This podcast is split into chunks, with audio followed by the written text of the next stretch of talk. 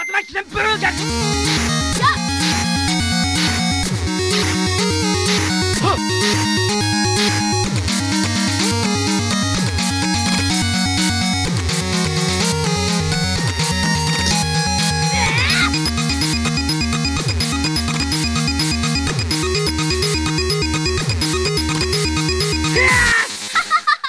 リサイドゲーム。Et bonjour à tous, bienvenue dans les podcasts de B-Side Game, le podcast où trois personnes répondent à une question vidéoludique en compagnie de quelques invités. Et nous sommes aujourd'hui en compagnie de ma nouvelle idole Twitch qui est capable de me faire pleurer de rire. Bonjour Sushi, comment vas-tu? Bonjour, ça va et toi? Bah écoute, ça va, super content de reprendre. En fait, mine de rien, ça m'avait manqué à fond. Ben oui, ça fait deux mois, ça à peu près C'est ça, ouais. Deux mois qu'on n'a pas nous- enregistré. Et nous sommes aussi avec mon DJ préféré capable de nous diffuser du Tata Yo-Yo version électro à 2h du mat. Bonjour Babar, Eh, bonjour. comment vas-tu? Bah très bien et vous Euh, Je suis très content aussi comme sushi de vous revoir euh, pour une nouvelle saison. Euh, plein de questions. Puis malheureusement on peut pas partager nos playlists un peu de l'enfer, mais toujours faut avoir ça. On y viendra, on y viendra, t'en fais pas. Et moi j'ai le plaisir comme de présenter Yeti. Bon, juste pour te présenter rapidement, je pose un petit peu le décor. Il y a quelques semaines j'étais venu chez toi Yeti et chez toi Sushi. Et euh, on a parlé un petit peu et Yeti m'a dit à un moment, il m'a juste dit non mais t'inquiète, c'est pas compliqué ce jeu. Et ça, ce fut la dernière phrase que j'ai compris de la description du jeu TFT, LOL, le mode euh, pour LOL. Après, Yeti m'a expliqué 50 000 trucs, j'ai pas compris. euh, mais bon, je l'ai écouté parce que la voix de Yeti, c'est quand même quelque chose. Donc, je suis très heureux quand même de te retrouver, ainsi que tout le reste de l'équipe. Eh bah écoute, merci beaucoup, et puis euh, je te représenterai ça d'une manière plus compréhensible, c'est promis. Oh, tu as très bien expliqué, mais c'est juste que c'était... Ouh, ouais, il y a beaucoup de choses à gérer quand même. En fait, la règle du jeu, c'est tu joues des trop mignons ou tu joues pas. Euh, C'est ça. Nous sommes aujourd'hui en compagnie de quelques invités aussi. Euh, Babar, on reçoit qui aujourd'hui? Alors, on reçoit quelqu'un qu'on a déjà eu. On, on re- on reçoit aujourd'hui Morxine. Très heureux de te re- revoir de nouveau avec nous. Spécialiste de d'une petite série, comme on dit, euh, peut-être Point Kid, peut-être qu'il y a un rapport avec aujourd'hui, on sait pas. euh, Peut-être. voilà, les fameux euh, chevaliers de Baphomet. Comment vas-tu, Morxine Ça va bien et vous? Bah écoute, ça va, ça va, merci. Je suis contente d'être là, ça me fait plaisir. Coucou Maxine. Et on a aussi la chance d'avoir un deuxième invité avec nous. Quel invité? Alors j'ai une toute petite histoire, voilà, pour euh, un petit texte d'habitude pour introduire l'invité. Bon, en fait, le rituel est simple. Alors j'ai branché mon méga CD, j'ai inséré un jeu FMV au hasard. Bon, ensuite j'ai dépoussiéré un vieil Amiga, et j'ai sorti un jeu CinemaWare. Bon, enfin, j'ai lancé un petit peu d'électro euh, en fond sonore, un peu type années 80, voilà. Waouh. J'ai attendu, voilà, j'ai attendu quelques secondes, puis j'ai créé le nom euh, Patrick. Patrick. Ah non, il ah non merde, c'est vrai, j'ai oublié, non, fallait que je lance aussi un point and click LucasArts quelque part. Ça y est, c'est bon. Ah, qui c'est qui apparaît là? Patrick Helio. Et c'est moi. Et j'apparais. Et un grand merci quand même à Patrick Helio quand même de venir avec nous. Quand même, euh, Ah non, merci à vous de m'inviter. Euh, je vois que vous connaissez bien mes, mes déviances, donc euh, donc c'est très bien. On rappelle, euh, chroniqueur au fameux podcast Silence on joue, entre autres, journaliste Complètement. freelance, euh, Exactement. auteur de différents euh, livres, dont euh, Mhm. une histoire d'Ubisoft, pour les 30 ans d'Ubisoft, euh, Génération Exactement. jeux vidéo années 80 et 90, ce tome 1 en coécriture avec euh, JV Le Mag, si je me trompe pas, Je vous vois très bien renseigné, c'est ça, Voilà. exactement. et euh, un petit livre, euh, entre guillemets, euh, entre guillemets, voilà, parce qu'en fait, il est euh, immense, autant par le contenu que par euh, la qualité. euh, c'est euh, simplement le livre géné- euh, pardon, l'histoire du point and click. Donc, euh, peut-être, L'épopée du jeu d'aventure graphique. voilà. Et oui. Peut-être, peut-être qu'on va en parler aujourd'hui, on sait pas encore. voilà. Publié chez Pix and Love, donc est sorti il y a quelques quelques mois maintenant. Donc Ouais, vraiment une, ça fait- ouais, une bible pour le pour le genre. Et moi personnellement, je suis très heureux parce que pour être tout à fait honnête, moi je connais euh, surtout Patrick Ayot euh, grâce au podcast tout simplement de Silence on joue et Mhm. toutes les différentes émissions et euh, la chance où il intervient. Moi, c'est un réel plaisir chaque fois de l'écouter. Voilà, je me mets dans un fauteuil et toutes Bah, les interventions, c'est toujours ah ouais, qu'il y a une base de connaissances. Je rigolais un petit peu avec les FMV et, euh, et tout, mais c'est toujours un grand plaisir de vous écouter en tout cas. On rigole pas avec la FMV, c'est sérieux la full motion vidéo, monsieur. très sérieux. Non, mais merci encore une fois à vous de m'avoir invité, c'est très sympa. Et puis bon, parler d'un sujet comme ça, c'est vrai que c'est toujours toujours un plaisir. Donc euh, merci encore à vous. Bah écoute, c'est génial, et en tout cas, ça nous fait super plaisir aussi. Euh, par si contre, je pour peux les me auditeurs permettre, qui... Cathy, je suis désolée de te couper, mais j'ai remarqué que tu avais changé l'intro. Oui, parce que en fait, euh, on a décidé de remplacer quelques heures par euh, deux heures plutôt par quelques heures parce que c'est un peu compliqué, et aussi par parfois quelques invités parce qu'on a une excellente nouvelle. On a pas mal d'invités prévus cette année, donc du coup, ce sera surtout parfois euh, peu d'invités plutôt que parfois quelques invités puisque euh, on a un programme plutôt complet. Euh, je me permets au fait, Babar, de présenter un petit peu pour les auditeurs qui ne connaissent pas Morxine. Morxine n'hésite pas à me corriger si je me trompe. Il n'y aura pas de problème, je, vais te, je te Euh, du coup, corrigerai. vous avez pu l'entendre dans des podcasts de B-Side Game. Je connais pas du tout, euh, personnellement, si vous connaissez, n'hésitez pas à écouter, quoi. Tel que, qu'attendez-vous d'un jeu pour qu'il soit bon, ou c'est quoi la meilleure année de toute l'histoire du jeu vidéo? J'étais là, moi. Euh, Oui. J'étais dans le fond le coup- en train de balancer des trucs sur les gens quand ils disaient du mal de Broken Sword, c'est tout, je crois. Je crois que c'est ça, ouais. Et Pour en, le coup, je me, je me suis permis de corriger ce que tu corrigeais, t'as vu? en remplaçant de Deluxe aussi pour euh, quand je me suis j'ai dû m'absenter malheureusement pour le- les podcasts sur le jeu de combat.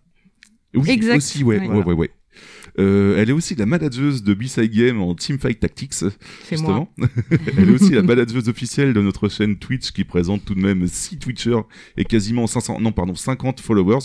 Euh, elle est aussi l'inventeuse du Manimals, Manimals Cocktail, un alcool ayant démoli Yeti pendant sa vie étudiante. J'avais oublié. Mais elle est aussi l'inventeuse de l'expression j'ai froc, expression signifiant frôler la mort dans un jeu au point d'en laisser une trace dans son froc. Est-ce que c'est vrai, Marcine Alors, j'ai froc, euh, je le dis, mais je ne laisse jamais de, traces. Mais c'est- genre, euh, quand, quand tu proques et, et que t'as des sueurs froides de ouf et que t'as trop peur, tu vois. Voilà, j'ai froc. Vous connaîtrez l'expression maintenant. Mais après, Ça me paraissait important de pu- présenter ce genre de choses. euh, faire plus classe en disant que on a proc et on a froid en même temps.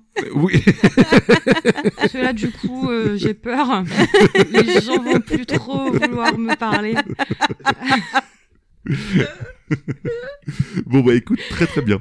Euh, juste avant de rentrer dans le vif du sujet et de présenter justement le sujet, euh, je voulais savoir à quoi vous avez joué cet été, et notamment toi Patrick, à quoi tu as pu jouer Oh. cet été? Bah, pas mal de, de choses. Euh, alors moi, par exemple, j'ai pas mal, j'ai passé trop de temps, je pense, sur Doom, qui est ressorti là, qui a été réédité cet été sur euh, Switch et d'autres. Enfin, moi, j'ai- replongé complètement dans, dans les trois Doom en fait. Euh, les Doom euh, originaux des années 90 euh, qui je trouve ont super bien vieilli. Je trouve que c'est ça, ça fait vraiment partie de ces jeux qui qui, qui passent l'épreuve du temps avec brio. Je trouve qu'ils ont rien perdu de leur euh, de leur intensité de leur il y a une folie qui qui ressort de ces jeux qui est toujours là. Doom 3 je trouve qu'il gagne aussi en en comment dire en je trouve qu'il gagne en ampleur au fil du temps quand on y rejoue. Je trouve qu'on comprend enfin moi je comprends de mieux en mieux ce qu'on ce qu'on voulait faire les, les développeurs à l'époque euh, donc beaucoup de temps sur Doom cet été. J'ai joué aussi à Control de Remedy, hein, le fameux Remedy euh, qui, moi, me fait plaisir. Je, je suis ravi de voir le studio revenir un petit peu euh, en force après un, un, un Quantum Break qui m'avait qui m'avait déçu. Et puis quelques jeux d'aventure, hein, parce que c'est le c'est le sujet d'aujourd'hui, pour accorder quelques jeux d'aventure graphiques que j'avais euh, au menu euh, cet été. J'ai fait du Man of Medan. Je sais pas si on en parlera peut-être euh, un petit peu plus tard. Ah, Je ne connais pas du Euh, tout. je- Man of Medan, c'est le dernier Supermassive Game, hein, les gens qui ont fait Until Dawn, qui était euh, sorti il y a déjà quelques quelques années. D'accord. Euh, ouais. jeu d'aventure graphique très très cinématographique. euh, voilà, quelques gros défauts, mais moi j'aime bien le, le ton du jeu et ce qu'ils ont voulu faire. Euh, je me suis plongé dans State of Mind, un jeu d'aventure graphique aussi un petit peu en retard. hein, je crois qu'il est sorti il y a déjà quelques années, mais euh, voilà, je suis en train de d'y jouer en ce moment. Et je me suis aussi tenté euh, sur le dernier Black Mirror, euh, qui est plutôt une déception. euh, Black Mirror, euh, euh, le, le reboot qui est sorti il y a deux ans, que je trouve pas du tout au niveau du fameux point and click euh, du début des années 2000, qui était vraiment un très très bon euh, point and click à l'époque. Voilà, un, de ces- un exemple d'un jeu qui passe en 3D et qui n'y gagne pas forcément beaucoup. Voilà, voilà un peu mon programme jeu vidéo de cet été. En résumé. Juste pour préciser, aucun rapport entre la série et le jeu. Hein, juste. euh, Ah non, oui, ça non, m'a surpris, non, en fait, mais, euh. absolument pas. C'est vrai que ça fait peur vu le titre, mais pas du tout. Non, non, c'est vraiment le remake d'un d'un jeu d'aventure pour une and click qui était très traditionnel dans les, je crois, 2003, euh, qui était vraiment bien ficelé. D'ailleurs, je le recommande. Hein, c'est un vrai classique euh, assez sombre du point and click gothique. euh, et là, ce remake en 3D est pas pas très concluant. Voilà. D'accord, donc recommander l'original et non pas le remake. Ouais. Ok, ok. Ouais. Et toi, de ton côté, Morxine, du coup, de quoi tu jouais cet été? Alors moi, étonnamment, j'avais dit que je craquerais pas et euh, les soldes de Steam euh, ayant fait leur apparition, j'ai claqué 15 euros pour racheter tous les chevaliers de Baphomet alors que je les avais déjà en CD-ROM. Juste par flemme de mettre un CD-ROM dans le. Ouais, mais, mais, mais comme ça, il y a des succès, tous les... Enfin, bon, non, j'ai aucune excuse. et du coup, je me suis dit que j'allais encore les recommencer. Donc j'ai recommencé. Toute la série? Alors, la série, toute la série, en fait, j'ai jamais fait le, le 3 et le 4 parce qu'ils sont en 3D et que j'ai toujours Ah oui, ils voulu les boycotter. Et je me suis dit que j'allais Ouais. peut-être les faire là puisque j'avais reacheté et que je les avais déjà en CD et que je les avais jamais fait. Mhm. Sauf que, comme euh, à mon habitude, je ne finis jamais un jeu très rapidement. Donc, entre deux, j'ai acheté Anno 1800. Du coup, comme j'ai claqué mon PEL pour Anno, bah, je me suis mis sur Anno. Et puis, comme deux minutes après avoir acheté Anno 70 euros, j'ai, ma souris qui a explosé, j'ai racheté une souris, donc j'avais plus d'argent. du coup, Pour les point and click, c'est compliqué, ouais, euh, sans bah, souris. c'est, hein. bah, c'est surtout que j'étais sur Diablo. Et quand on n'a plus de clic gauche sur Diablo, c'est compliqué. donc j'ai racheté une petite souris, hein, 70 balles également. Donc un petit PEL le jour de la sortie de Anno 1800. donc j'y ai joué. Et euh, ensuite, euh, bah, je me suis dit, tiens, euh, j'aurais bien Diablo, il y a une nouvelle saison qui est sortie, donc j'ai joué à Diablo. Et puis euh, j'ai craqué, je suis plongé dans TFT et je n'en sors plus actuellement. Donc j'ai abandonné Broken Sword. j'ai laissé George avec le clown et je joue avec des trop mignons, mais pas souvent. Ah, je suis voilà. déçue. Voilà l'histoire de ma vie de jeux vidéo de cet été. D'accord. Donc encore un programme aussi euh, bien chargé. Quoi. Trop chargé. Trop. Et de ton côté, du coup, euh, Sushi, tu as joué à quoi? Alors moi j'ai fait pas mal de petits jeux, enfin de petits jeux, de jeux cet, euh, cet été. Donc j'ai commencé l'été avec Final Fantasy VII sur Switch qu'on Que a fait. n'avais jamais fait d'ailleurs. que je n'avais jamais fait. En fait, j'ai fait trois fois le début euh, jusqu'à la sortie de Midgar et euh, parce qu'à chaque fois je perdais mes sauvegardes. C'était l'histoire de ma vie. Et euh, ce coup-ci, on l'a pris sur Switch. On a décidé de le faire ensemble et euh, surtout de faire le mode accéléré. En fait, le déplacement en x3 parce que sinon c'est chiant à regarder. Euh, du coup, on a fait ça et je l'ai fini. Donc, euh, j'ai du coup compris pourquoi, euh, pour la plupart des gens de mon âge qui, qui jouent beaucoup, c'est le jeu de leur vie. Parce que franchement, euh, je pense que si j'avais connu ce jeu-là à la même époque, FF7 aurait été un de mes FF préférés. Moi, j'ai jamais fait. Euh, bah, moi, franchement, je l'ai découvert, bon, du coup, bien plus tard, mais euh, je le trouve sympa. L'histoire est cool. Euh, ensuite, euh, du coup, j'ai euh, fait, enfin, j'ai commencé, j'en suis peut-être quasiment à la moitié de Broken Sword, du- justement pour ce podcast et parce que du coup, conseil de Je Morxine. vois pas de quoi vous parlez. Euh, là, en ce moment, je fais Final Fantasy VIII avec Yeti toujours. Pareil, en x3, c'est plus pratique.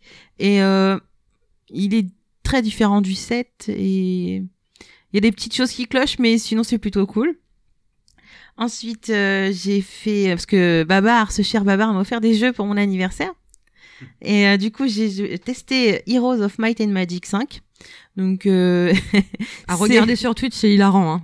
Je- Bah, c'est pour ça que c'est ma meilleure Twitch. bah, exactement. C'est la meilleure, c'est la chef, c'est la meilleure. et, et c'est c'est c'est c'est enfin oui c'est marrant mais c'est surtout qu'il y a des choses où moi j'ai un peu pété un plomb genre quand tu vois que ils appellent les paysans les créatures j'étais pas bien enfin moi ça m'a vraiment euh, ça- j'étais mais genre j'étais en paix je me attends ils se prennent pour qui? Enfin euh, j'étais pas bien du tout et puis bon bah je suis très nulle mais bon j'apprends à jouer donc je pense que ça viendra avec le temps il m'a aussi offert 4 quests Non, j'ai un petit RPG avec Ah. des chatons Un petit, tellement mignons un petit chat, un Oui. petit chat partout, c'est. Même les coffres, ils ont des oreilles de chat. mais oui c'est tout trop est mignon il y a des chats partout c'est trop mignon enfin d'ailleurs. Il y a une suite qui vient d'être annoncée, je crois. Oui, oui, euh, je croyais qu'elle était, je croyais que le 2 était sorti, mais en fait, non, il sort bientôt, Non, je crois. Je sais plus quand, mais. euh, Bah, je pense que quand ce ouais, podcast j'ai euh, sortira, en fait, la suite sera sortie. Il me semble que c'est prévu pour fin septembre, si je dis Et pas de. Ah, pourras en Ouais. parler au prochain podcast. Qui sait? Mais J'ai pas fini le 1 encore. Et évidemment, j'ai fait aussi euh, parce que voilà, j'ai- j'avais envie de tester d'autres horizons et euh, j'ai toujours dit que je détestais les jeux à cases.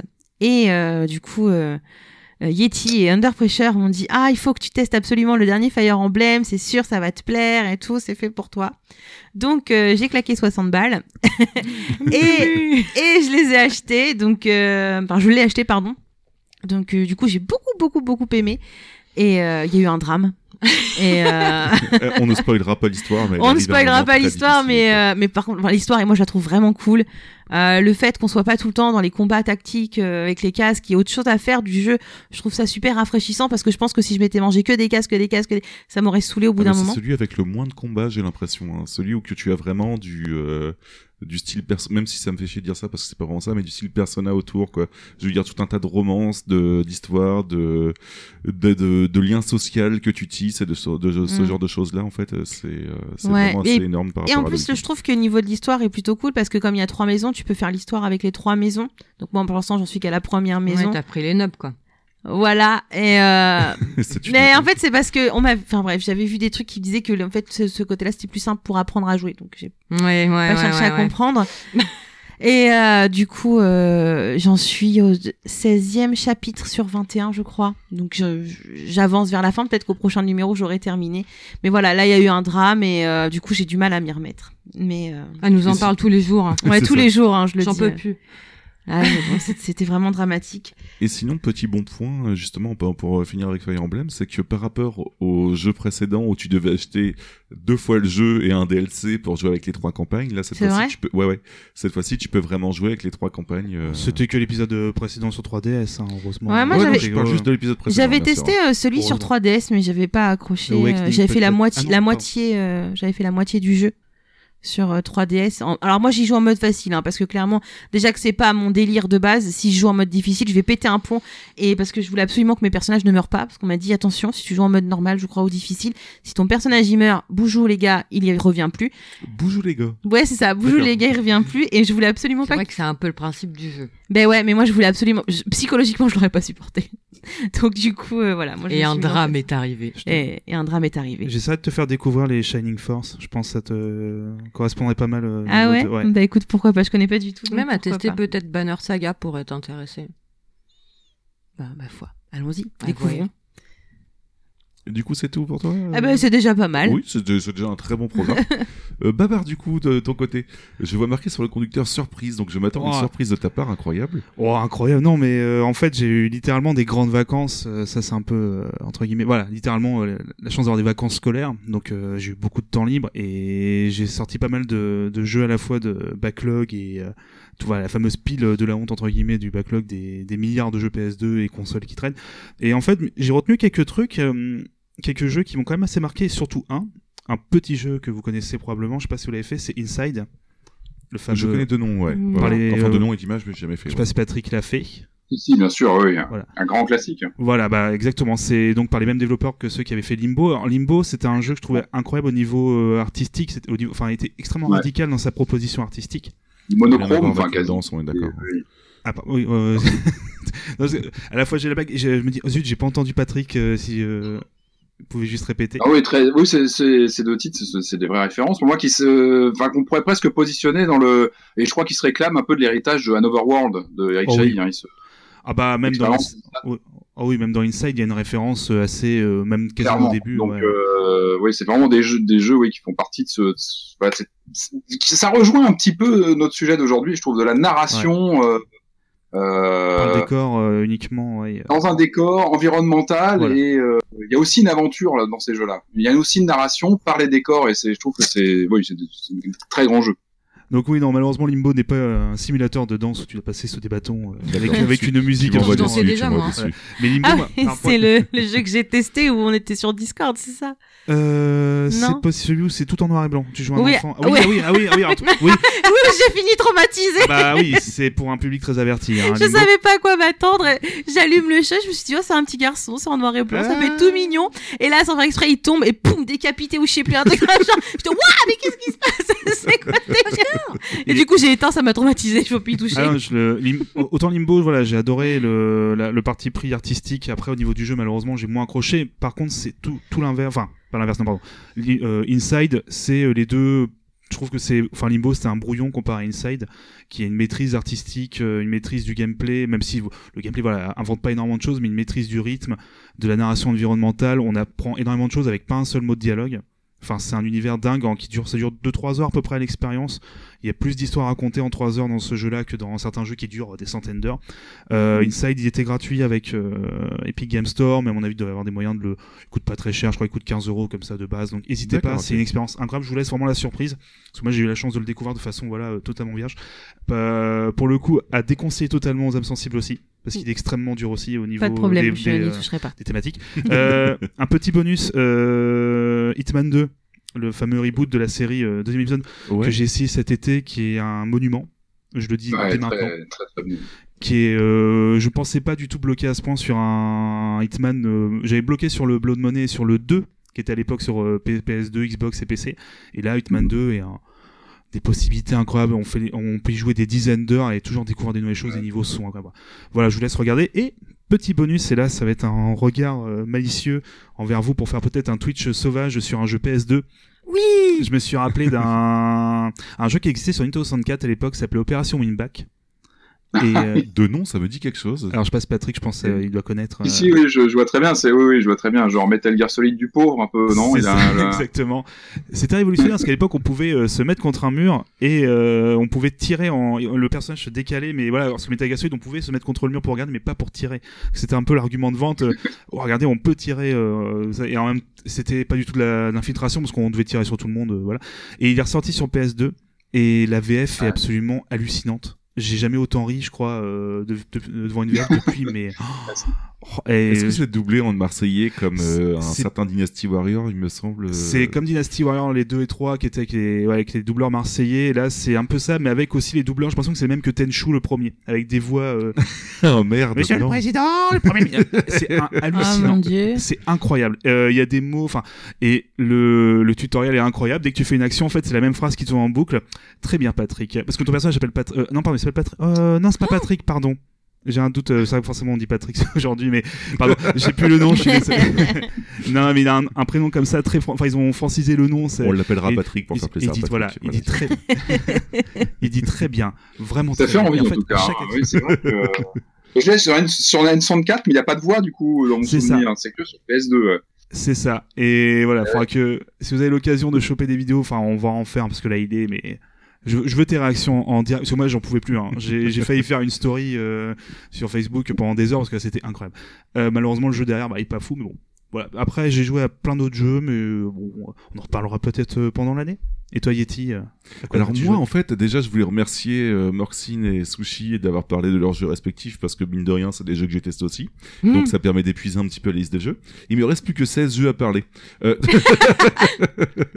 du coup, je me suis dit, euh, quitte à rendre le truc un peu plus sympa, parce que parler de 16 jeux, ça va être assez immonde, euh, je vais essayer de vous faire un petit quiz en fait, mais euh, chacun son tour, histoire que ce soit pas le bordel à mixer. Euh, petite pensée pour Sushi qui avait dû mixer une fois. un- Non, c'était encore moi qui mixais à l'époque. Ah un ouais quiz de, de Blizzard où tout le monde avait répondu en même temps et c'était un énorme bordel.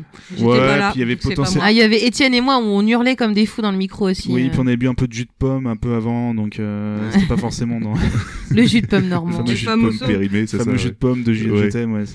Euh, du coup, je vous propose, je vais vous expliquer un petit peu les règles. Vous allez voir, ça va être très facile à retenir. Euh, déjà, je vous propose de faire ça euh, chacun à son tour, si ça vous va. Donc, donc sans équipe, hein, chacun pour soi, tout ça, tout ça. Euh, je vais vous dire des indices de plus en plus euh, évidents et vous devez retrouver le nom du jeu, tout simplement.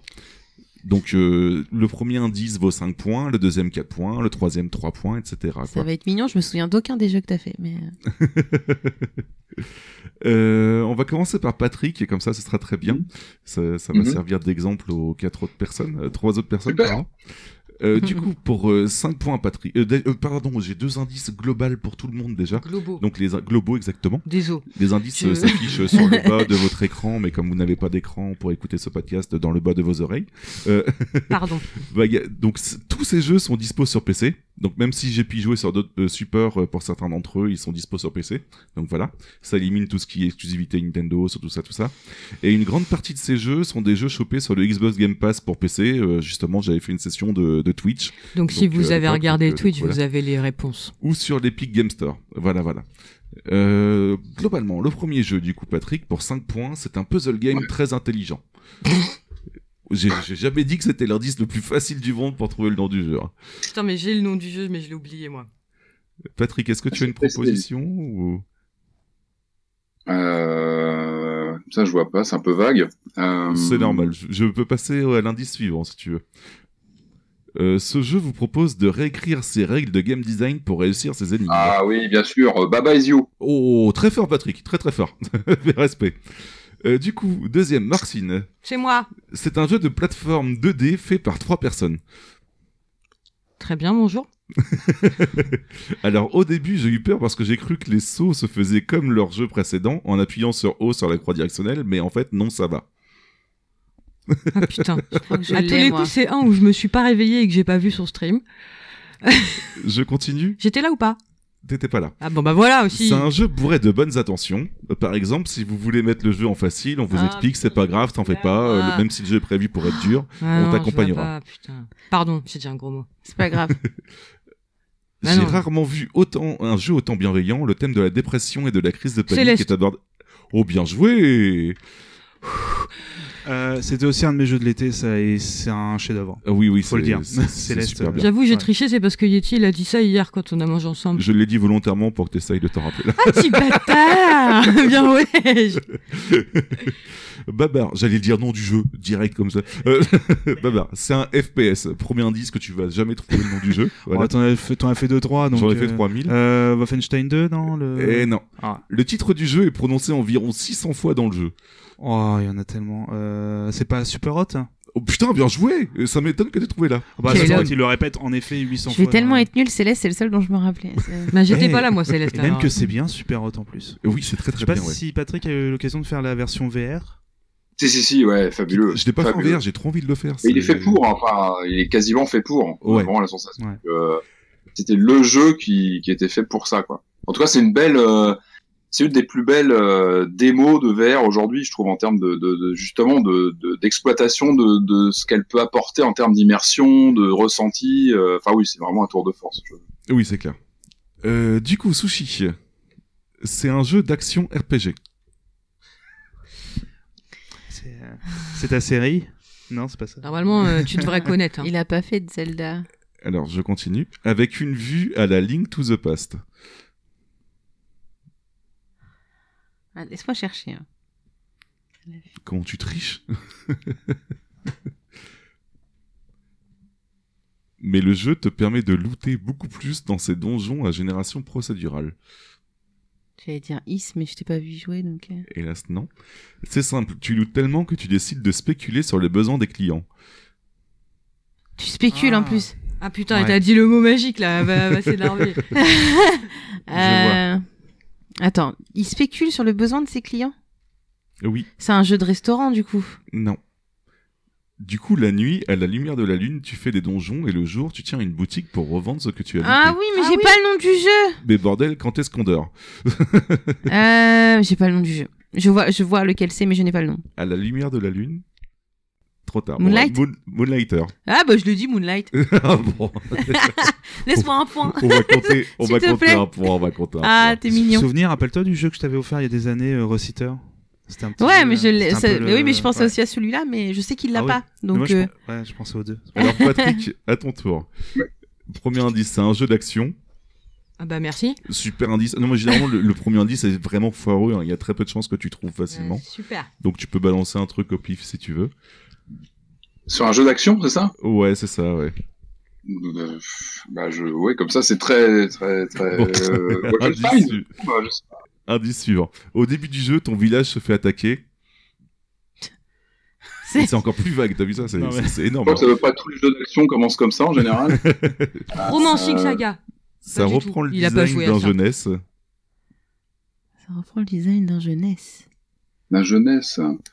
Euh, c'est pas. Euh... euh, oui. Euh... Shovel Knight? Hélas, Non. non. Euh, mais Non. oui, vous savez, ce jeu avec des ninjas, là. Ah je l'ai.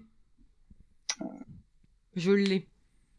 Un ninja même, non? Un ninja. Un même. seul. Moi, j'aurais mis Ninja sur PS3, mais je sais que c'est pas ça. Mais si, ce jeu où vous êtes un messager et vous devez prévenir le village d'à côté. Évidemment. Messenger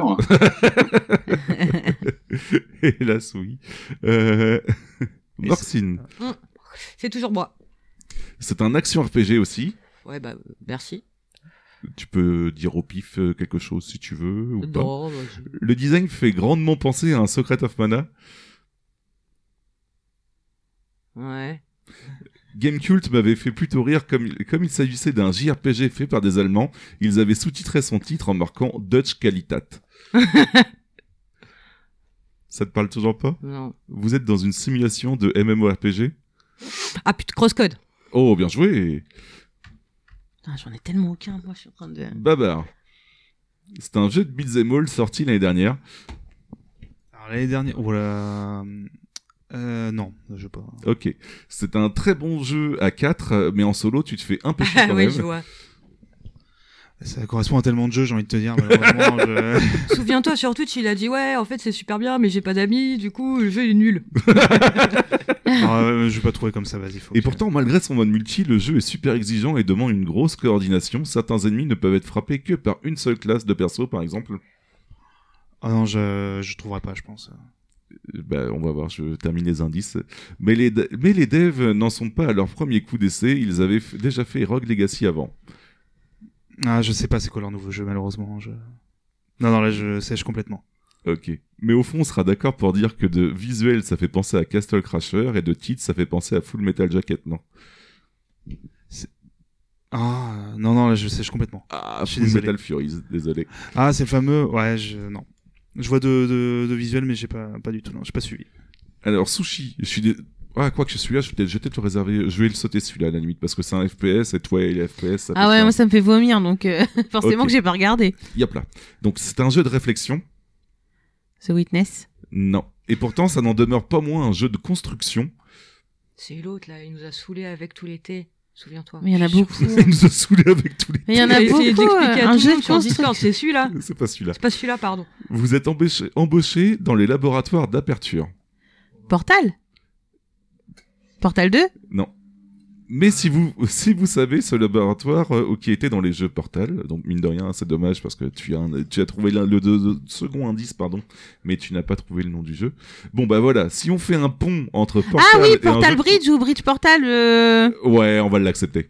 Yep là. Il nous a saoulés avec cet Bridge- été Non, Bridge c'est pas celui-là. Ah non, parce que j'allais dire, j'ai pas écouté sinon. hein, mais, C'était euh, Bridge Constructor, euh, c'est C'est Bridge Constructor Portal, ouais. Ah plus, ouais, euh, bon. Je suis sûr que celui dont je parle, il va me tomber dessus et j'ai même pas le... j'ai plus le titre. Alors, je propose qu'on fasse un dernier euh, tour et puis ensuite on va compter les points. Comme ça, ce sera cool. Euh, Patrick, c'est un Metroidvania. C'est toujours aussi flou. T'en fais pas, c'est normal. Euh, Castlevania, euh, non, euh, le... Hélas, non. C'est tellement dur à pitcher sans, sa- sans vous faire deviner trop facilement que je me contenterai juste de vous dire que le poulet, c'est la vie. Ça y est, je l'ai. Euh... Sept ans après sa première aventure, le héros est un peu bedonnant, planté devant la télé. Ah. Euh,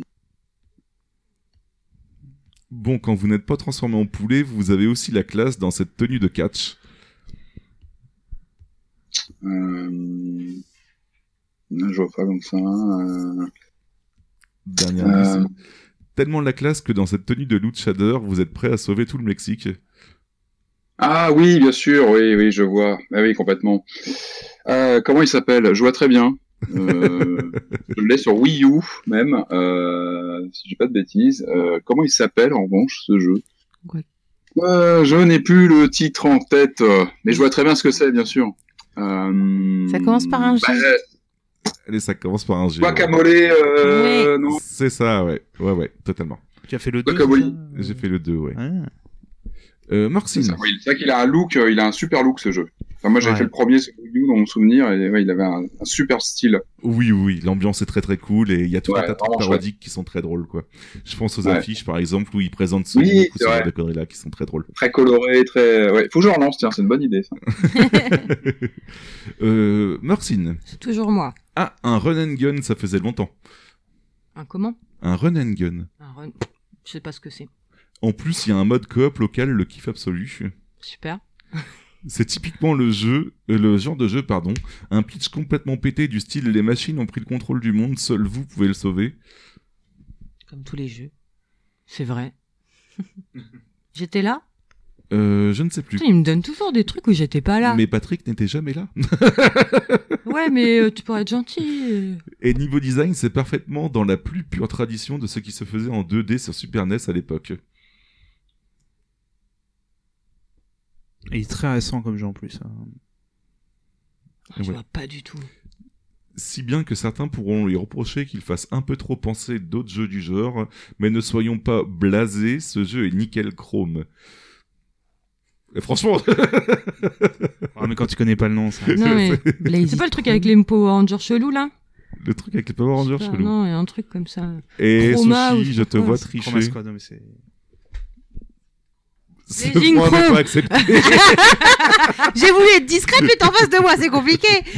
Merci Sushi. Et là. Dorcine, tu vas être dégoûté parce que globalement, le, le jeu qui vient après, tu aurais trouvé direct. Une fois d'époque coutume, c'est un jeu de gestion. C'est Pour pour qui Babar. Ah putain, Babar. jeu Un jeu de gestion. Attends, parce que. euh, Attends, attends, quoi t'as joué, toi? T'as joué, toi? Euh, Non, vas-y, parce que. euh, La suite. Euh, Je ne suis pas fan du genre, mais il y a des éléments SF, ça m'a chauffé. Il était génial, je le veux. Il est dans ma wishlist. Euh, Mais ça non, n'était oh pas là mon là, avis non, sur Steam. je- Non, vas-y, faut. C'est ce genre de jeu de gestion où vous vous retrouvez à gérer des réseaux d'oxygène, d'électricité Oh. et d'eau. Bah, Oxygen Not Included Et non. Pas du tout. Non. Oh, bah, Et puis ces dômes euh, sortis de... euh, Merde, pardon. Et puis ces dômes sont quand même bien stylés, non? Euh... Ah oui, je Gestion. Non, vas-y, la suite. parce que- En tout cas, j'ai passé une partie de mes vacances à survivre sur Mars. Bah, sur Mars. euh, Oui, enfin, c'est. Ah, euh, Surviving Mars, non je Yeah Mais je. Putain, j'aurais eu 5 points. Je sais jamais si je l'ai fait celui-ci ou si c'est un autre. euh. Oh. C'était bien Hein? C'était sympa C'était très sympa, oui. oui, oui, T'aurais oui. pu jouer à Oxygen Not Included hein. Euh, il, reste, il reste Sushi, je vais être gentil avec Sushi. On va voir si elle va trouver rapidement. Ah, mon jeu préféré de l'été, un pur jeu de réflexion. Ça, c'est celui que je parle depuis tout à l'heure. TFT Eh non. Ce jeu vous permet de découvrir la programmation d'une manière plus concrète. Ne triche pas. Oh euh, non, Maxime. ce jeu relou là Attends, comment il Je triche pas, euh, je fais des gestes. Euh... Merde, j'ai plus le mot. J'ai plus le nom. C'est un jeu dans la lignée des Ah. jeux faits par le même studio, Oh, style Shenzo IO ou TIOS 100. C'est O... O... O... O... O... O... O... J'ai pas... T'es pas très Dans loin. ce jeu, vous êtes un alchimiste capable de Mais oui, mais je sais lequel je cuivre sais. la capacité que vous avouerez très pratique. Ok... Ok... Fais des essais, vas-y, vas-y. Opus... Opus... Ah, Octopus... Opus... Opus Magnum, pardon. Opus Pocus Opus Pocus Ça ressemblait à rien, mais j'avais eu le mot, je le cherchais depuis tout à l'heure. Et du coup, bah c'est Patrick qui gagne incroyable avec 6 points. GG Patrick Quel homme, bravo. Babar T'as gagné deuxième. quoi et- exactement alors euh, Comment ça se passe T'as gagné quoi exactement? Bah tu as gagné le droit On a, de. on a un livre euh, à nous faire donner gagner. ton- on a Voilà, un- écrit on a par un euh, livre écrit Patrick par Patrick. C'est mon livre qu'on m'a offert à Eh ben. Bon, en tout cas, voilà une façon de vous présenter un peu à ce que j'ai joué cet été euh, d'une manière un peu plus cool que d'habitude.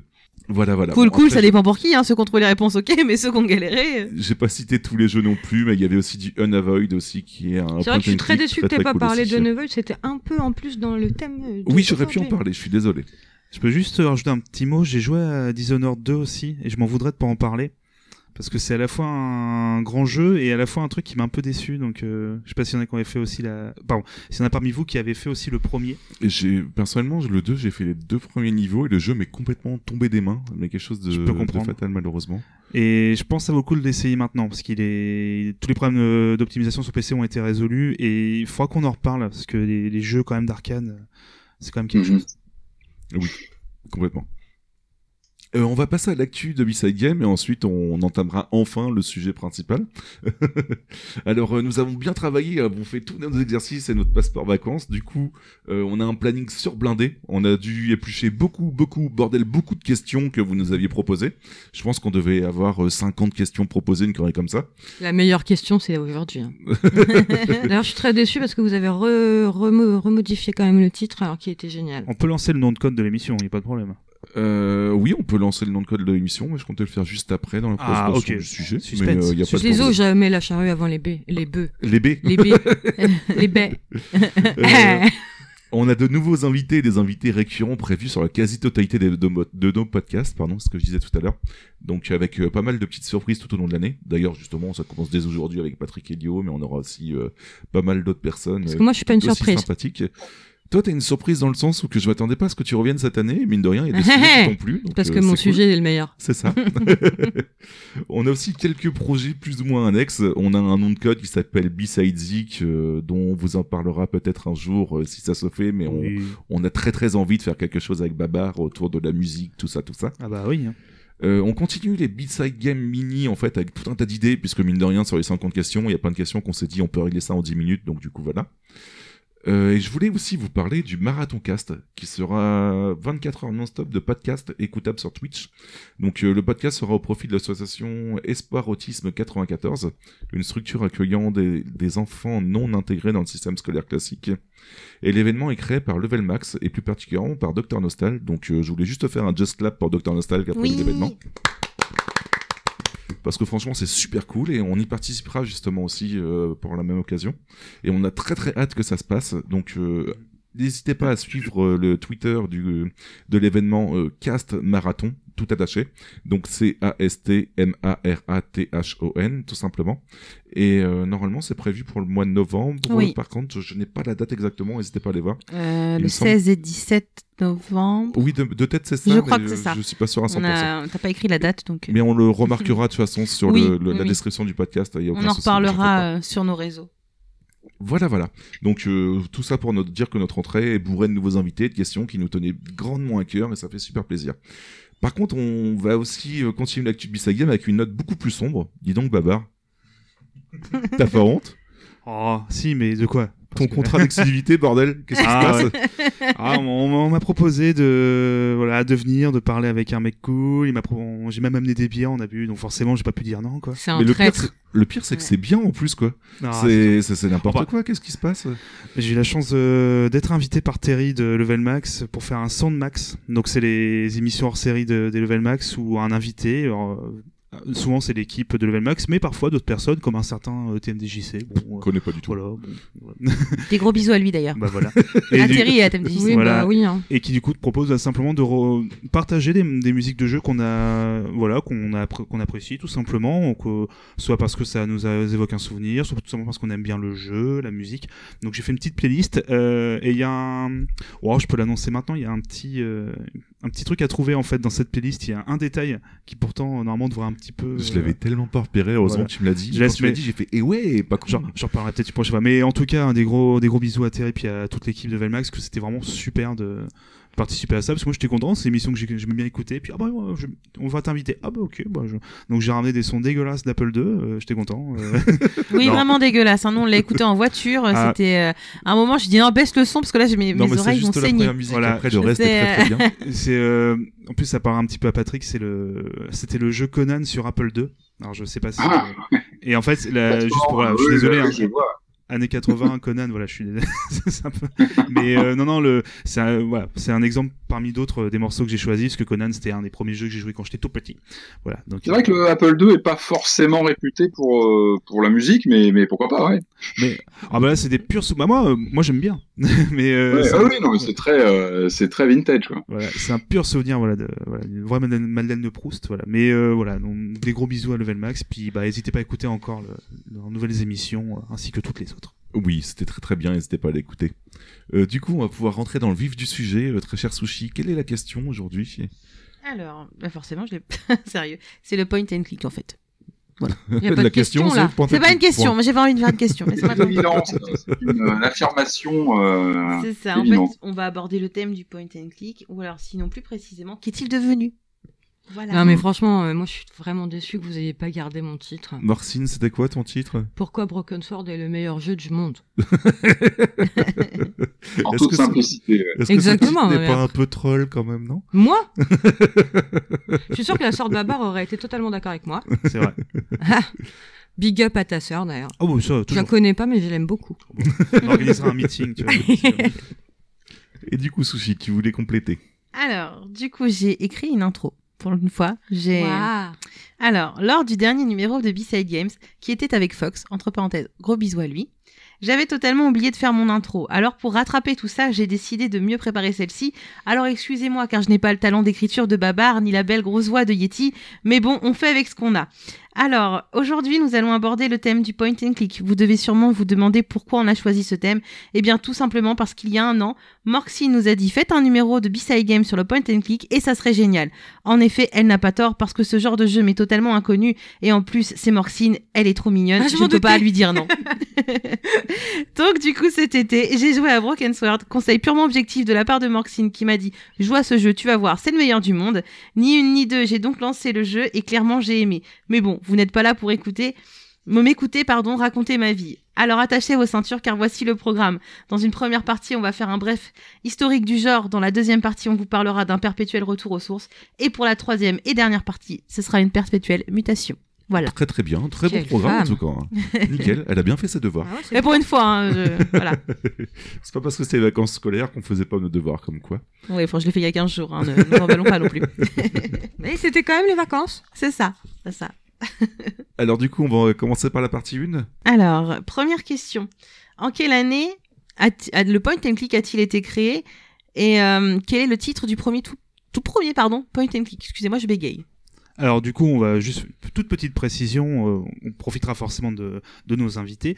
Forcément, Patrick euh, a écrit tout un livre sur l'histoire du point click, donc on va être plutôt bref nous dans notre euh, dans notre émission. Si vous avez besoin de plus d'informations, voilà, vous pouvez vous retourner vers le livre de Patrick. Ainsi voilà. Donc euh, on va pas refaire tout l'historique, ça serait euh, voilà un petit peu aussi gâcher un petit peu le livre, ainsi que voilà, on va pas On répéter va ça. pas spoiler, ouais. Voilà. Donc on va faire un truc assez. Alors du coup, Patrick, tu n'hésites pas, Morcine aussi, tout le monde, n'hésitez pas à, à m'interrompre s'il y a la, la moindre chose où vous n'êtes pas d'accord. Moi, Je j'essaie. prends le beeper au cas où, euh, si c'est un truc. C'est ça. Alors du coup, avant, avant le point and click, donc euh, Sushi, euh, pour que je, je te regarde pendant que tu es en train de. Oh, un petit coucou. Voilà, c'est totalement radiophonique ça. Euh, avant les point and click, euh, on est, euh, on se, pardon, on se situe dans les années 70, donc les débuts du, des micro-ordinateurs, euh, mais qui étaient pas, enfin des ordinateurs qui étaient pas encore domestiques. On en avait parlé dans une autre émission. C'était encore des gros ordinateurs qui étaient euh, pour des euh, universités, pour des centres de recherche. C'était pas monsieur et madame tout le monde qui pouvait l'utiliser. Euh, parce, tout simplement parce que c'était pas du tout des, des choses à, euh, pardon c'était il n'y avait pas d'interface si tu veux on pouvait pas utiliser un ordinateur comme comme aujourd'hui mais il y avait déjà des ce qu'on appelait des fictions interactives et des aventures textuelles alors ça ça a commencé dit à, peu près euh, 1974 une première date avec un jeu qui s'appelle Castle. Et ce type de jeu tout simplement c'est euh, des histoires que comme si tu lisais un livre avec euh, un texte qui alors, uniquement un texte t'as pas d'image. Et euh, pour pouvoir interagir avec euh, ce jeu tu écris des lignes de commande.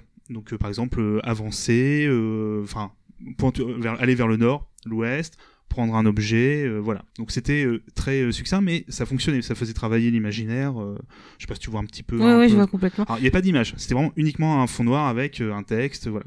Et ça, c'était réservé, donc, euh, comme on disait, aux, aux universités, voilà, c'était les, les étudiants qui faisaient ça un peu pour, voilà, pour s'entraîner. Un peu comme Le titre, les livres si, dont je tu peux, si je peux juste euh, intervenir, le titre qui fait beaucoup parler de lui à l'époque, c'est Colossal Cave, qui est vraiment euh, reconnu comme le titre fondateur du genre en fait, hein, qui, qui vraiment se, comment dire, est, est codé par un par un créateur qui va comme ça le, le comment dire le, le le partager et puis ce jeu va avoir une vie au fil des années il va être repris il va être amélioré il va être retravaillé il va être approfondi euh, et on peut le considérer comme vraiment un embryon vraiment de de, de, de jeux d'aventure textuel euh, fondateur. Exactement, oui. Ça fait un peu comme les livres dont tu es le héros, un petit peu, c'est ça Un petit peu. On- voilà, sauf que t'as pas. À part- euh, pardon Voilà, à part qu'au lieu d'aller chercher un numéro euh, ou d'avoir une forme de QCM avec un choix, euh, prendre ça oui ou non ou aller telle page, là il faut rend, il faut entrer la bonne commande. Euh, D'accord. Et t'as- ok, c'est toi qui dois la le trouver dans ta tête comme un grand. D'accord. Exactement. Ok. On en reparlera après, mais déjà là apparaît ce qui va être une des problématiques de cette euh, catégorie de jeux d'aventure, c'est-à-dire qu'il faut que le joueur de- euh, derrière son clavier euh, euh, s'imprègne de la logique du programmateur, du, du, du- game designer, qui lui a trouvé les bonnes commandes, a imaginé les bonnes commandes, et là c'est au joueur de trouver les bonnes, euh, les bonnes, euh, comment dire, les bons, les bons, de rentrer les bons textes qu'attend le, le, le, le jeu pour avancer.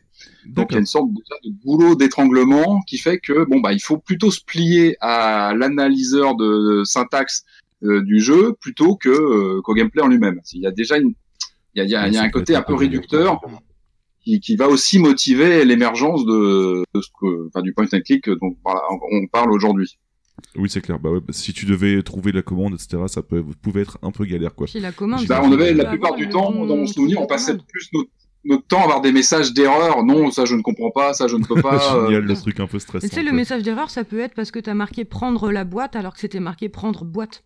Oui, non, Oui, mais par oui, exemple, j'imagine oui, bien. Ah, ça ça doit arrive, être hyper horrible. Ah tu ouais.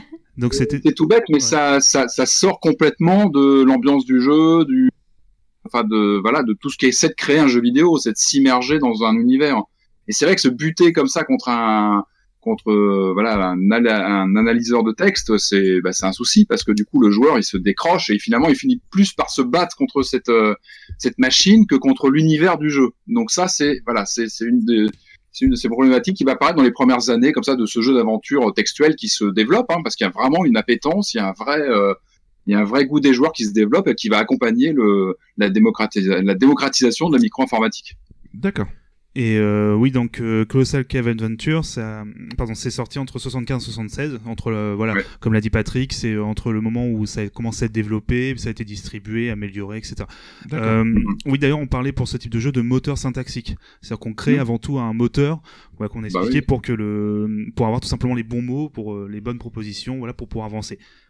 Et petite, petite, petite- je, je remets encore une parenthèse, mais il faut s'imaginer le côté, euh, parce qu'aujourd'hui on est, on est un peu éloigné, éloigné de tous ces jeux-là, mais le, le côté intimidant quand même de ces jeux-là, c'est-à-dire qu'on est devant un écran noir, comme, comme vous le disiez tout à l'heure, avec un, un curseur qui clignote et qui attend nos commandes. Et c'est tout bête, mais, mais c'est intimidant. C'est vrai que quand on, on se trompe plusieurs fois, on on sait pas trop quoi entrer. Il y a, y a- y a une sorte de barrière qui fait que il faut vraiment, il faut être mordu quand même pour y jouer. Voilà, il faut avoir envie, il faut vraiment être motivé. Et euh, voilà, les joueurs qui, qui pratiquent ces titres-là à l'époque sont voilà, sont des mordus, sont des gens qui ont, qui ont vraiment envie d'y jouer. Il y a, y a quand même une barrière à l'entrée euh, qui fait que ça va, ça va se restreindre à une certaine population de joueurs euh, curieux qui ont envie de se, de se challenge, de trouver des bonnes commandes, ou qui vont voilà, qui vont être passionnés parce que c'est passionnant. Attention, ce sont des jeux passionnants hein, parce que je finis la parenthèse, mais ce sont des jeux où l'imaginaire tourne à plein régime, comme lorsqu'on lit un livre. C'est-à-dire qu'on est sur la, sur du texte, sur des mots, et il n'y a pas mieux pour imaginer des choses et des univers soi-même. Donc ça, c'est vraiment la puissance de ces jeux-là. Mais en contrepartie, il y a un ticket d'entrée en termes de gameplay qui est, qui est pas forcément très, très facile à passer. Ah oui, totalement. Et après, je me, je me permets aussi, mais pour euh, s'imaginer vraiment à quoi ça ressemblait, parce qu'il y a peut-être des gens qui vont nous écouter et qui se disent ouais super un écran noir, mais en gros, euh, l'écran du jeu, c'est comme quand tu vas dans le dos de ton PC. Ouais, ouais, c'était vraiment. euh, Donc euh, déjà le dos, ça, t'as pas envie d'y aller aujourd'hui. Donc euh, Ah, imagine choix, un hein, peu à comme l'époque. euh. Et Mais- pourtant, dans le DOS, euh, tu as la commande help qui t'indique toutes les commandes à faire. Là, je suppose que tu n'avais pas du tout d'indication sur les commandes que tu Ah, pouvais si. taper, quoi. Ça dépend pouvait des jeux. ouais. ouais. Ça dépend D'accord. des jeux. Ok. Voilà, beaucoup de jeux l'ont mis, hein, ça, ou euh, beaucoup justement devant ces problématiques de justement de confort de jeu, on pensait à intégrer des systèmes d'aide ou des aides ou des, des, des choses comme ça. Bon, ouais, j'imagine, oui. Histoire un qu'autre chose. Hein, pas... Ok. Alors forcément, il faut parler aussi des jeux Infocom euh, rapidement euh, et la fameuse série Zork qui sera entre qui est sortie en 1980, qui sera la première euh, série de jeux, on va dire grand public, je mets des grands guillemets parce que c'était les débuts d'un micro-ordinateur. Tout le monde n'avait pas forcément un ordinateur, mais c'était un jeu voilà pour qui était sorti dans le commerce. Zork, il y en a eu énormément, enfin il y a eu beaucoup d'épisodes. C'est une série voilà euh, qui a commencé en tant que voilà aventure aventure textuelle, fiction interactive, puis qui après a eu des graphismes, etc. Mais ça, c'est une autre histoire. Et petite Avec une anecdote. particularité, euh, je, je, je vous coupe euh, systématiquement, je suis désolé. Non, Infocom, il y a, y un point intéressant hein, qui va qui va perdurer un peu dans le point and click euh, moderne entre guillemets. C'est le fait d'avoir des boîtes énormes avec plein de choses dans la boîte, Ouais. Euh, plein d'indices, plein de, de choses en papier, des cartes, des. Alors, il y avait deux choses. À la fois, c'était aussi pour lutter contre le piratage, qui était un fléau qui se développait dès le début des années 80, mais c'était aussi un moyen d'augmenter l'univers d'un jeu qui était souvent voilà réduit à des lignes de texte à l'écran. Et c'est vrai qu'intégrer des des, c'est pas des goodies parce que ce sont vraiment des objets du, du jeu qui arrivaient dans le monde réel finalement quand on ouvrait sa boîte il y avait des, des cartes des choses et ça permettait aussi de enfin, voilà l'univers d'un jeu vu qu'il était réduit à l'écran bah, il se développait aussi dans la boîte physiquement quand on achetait son jeu voilà c'est aussi une de ces de ces choses que les premiers point and click euh, dont on va parler après vont conserver un petit moment voilà c'est une parenthèse Petite pensée pour nos jeux maintenant qui n'ont même plus de livret. euh, qui n'ont plus rien, qui n'ont même plus de notice, qui n'ont plus la plupart du temps, à part les, évidemment les éditions collector qui sont aussi une réponse à ça. Mais oui, oui, malheureusement, c'est un Ça- peu euh, complètement en voie de disparition. Je trouve que c'est un charme quand même qu'on a un peu perdu quand même avec le temps. Euh, Les grosses, les grandes boîtes PC, je trouvais ça génial. Ah, moi, j'adorais. euh, Ouais. Bien sûr. Et justement, là, ça contrebalançait complètement. Enfin, il y avait presque un déséquilibre charmant entre ce qu'on avait à l'écran, qui était très pauvre visuellement. Attention, je parle bien graphiquement. Et puis, le, voilà, ces boîtes, regardez sur Internet. hein, Il y a des, il y a des, des sites qui font euh, muséum d'infocom ou des choses comme ça. Qui, c'est incroyable les boîtes, la finition, les gaufrages, les. Il y avait une finition de l'objet jeu à l'époque qui était incroyable. Et ça, vraiment, ça s'intégrait dans une autre façon d'imaginer l'univers parce que euh, graphiquement, c'était très réduit à l'écran, tout simplement. Alors, une petite note en plus, euh, on n'a pas dit en début d'émission, d'habitude, on le dit, euh, c'est nos sources pour lesquelles on a travaillé, euh, enfin lesquelles on a utilisé pour pouvoir travailler euh, nos recherches, enfin pour l'épisode. Ouais. Et du coup, moi j'ai beaucoup utilisé le site archive.org, donc le l'internet archive, donc vraiment les archives d'internet, qui propose des émulateurs qu'on peut utiliser en ligne pour directement jouer à des vieux jeux comme ça. Alors Zork, on peut le trouver assez facilement en dehors de ce site, mais pour tout, quasiment tous les jeux voilà qu'on va parler, genre je n'ai pas pu tout faire bien entendu, mais j'ai pu essayer comme ça quelques jeux grâce à ce site. Sans installer, euh, voilà, on n'a pas installé un client ou quoi que ce soit, ça se lance. Sur euh, la page jaune. Alors, Pour compléter avec mes Oui. sources, justement, tant qu'à faire, même si c'est pas à ce moment-là que j'aurais dû le faire, j'aurais dû le faire bien avant, mais comme un, j'ai pas mis, euh, j'ai pas mis de côté mes sources spécialement. pas grave, contre, euh, il y a le site de Merlin Free, j'ai été voir le dossier de Gamecult à propos du point and click aussi, euh, et tu as un site qui s'appelle, après, c'est que de mémoire, je suis vraiment désolé, je retrouverai, puis je remettrai, mais il me semble que c'est adventuregame.fr ou quelque chose comme ça en fait, qui est un site qui traite Ouais. de pas mal de jeux d'aventure euh, qui m'a beaucoup Ouais, qui est très euh, bien. aidé. Ouais, je crois Ouais. que ouais, je vois ce que c'est. Voilà. Donc dernière anecdote, après je vais enchaîner, euh, par le jeu des, euh, des achats, des rachats des studios, maintenant euh, la licence Zork appartient à, à Activision, donc ce qui pourrait être assez drôle, on peut imaginer un Battle Royale, bientôt peut-être euh, Zork, tout en, C'est ton jamais. Sur mobile, sur mobile. N'oubliez pas. c'est on jamais. Je crois qu'il y avait un Call of Duty où on pouvait lancer un Zork. Le, un des. Black Ops, ouais, c'est ça. en- Ouais, c'est ça. Il y avait, il y avait un jeu dans le jeu et bon, ce qu'aura fait aussi Lucas il y a bien des années avant, mais bon. On en c'est- Et euh, du coup, donc juste après ce type de jeu, tu as eu euh, une évolution qui est arrivée avec un, un jeu sur Apple II qui s'appelait euh, Mystery House. Cette fois, on avait, attention, une grande évolution, des graphismes. C'est-à-dire que tu avais toujours le texte. graphisme Voilà. Et voilà. Et c'était mine de rien, euh, c'est tout bête, mais euh, t'avais, c'était que voilà que des, euh, j'allais dire des, des, enfin c'était très sommaire. C'était simplement, tu vois, des lignes, de, des traits Fil comme de fer. oui. voilà, fil de fer, pour pouvoir décrire tout simplement bah, la maison, la fameuse C'est claque hein, à l'époque. C'est une- c'est un impact. euh, bah, voilà, ça, ça, ça transforme le- la notion de jeu d'aventure complètement. Voilà, et ça c'est dès euh, 80 et euh, ça a été fait par une petite, euh, pardon, ce, ce jeu, c'est le premier jeu d'une petite société dont on reparlera plus tard, qui euh, s'appelait Online System et plus tard qui s'appellera Sierra. Et ça, Ah, Shira. Voilà, on en reparlera. J'aime bien. Et euh, je- et alors, là, à partir de là, il y a eu énormément de jeux. Ça a commencé, ça y est, le- les débuts, de, les débuts de la micro-informatique pour le grand public. T'as eu énormément de jeux de, voilà, de cette fois d'aventure graphique. Donc toujours, tu écris tes commandes. Et euh, t'as eu énormément d'adaptations de, de comics. Ça, je savais pas. Des, euh, Mhm, ouais. que ce soit les X-Men, les U, enfin les Marvel, etc. Énormément, voilà, de, de jeux. Ça. Adventure International qui avait signé un, un deal notamment avec Marvel à l'époque pour faire des voilà du jeu d'aventure euh, graphique et textuel euh, sur les licences Marvel. Ouais. Et je crois que c'était grâce à Monsieur Mea que j'avais découvert ça, si je me trompe pas, dans une de ses vidéos. Enfin, que je retrouve. Et euh, voilà, ça c'est vraiment avec la série King Quest aussi. euh, d'autres, alors, il y en a plein. hein, Voilà, 184. Parking Quest qui est intéressant, attention, hein. c'est un un gros peu, morceau. King Quest, Voilà, qui Parce est- que euh, euh, encore une autre parenthèse, il est intéressant parce que c'est Sierra donc euh, dont vous parliez pour Mystery House. Euh, ce qui est intéressant euh, avec King's Quest, c'est que il, il, est- il fait un peu un- une sorte de, de palier. Euh, C'est-à-dire qu'on est encore sur de la saisie de texte euh, au clavier et on commence à pouvoir euh, déplacer un, son personnage à l'écran. Donc on, on- on commence à avoir un système un peu hybride euh, entre de la saisie textuelle et de l'interaction graphique. Donc c'est un titre euh, pareil qui est très important dans, dans voilà dans le, Le personnage, on le déplace comment? Comment le personnage Ouais. au, bah, au clavier, au, Au clavier, je crois, ou à la manette. On doit peut-être pouvoir aussi. Ça dépend aussi des versions, parce qu'il a tellement été Oui. refait. Ouais. Sorti. refait, Mais il y en a un qui est sorti il y a pas longtemps d'ailleurs. oui, Il y a quelques là. années, ouais. Ouais, un remake. euh, Ouais. oui, qui Oui, tu déplaces. Ouais, tu imagines, tu déplaces comme dans un jeu, euh, voilà, dans un décor, tu déplaces ton personnage et dès qu'il y a une action à faire, tu la tapes, euh, tu tapes la phrase. euh, Ah, J'ai cru qu'il fallait écrire genre euh, va à gauche. euh. Alors ça, c'était les premiers jeux, mais là maintenant, c'était cette avant. fois, tu... Là, ça avait quand même Non, changé. voilà. euh, C'était euh, d'accord, ok. On a un personnage qui se balade et c'est pareil, c'est une magie. Enfin là, là encore, Sierra, ils apportent une vraie. euh, Oh oui. Ils sont pionniers. hein. De toute façon, eux vraiment, euh, cette boîte américaine, le, le couple Williams qui, qui, qui fonde la, la, société, ils sont vraiment pionniers sur le jeu d'aventure à l'époque euh, aux États-Unis euh, là-dessus en fait. C'est-à-dire qu'ils avancent, ils, apportent des vraies propositions euh, qui changent la donne à chaque fois. C'est-à-dire qu'il y a eu Mystery House avec le graphisme, King's Quest, pareil, c'est c'est c'est une belle avancée dans son domaine. Euh, au point où même IBM va, va, signer un deal avec eux pour le, le, le, proposer sur l'IBM PC Junior qui va faire flop malgré tout. Mais voilà, IBM sent que ce jeu-là a un gros potentiel.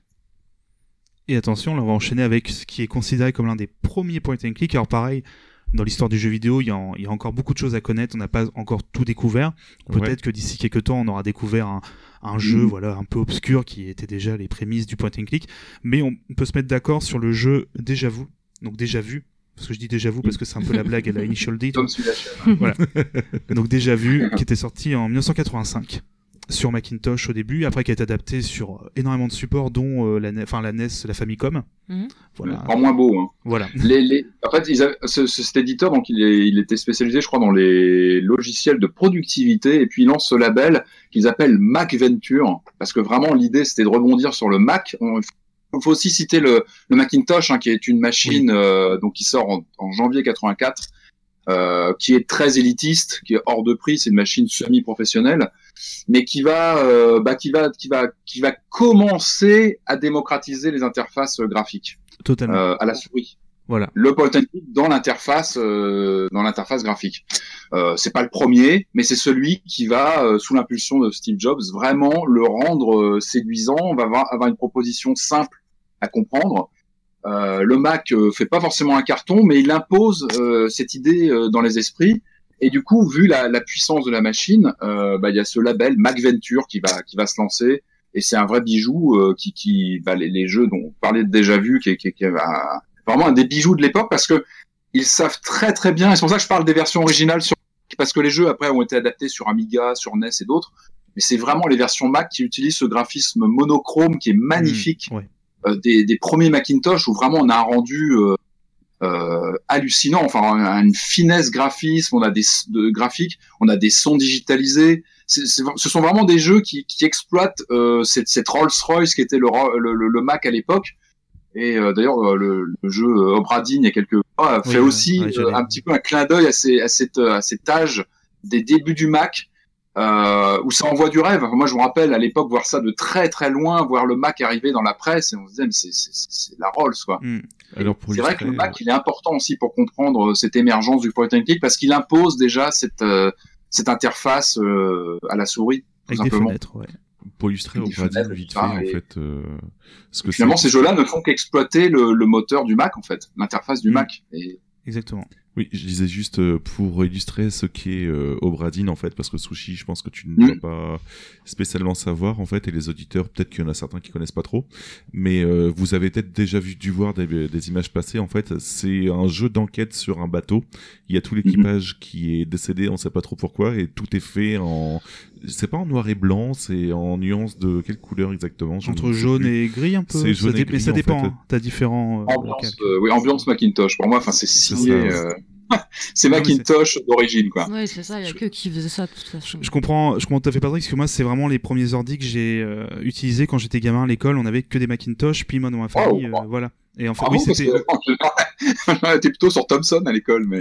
Alors moi, c'était. Nous, n'en avait pas. C'était, c'était bien après quand même. Hein, attention, moi, c'était. Voilà. C'est vrai, c'est vrai. Merci de me le rappeler. Non, mais, oui, non, mais c'est bien de commencer sur Mac. Voilà. C'est clair voilà, je, même à la maison, je veux dire, j'ai eu la chance aussi d'avoir, pareil, c'était dans les années 90, donc euh, les Macintosh étaient ouais, sortis ouais. depuis euh, pas mal d'années. Ouais, ils se démocratisaient un petit peu. Voilà. Et donc, on, pour rebondir un peu sur notre ancien épisode, c'était vraiment l'époque où tu commences, voilà, euh, je, alors c'est vrai que je, je, le fais, mais je le dis pas, c'est pas Victor du fric, je me tourne vers Sushi. c'est, on avait parlé, le fameux passage où on, on passe d'interface graphique uniquement textuelle pour les mmh. OS, enfin pour les pour les ordinateurs et on commence à avoir les souris donc grâce à l'Atari ST aussi également et Macintosh ouais. voilà et donc comme voilà et pour que t'imagines un petit peu déjà vu t'imagines plusieurs fenêtres en fait t'as une fenêtre principale avec le décor du jeu tu interagis pour la première fois tu cliques directement sur l'écran pour prendre un objet par exemple t'as un manteau tu t'appuies d'abord sur un bouton ouvrir tu cliques après sur le manteau, tu peux récupérer, et en fait, tu utilises que la souris. Tu n'as pas d'autre chose. D'accord, voilà. c'était révolutionnaire. Voilà. J'imagine. Oui. Aujourd'hui, ouais. ça paraît euh, limite ridicule quand oui, 19. Mais il faut se rendre compte qu'à l'époque, c'était complètement fou. Et surtout, Oui. ça imposait, et c'est c'est aussi un des fondamentaux du point and click, euh, c'est que ça imposait un rapport euh, différent entre le joueur et l'univers du jeu. C'est-à-dire qu'on n'avait plus, on avait d'autres blocages parce qu'il y avait des énigmes, il fallait aussi euh, farfouiller dans les décors, etc. Mais on n'avait plus cette prison du texte à taper qui attendait une commande bien spécifique. C'est-à-dire que là, on pouvait se balader avec son curseur de souris, on pouvait ausculter un décor, une scène, euh, et c'est tout bête, mais ça, vraiment, ça, ça bâtit un rapport complètement différent entre le joueur et son jeu. Et vraiment, on, on s'immerge différemment dans les décors. J'ai envie de dire qu'on on passe de l'autre côté de, du- de l'écran beaucoup plus facilement. On- L'immersion est beaucoup plus forte. Il y a moins de retenue en fait. On est vraiment projeté dans l'univers du jeu. Ça, c'est un point vraiment fondamental. Cette émergence sur le Macintosh pour comprendre euh, l'explosion du point and click qui suit dans les dans les années qui qui Oui, vrai que oui, je l'ai pas dit, mais c'est un jeu d'enquête purement était dans une ambiance de film euh, noir, polar, Film euh, noir. voilà des années C'est un 30. délice, euh, déjà vu, c'est un délice. Voilà. D'accord. Donc celui-là, j'ai- par exemple, je l'ai fait sur le site archive. Enfin, je l'ai fait. J'ai joué un petit peu sur le site archive.org. Il y a des très bonnes versions sur Steam, hein, si vous êtes. Ah, Euh... D'ailleurs, a- oui, a, a été euh, recomposé il y a quelques années. Ils ont ressorti une version remastered de Shadowgate, qui était le grand succès Shadowgate oui. euh, de ce studio euh, sur Mac et d'autres. Euh, ils se sont relancés euh, il y a quelques années. Euh, on peut trouver, je crois que c'est encore dispo normalement, hein, donc les Shadowgate actuels refaits, mais aussi il y a des collections qui sont sorties même sur console de ces jeux d'origine. Euh, Uninvited aussi qui est excellent, qui est dans la thématique horreur, euh, pareil avec le même moteur. Et tout ça, euh, sur Steam, normalement, on a les versions Mac et les versions Apple 2GS qui sont beaucoup plus colorées. Ça permet de voir un petit peu les différences. Voilà, c'est pour les. Les chercheurs un peu intéressés par ces, ces jeux pionniers. C'est c'est une belle collection sur, sur Steam.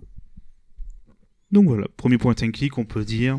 Ça peut, voilà, donc ça serait déjà vu, même si bon, il y a- on pourra peut-être trouver d'ici quelques temps un nouveau jeu, voilà. Il y en a eu, il y en a eu avant. hein. Enfin, c'est c'est pas facile de les, de les dater comme ça. Je crois qu'il y a un des premiers, euh, un des premiers sur Max, Enchanted Sculptors, je crois. Mais c'est pas un jeu marquant. C'est vrai que déjà vu, c'est vraiment un des premiers euh, succès euh, qui, euh, bah, qui, qui marque, qui marque vraiment le- la catégorie, clairement, complètement.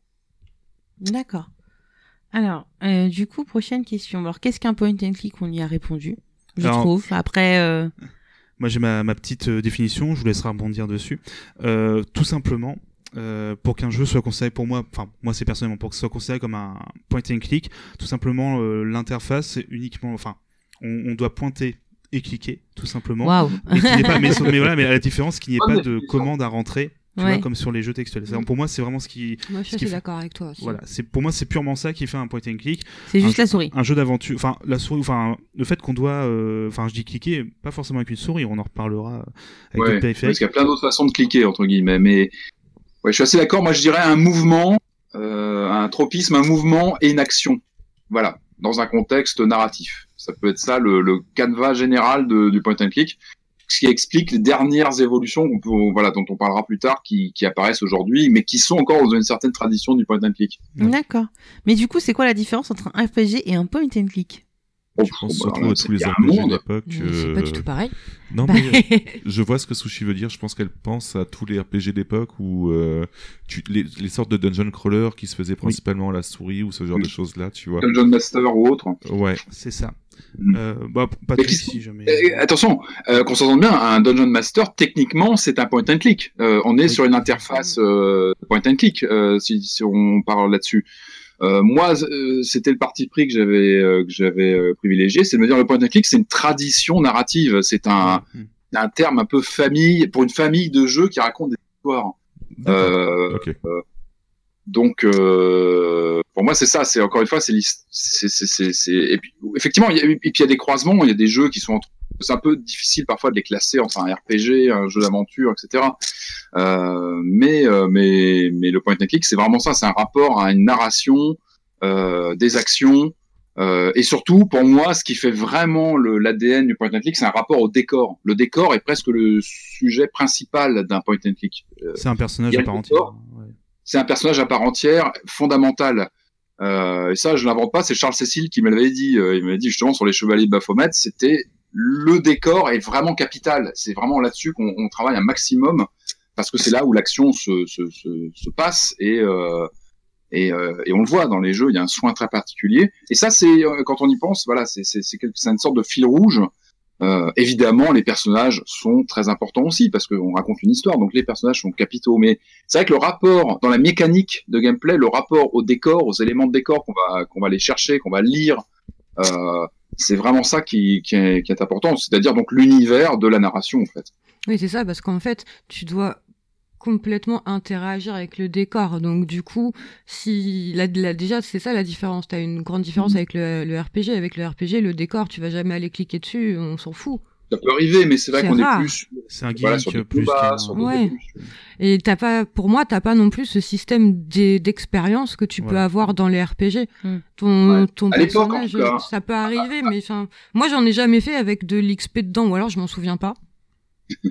mais euh, alors qu'un RPG enfin déjà pour euh, avancer dans l'histoire t'es obligé d'avoir de l'XP que là tu ton expérience en fait elle est pas dans dans l'interface du jeu c'est pas le personnage qui va avoir de l'expérience c'est toi qui mm. va te souvenir en fait et qui va gagner ton expérience toi-même D'accord. Il y a ça aussi. La place du joueur est un peu différente. Après, il y a, il y a plein d'expériences un peu hybrides. Je pense notamment au Blade Runner qui arrive un peu plus tard. Hein, ah, Blade Runner, qui pareil est un peu au croisement il y a un peu, il y a un côté jeu de rôle aussi dedans. Il y a, il y a, aussi de l'action. Enfin voilà.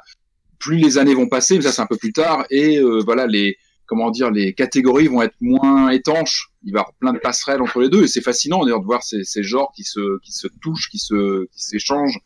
Donc euh, voilà, cette hybridation parfois des genres est aussi fascinante à suivre. D'accord. Bon, bah, du coup j'ai eu ma réponse. Alors du coup, euh, prochaine question. Quand s'est-il popularisé? Alors, euh, je vais me permettre d'y répondre un petit peu, en fait. Euh, déjà, comme premier, euh, bah, deux ans après le premier point de clic, donc en 87, pardon, sort Maniac Mansion, et ça va changer énormément de choses, puisqu'il apporte le moteur Scum, Script Utility, oh, j'ai un accent anglais qui déchire à chaque fois, c'est hallucinant. c'est un script utilitaire pour Maniac Mansion, si tu préfères, tout simplement. Donc, Script Utility for Maniac Mansion, voilà. Mhm. Euh, peut-être que Maxine, tu veux parler un petit peu de Maniac Mansion ou tu connais pas trop Tu préfères que Non, moi je connais que Chevalier de Baphomet d'ailleurs. Donc me posez pas d'autres questions s'il vous plaît. euh, Patrick, est-ce que tu peux présenter très brièvement euh, Maniac Mansion, s'il te plaît Bah moi c'est tout simplement un de mes mes point and click favoris. Enfin c'est pour moi un jeu vraiment euh, euh, fondateur. Alors il est, il est particulier, euh, Maniac Mansion évidemment, parce que moi, il, il, est, bah déjà, il, est dans un univers qui me parle énormément parce que Ron Gilbert et Gary Winnick, donc les deux, les deux principaux euh, euh créateurs de, de ce jeu chez LucasArts, ce sont des fanats de jeux d'horreur, hein, de pardon, de films d'horreur un peu, un peu série Z. Euh, et ils vont s'inspirer déjà de ça pour créer leur jeu. Bon, bah déjà ça me parle. Quand on parle film d'horreur de série Z, évidemment tout de suite ça me parle. Et puis, euh, et puis non, c'est un jeu qui, qui, qui va vraiment euh, poser pas mal de, de, de, piliers de, qui vont rester pendant des années. Tu, tu parlais tout à l'heure du, justement à l'instant du moteur Scum qui va rester des années chez, chez, qui va évoluer pendant des années chez Lucas. Dans le studio, on rappelle un petit peu, hein, LucasArts, donc c'est un studio qui est créé au sein du groupe Lucasfilm, excusez du peu quand même, hein, c'est George Lucas en Californie qui, euh, dès le début des années 80, se dit tiens, le jeu vidéo, euh, bon moi j'ai fait Star Wars, je vois bien que le jeu vidéo commence à puissance, il faut que je fasse quelque chose. Je vais lancer déjà un, petit studio de plutôt de veille et de, de recherche pour voir un petit peu ce qui se passe. Euh, les jeux sont plutôt confiés à l'extérieur, à Atari pour les, les bornes d'arcade, etc. Et puis, euh, et puis, ce studio va commencer à créer ses propres jeux en s'inspirant dans un premier temps d'abord des, des, univers Star Wars sans avoir le droit de les utiliser. D'ailleurs, ça c'est aussi une anecdote, hein, c'est que euh, ces gens rejoignaient le groupe Lucas, mais on disait non, euh, vous pouvez pas travailler sur le Star Wars parce que Star Wars c'est confié à d'autres studios, donc souvent euh, les gens qui rejoignaient le, le, studio étaient un peu frustrés, mais mais mais ça va leur euh, ça va faire exploser leur créativité. D'où voilà, Ron Gilbert et Gary Winnick, deux fans de films d'horreur, qui disent faire quoi tous les deux Bah tiens toi aussi t'aimes bien ce genre de film. Et donc, ils vont avoir cette idée. Alors, je crois que les débuts du jeu, ça part plus sur de l'action. Ils ont plutôt l'idée d'un groupe de, de, de, de, gamins qui, qui rentrent comme ça dans un manoir, euh, des, des, des, horreurs dedans, avec quand même un look très cartoon. Hein. C'est pas de l'horreur méchante, c'est très série Z, très euh, très conte de la crypte en fait. Et puis voilà, le, projet euh, piétine. Et en fait, Ron Gilbert, ça c'est important. Encore une fois, on revient à King's Quest. Il a un flash euh, je crois en jouant avec euh, son petit cousin euh, pendant les fêtes de Noël. il joue à King's Quest avec lui et il pète les, il pète un câble sur la, saisie d'ordre justement. Il dit c'est pas possible, ça, ça nous bloque. Il, se rend compte que ça que ça sort justement de l'univers du jeu et il se dit il faut trouver autre chose. Et voilà, ils vont ils vont réfléchir en interne sur un moteur, sur la façon d'intégrer justement les commandes à l'écran euh, d'avoir un curseur comme ça qu'on va balader euh, au sein de l'image. Donc ça c'est pas nouveau parce qu'on parlait du Mac, donc il y avait déjà eu des choses dès 84. Hein, euh, donc déjà un an, deux ans avant, il y avait déjà du point and click en bonne et due forme sur Mac. Mais eux vont avoir l'idée de déjà de faire tourner ça sur une machine beaucoup plus grand public comme le Commodore 64 et d'avoir quelque chose de très graphique et de très animé à l'écran, c'est très animé, c'est très coloré. On a donc ces et la clé, ce sont ces commandes affichées à l'écran dans lesquelles on va piocher avec le curseur. C'est encore une révolution, euh, une révolution avec un, un monde aussi animé qui, semble vivre malgré nous, même si on ne fait rien, il se passe des choses, des personnages, des, des scènes cinématiques s'enclenchent. Euh, le pitch, évidemment, c'est une... on choisit aussi euh, les trois héros du jeu parmi 6, 7, je sais plus le nombre exact. Euh, c'est incroyable. Ça paraît simple, ça paraît évident aujourd'hui, mais c'est une gageure. D'ailleurs, eux-mêmes vont le regretter pendant la Ils n'auraient jamais dû faire ça. C'est trop compliqué parce qu'il y a tellement de, de choix possibles pendant l'aventure que ça complexifie complètement le, la création de, de Maniac Mansion. Mais ça lui apporte une, une richesse de situation parce qu'on peut finir le jeu avec différents personnages différents, euh, complètement avec des couples de personnages, des associations, des associations de personnages euh, différents. Et ça, ça offre déjà à l'époque une rejouabilité du titre, c'est-à-dire qu'on va pouvoir le refaire avec d'autres personnages. Et euh, bon, pour moi, c'est un jeu vraiment fondateur. Il embarque déjà toute la formule, tout le savoir-faire Lucasfilm Games de l'époque, euh, de l'humour, euh, des, des comment dire, des énigmes tarabiscotées, euh, et euh, et puis voilà, un vrai univers de ce sont des, des, des, des jeux univers euh, avec plein de références pop à la culture de l'époque. Euh, voilà, il y a une richesse euh, voilà, que je trouve euh, assez incroyable. Même quand on y rejoue aujourd'hui, il reste, il reste assez incroyable. Encore une fois, la force de Lucasfilm, c'était, il travaille, ces gens-là travaillaient chez George Lucas, mais ils n'avaient pas le droit de piocher Star Wars à cette époque-là et ils vont du coup ils vont partir dans leurs propres univers avec euh, et puis des vrais des vrais talents hein, Ron Gilbert euh, Gary Winnick Tim Schafer un peu plus tard euh, David Fox. Voilà il y a aussi il y a aussi je pense vrais vrais vrais passionnés talentueux qui vont voilà qui vont créer vraiment une écurie de de jeux bah, dont on parle encore justement décennies plus tard.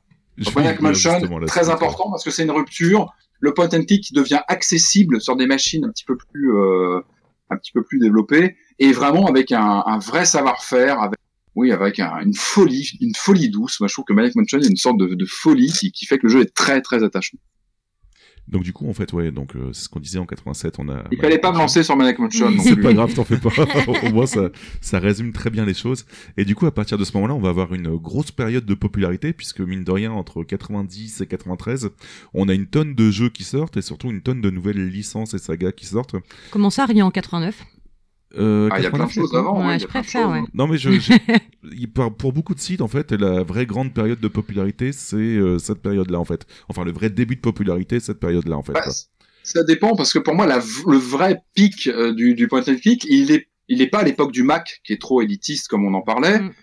Il y a le Commodore 64, on parlait avec Maniac Mansion, c'est parce que ces développeurs-là, Ron Gilbert, connaissaient bien le Commodore 64. Pour moi, l'âge d'or, il est euh, à, euh, euh, Amiga, Atari ST en Europe, ou le PC aux États-Unis, les PC de cette époque-là, euh, qui sont des machines plus abordables, où là, on a, voilà, on a vraiment beaucoup de jeux qui sortent dans tous les sens.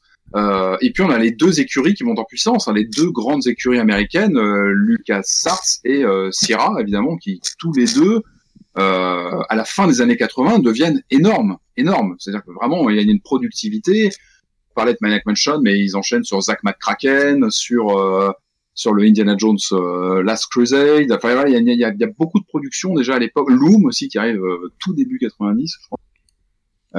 Et Sierra, ils enchaînent tous les quests. C'est-à-dire qu'on a eu King's Quest, mais ils enchaînent sur les Police Quest. Ça, c'est 87, je crois. Police Quest, euh, Leisure Suite Larry, c'est 87. Space Quest. Space Quest, effectivement, qui est plus plus humoristique on a une voilà, on a une effervescence production comme ça euh, autour de ces mécaniques de, point and click. euh, et qui sont majoritairement, je dirais, Amiga, ST et, euh, et PC pour les États-Unis.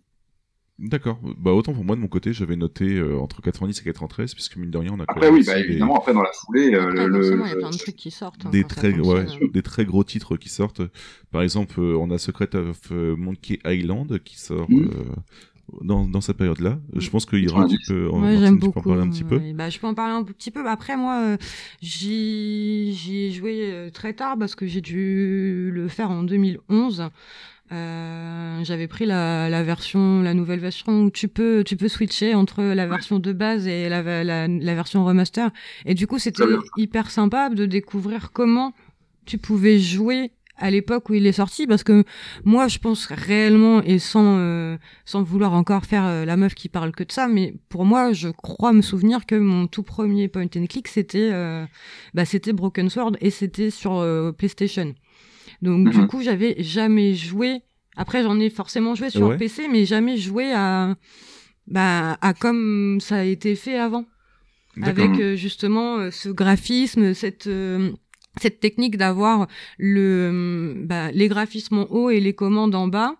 Mhm. Euh, et du coup, euh, c'était c'était très intéressant. Donc je l'ai fait une fois en, norm- en remasterisé, je l'ai refait à la version en version originale et c'était euh, bah, c'était vraiment une révélation. Puis l'humour, enfin c'est l'humour de LucasArts, c'est euh, avec des pirates. Alors du coup c'était cool.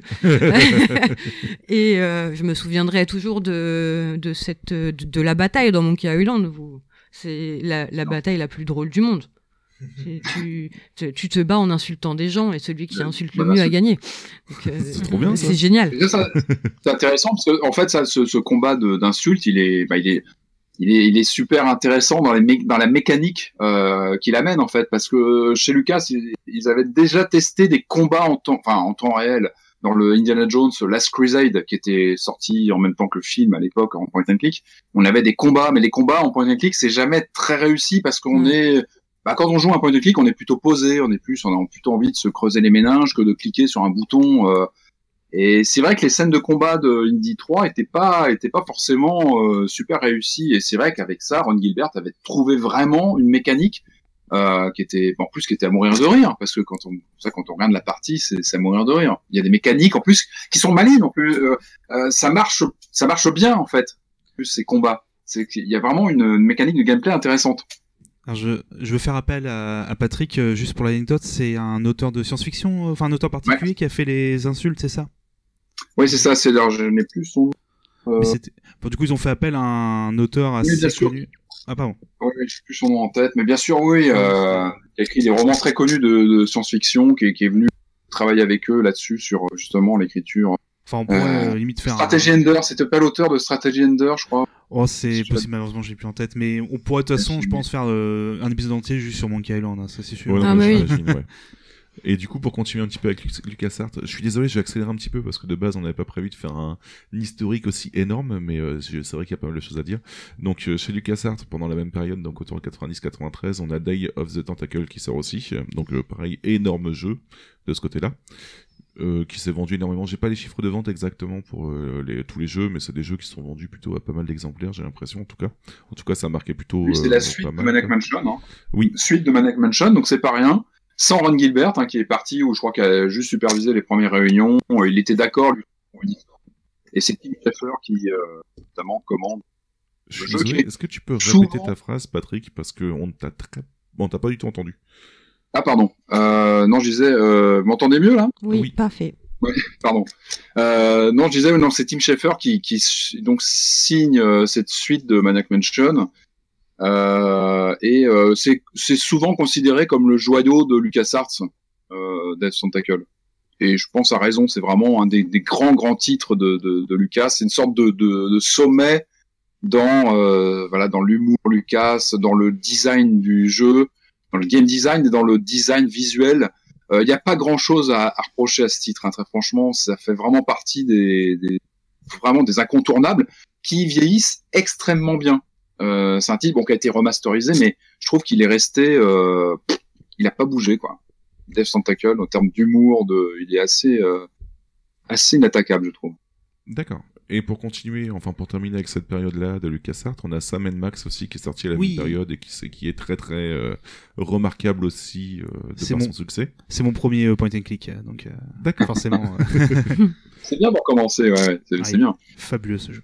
Et sinon, chez les, autres, ouais. chez les autres éditeurs, en fait, on a Adventure Soft qui signe euh, Simon the Sorcerer, qui est mine de rien euh, Ouais. très connu aussi. Et on a Cian, ou Cian, je sais pas, Cian, je pense qu'on peut dire, qui signe Myst aussi, qu'on peut se considérer aussi Myst. comme euh, Oui. point and click, mine de rien, et qui est, euh, qui marque aussi son Avec époque. un gros carton euh, Ouais. d'édition, lui, par contre. Hein, qui À savoir lui- que Myst, euh, je l'ai pas fait. C'est ma mère qui l'a fait. Parce que sinon, je vomis. oui, c'est vrai que c'est la première personne, et toi, tu Bah n'arrives pas, Mais Myst, Atlantis, tout ça? Je D'accord. peux pas. Pourtant, c'est pas très violent en Bah non, termes mais de... j'ai un problème, euh, je sais pas, dès que c'est à la première personne, j'ai la nausée, du coup, euh, c'est compliqué. Mais sinon, très, très, très bon jeu. En plus, c'était euh, les débuts de la 3D, si je dis pas de bêtises. Ah, Ouais, du CD-ROM, enfin, de c'est Voilà, surtout le CD-ROM en fait. C'est c'est euh, resté très longtemps le jeu le plus vendu sur ordinateur et c'était en plus un des pionniers des, des jeux sur CD. Ce qui toujours moi me fait un peu halluciner parce que c'était vraiment une technologie qui était assez chère, assez coûteuse à l'époque pour les Ouais. ordinateurs et ça reste un des jeux les plus euh, vendus. Alors après il y a les Sims qui sont arrivés, mais ça Pourquoi tu me regardes. Ah bah non, bah moi aussi. C'était Brotherhood qui avait euh, qui avait édité euh, d'ailleurs euh, Myst. euh, ceux qui avaient fait Load Runner, c'est un de mes jeux du cœur donc. Ok, ok. Euh, du coup, Sushi, euh, tu avais une question après, mais je pense que les trois quarts des bah ouais, tout a été dit. En fait, je voulais savoir s'il y avait d'autres séries phares, mais bon, là, je pense que clairement, on en a dit pas mal. En vrac, on a parlé de Broken Sword, de Monkey Island, de Sam Max, de King's Quest, de Space Quest. Euh, Il y a Pyjama Sam que tu as marqué de côté aussi, Oui, mais c'est- que je ne vois pas ce que c'est. C'est pas une blague, hein. Ah oui, voilà, c'est ça. C'est bah, c'est ça, c'est pour Ron Gilbert parce que quand il est parti du CastArt, il a fait son propre studio de pour faire des point and click, euh, Ouais. édu- enfin plus éducatifs, avec euh, Pouce Pouce, euh, Pout Pout, pardon, euh, le petit- la petite voiture euh, violette. ouais, il est parti sur... C'est un trait commun, d'ailleurs, il y a plusieurs auteurs comme ça du point and click qui ont aussi fait des jeux pour les, pour les enfants. Et, et je pense que c'est aussi symptomatique d'un rapport à l'image qui est très, très important chez euh, ces designers.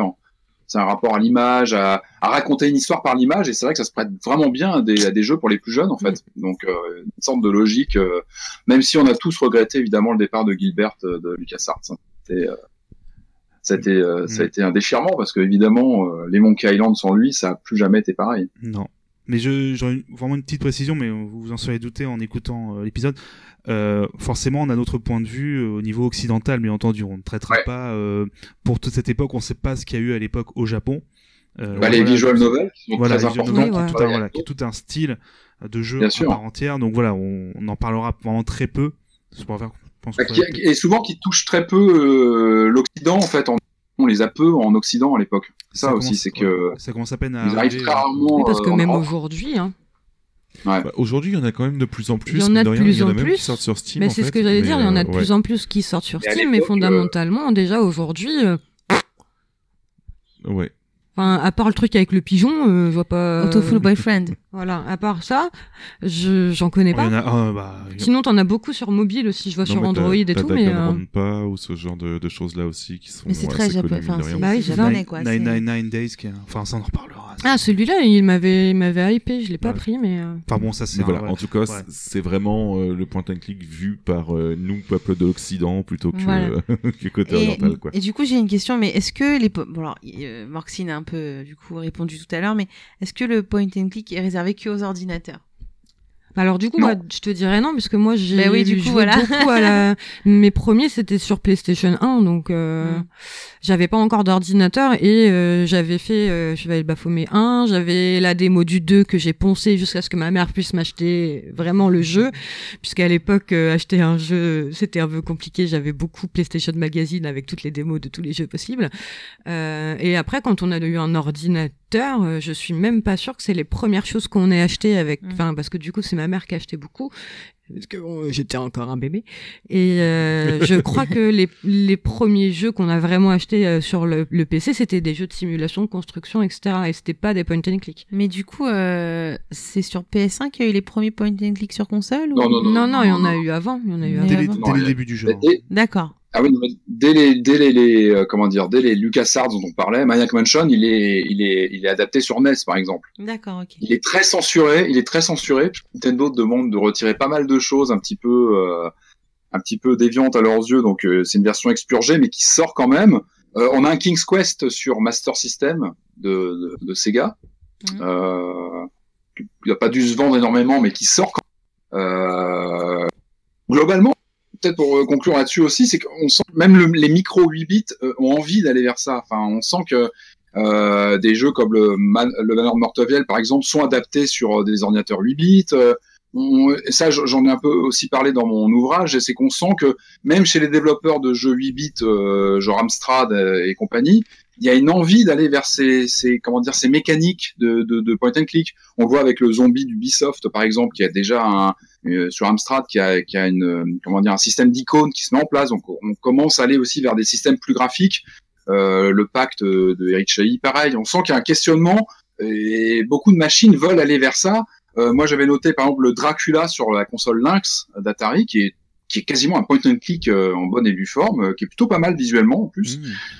On a des, jeux Scooby-Doo, notamment sur Mega Drive, je crois qu'ils sont jamais sortis en Europe, sortis sur aux États-Unis uniquement, qui est un point and click vraiment à la Maniac Mansion dans le look. et puis on a les Clock Tower, le Clock Tower notamment sur Super Famicom, qui est un point and click un petit peu boosté avec des scènes d'action, mais on est quand même sur des mécaniques euh, euh, de point and click. Et puis les, les Zack McCracken sont adaptés, euh, je crois, sur, au Japon, sur des, mm. certaines consoles. Il y a des choses qui arrivent. Voilà, il y a, y, a, y, a des, y a des, ça reste minoritaire et pas forcément très vendeur, mais ça existe. Il y a des Kings, je crois que c'est King's Quest 5 qui sort sur NES aussi. Voilà, ce sont des titres tellement populaires. Il faut se rappeler qu'à l'époque, le point and click, euh, sur les micros, c'est un, un, genre locomotive. Hein. Mm. Aujourd'hui, c'est cas, mais à l'époque, c'est un genre locomotive, et c'est même euh, presque un, une vitrine technologique. Euh, c'est via le point and click que des nouvelles technologies arrivent. Sierra, il est, c'est un studio qui est à la pointe des technologies. On va en parler un peu après, mais il absorbe beaucoup de nouvelles technologies, le CD-ROM, euh, etc. Donc le point and click, c'est un genre qui compte énormément. Donc les consoles ont aussi des adaptations de ces séries mythiques qui ont un gros gros poids à l'époque. Euh, sur le marché. D'accord. Et euh, big up pour euh, Morxine, t'as eu les cheveux de Baphomet sur GBA. Oui. C'est vrai. c'est vrai. C'est vrai. Mais j'avais pas euh, de Game Boy Advance. non? Bah c'est un jouable, je sais pas, j'ai pas joué, mais tu retrouves. Non, non, moi j'avais, non, je l'ai fait, il est, il, est, il est, relativement jouable. Il est jouable, ouais. Euh, j'ai une autre petite question qui sera à mon avis très rapide à répondre, c'est est-ce que c'est que des jeux d'enquête? Parce que moi j'ai l'impression que c'est que des enquêtes genre un peu enquête policière et tout. Euh... Oh non. Ou est-ce qu'il y a autre chose T'as de tout. Oh, moi, bah j'ai toujours l'exemple euh, qui est Loom, en fait, hmm. qui est un peu d'aventure, qui fait même fi. En fait, c'est vraiment un jeu à part. Moi, c'est un jeu coup de cœur. Je l'ai fait euh, bah, il y a pas longtemps, cet été. C'est une amie qui me l'avait euh, conseillé. Et euh, c'est un petit bijou de poésie en fait. T'as pas d'inventaire, c'est juste des chansons entre guillemets. Tu utilises des notes de musique pour euh, invoquer des, bah, pour faire les actions, hmm. pour tout simplement ouvrir un truc. Voilà. C'est très court, mais c'est fabuleux. Et il n'y a pas du tout d'enquête, c'est juste une aventure comme ça. D'accord. parce que moi, avant de, de, faire cette émission, les seuls dont j'entendais parler, c'était des enquêtes. Donc bah, c'est normal, je parle que des chevaliers de Baphomet. c'est peut-être pour ça. C'est peut-être pour ça. J'ai été influencée. Pardon.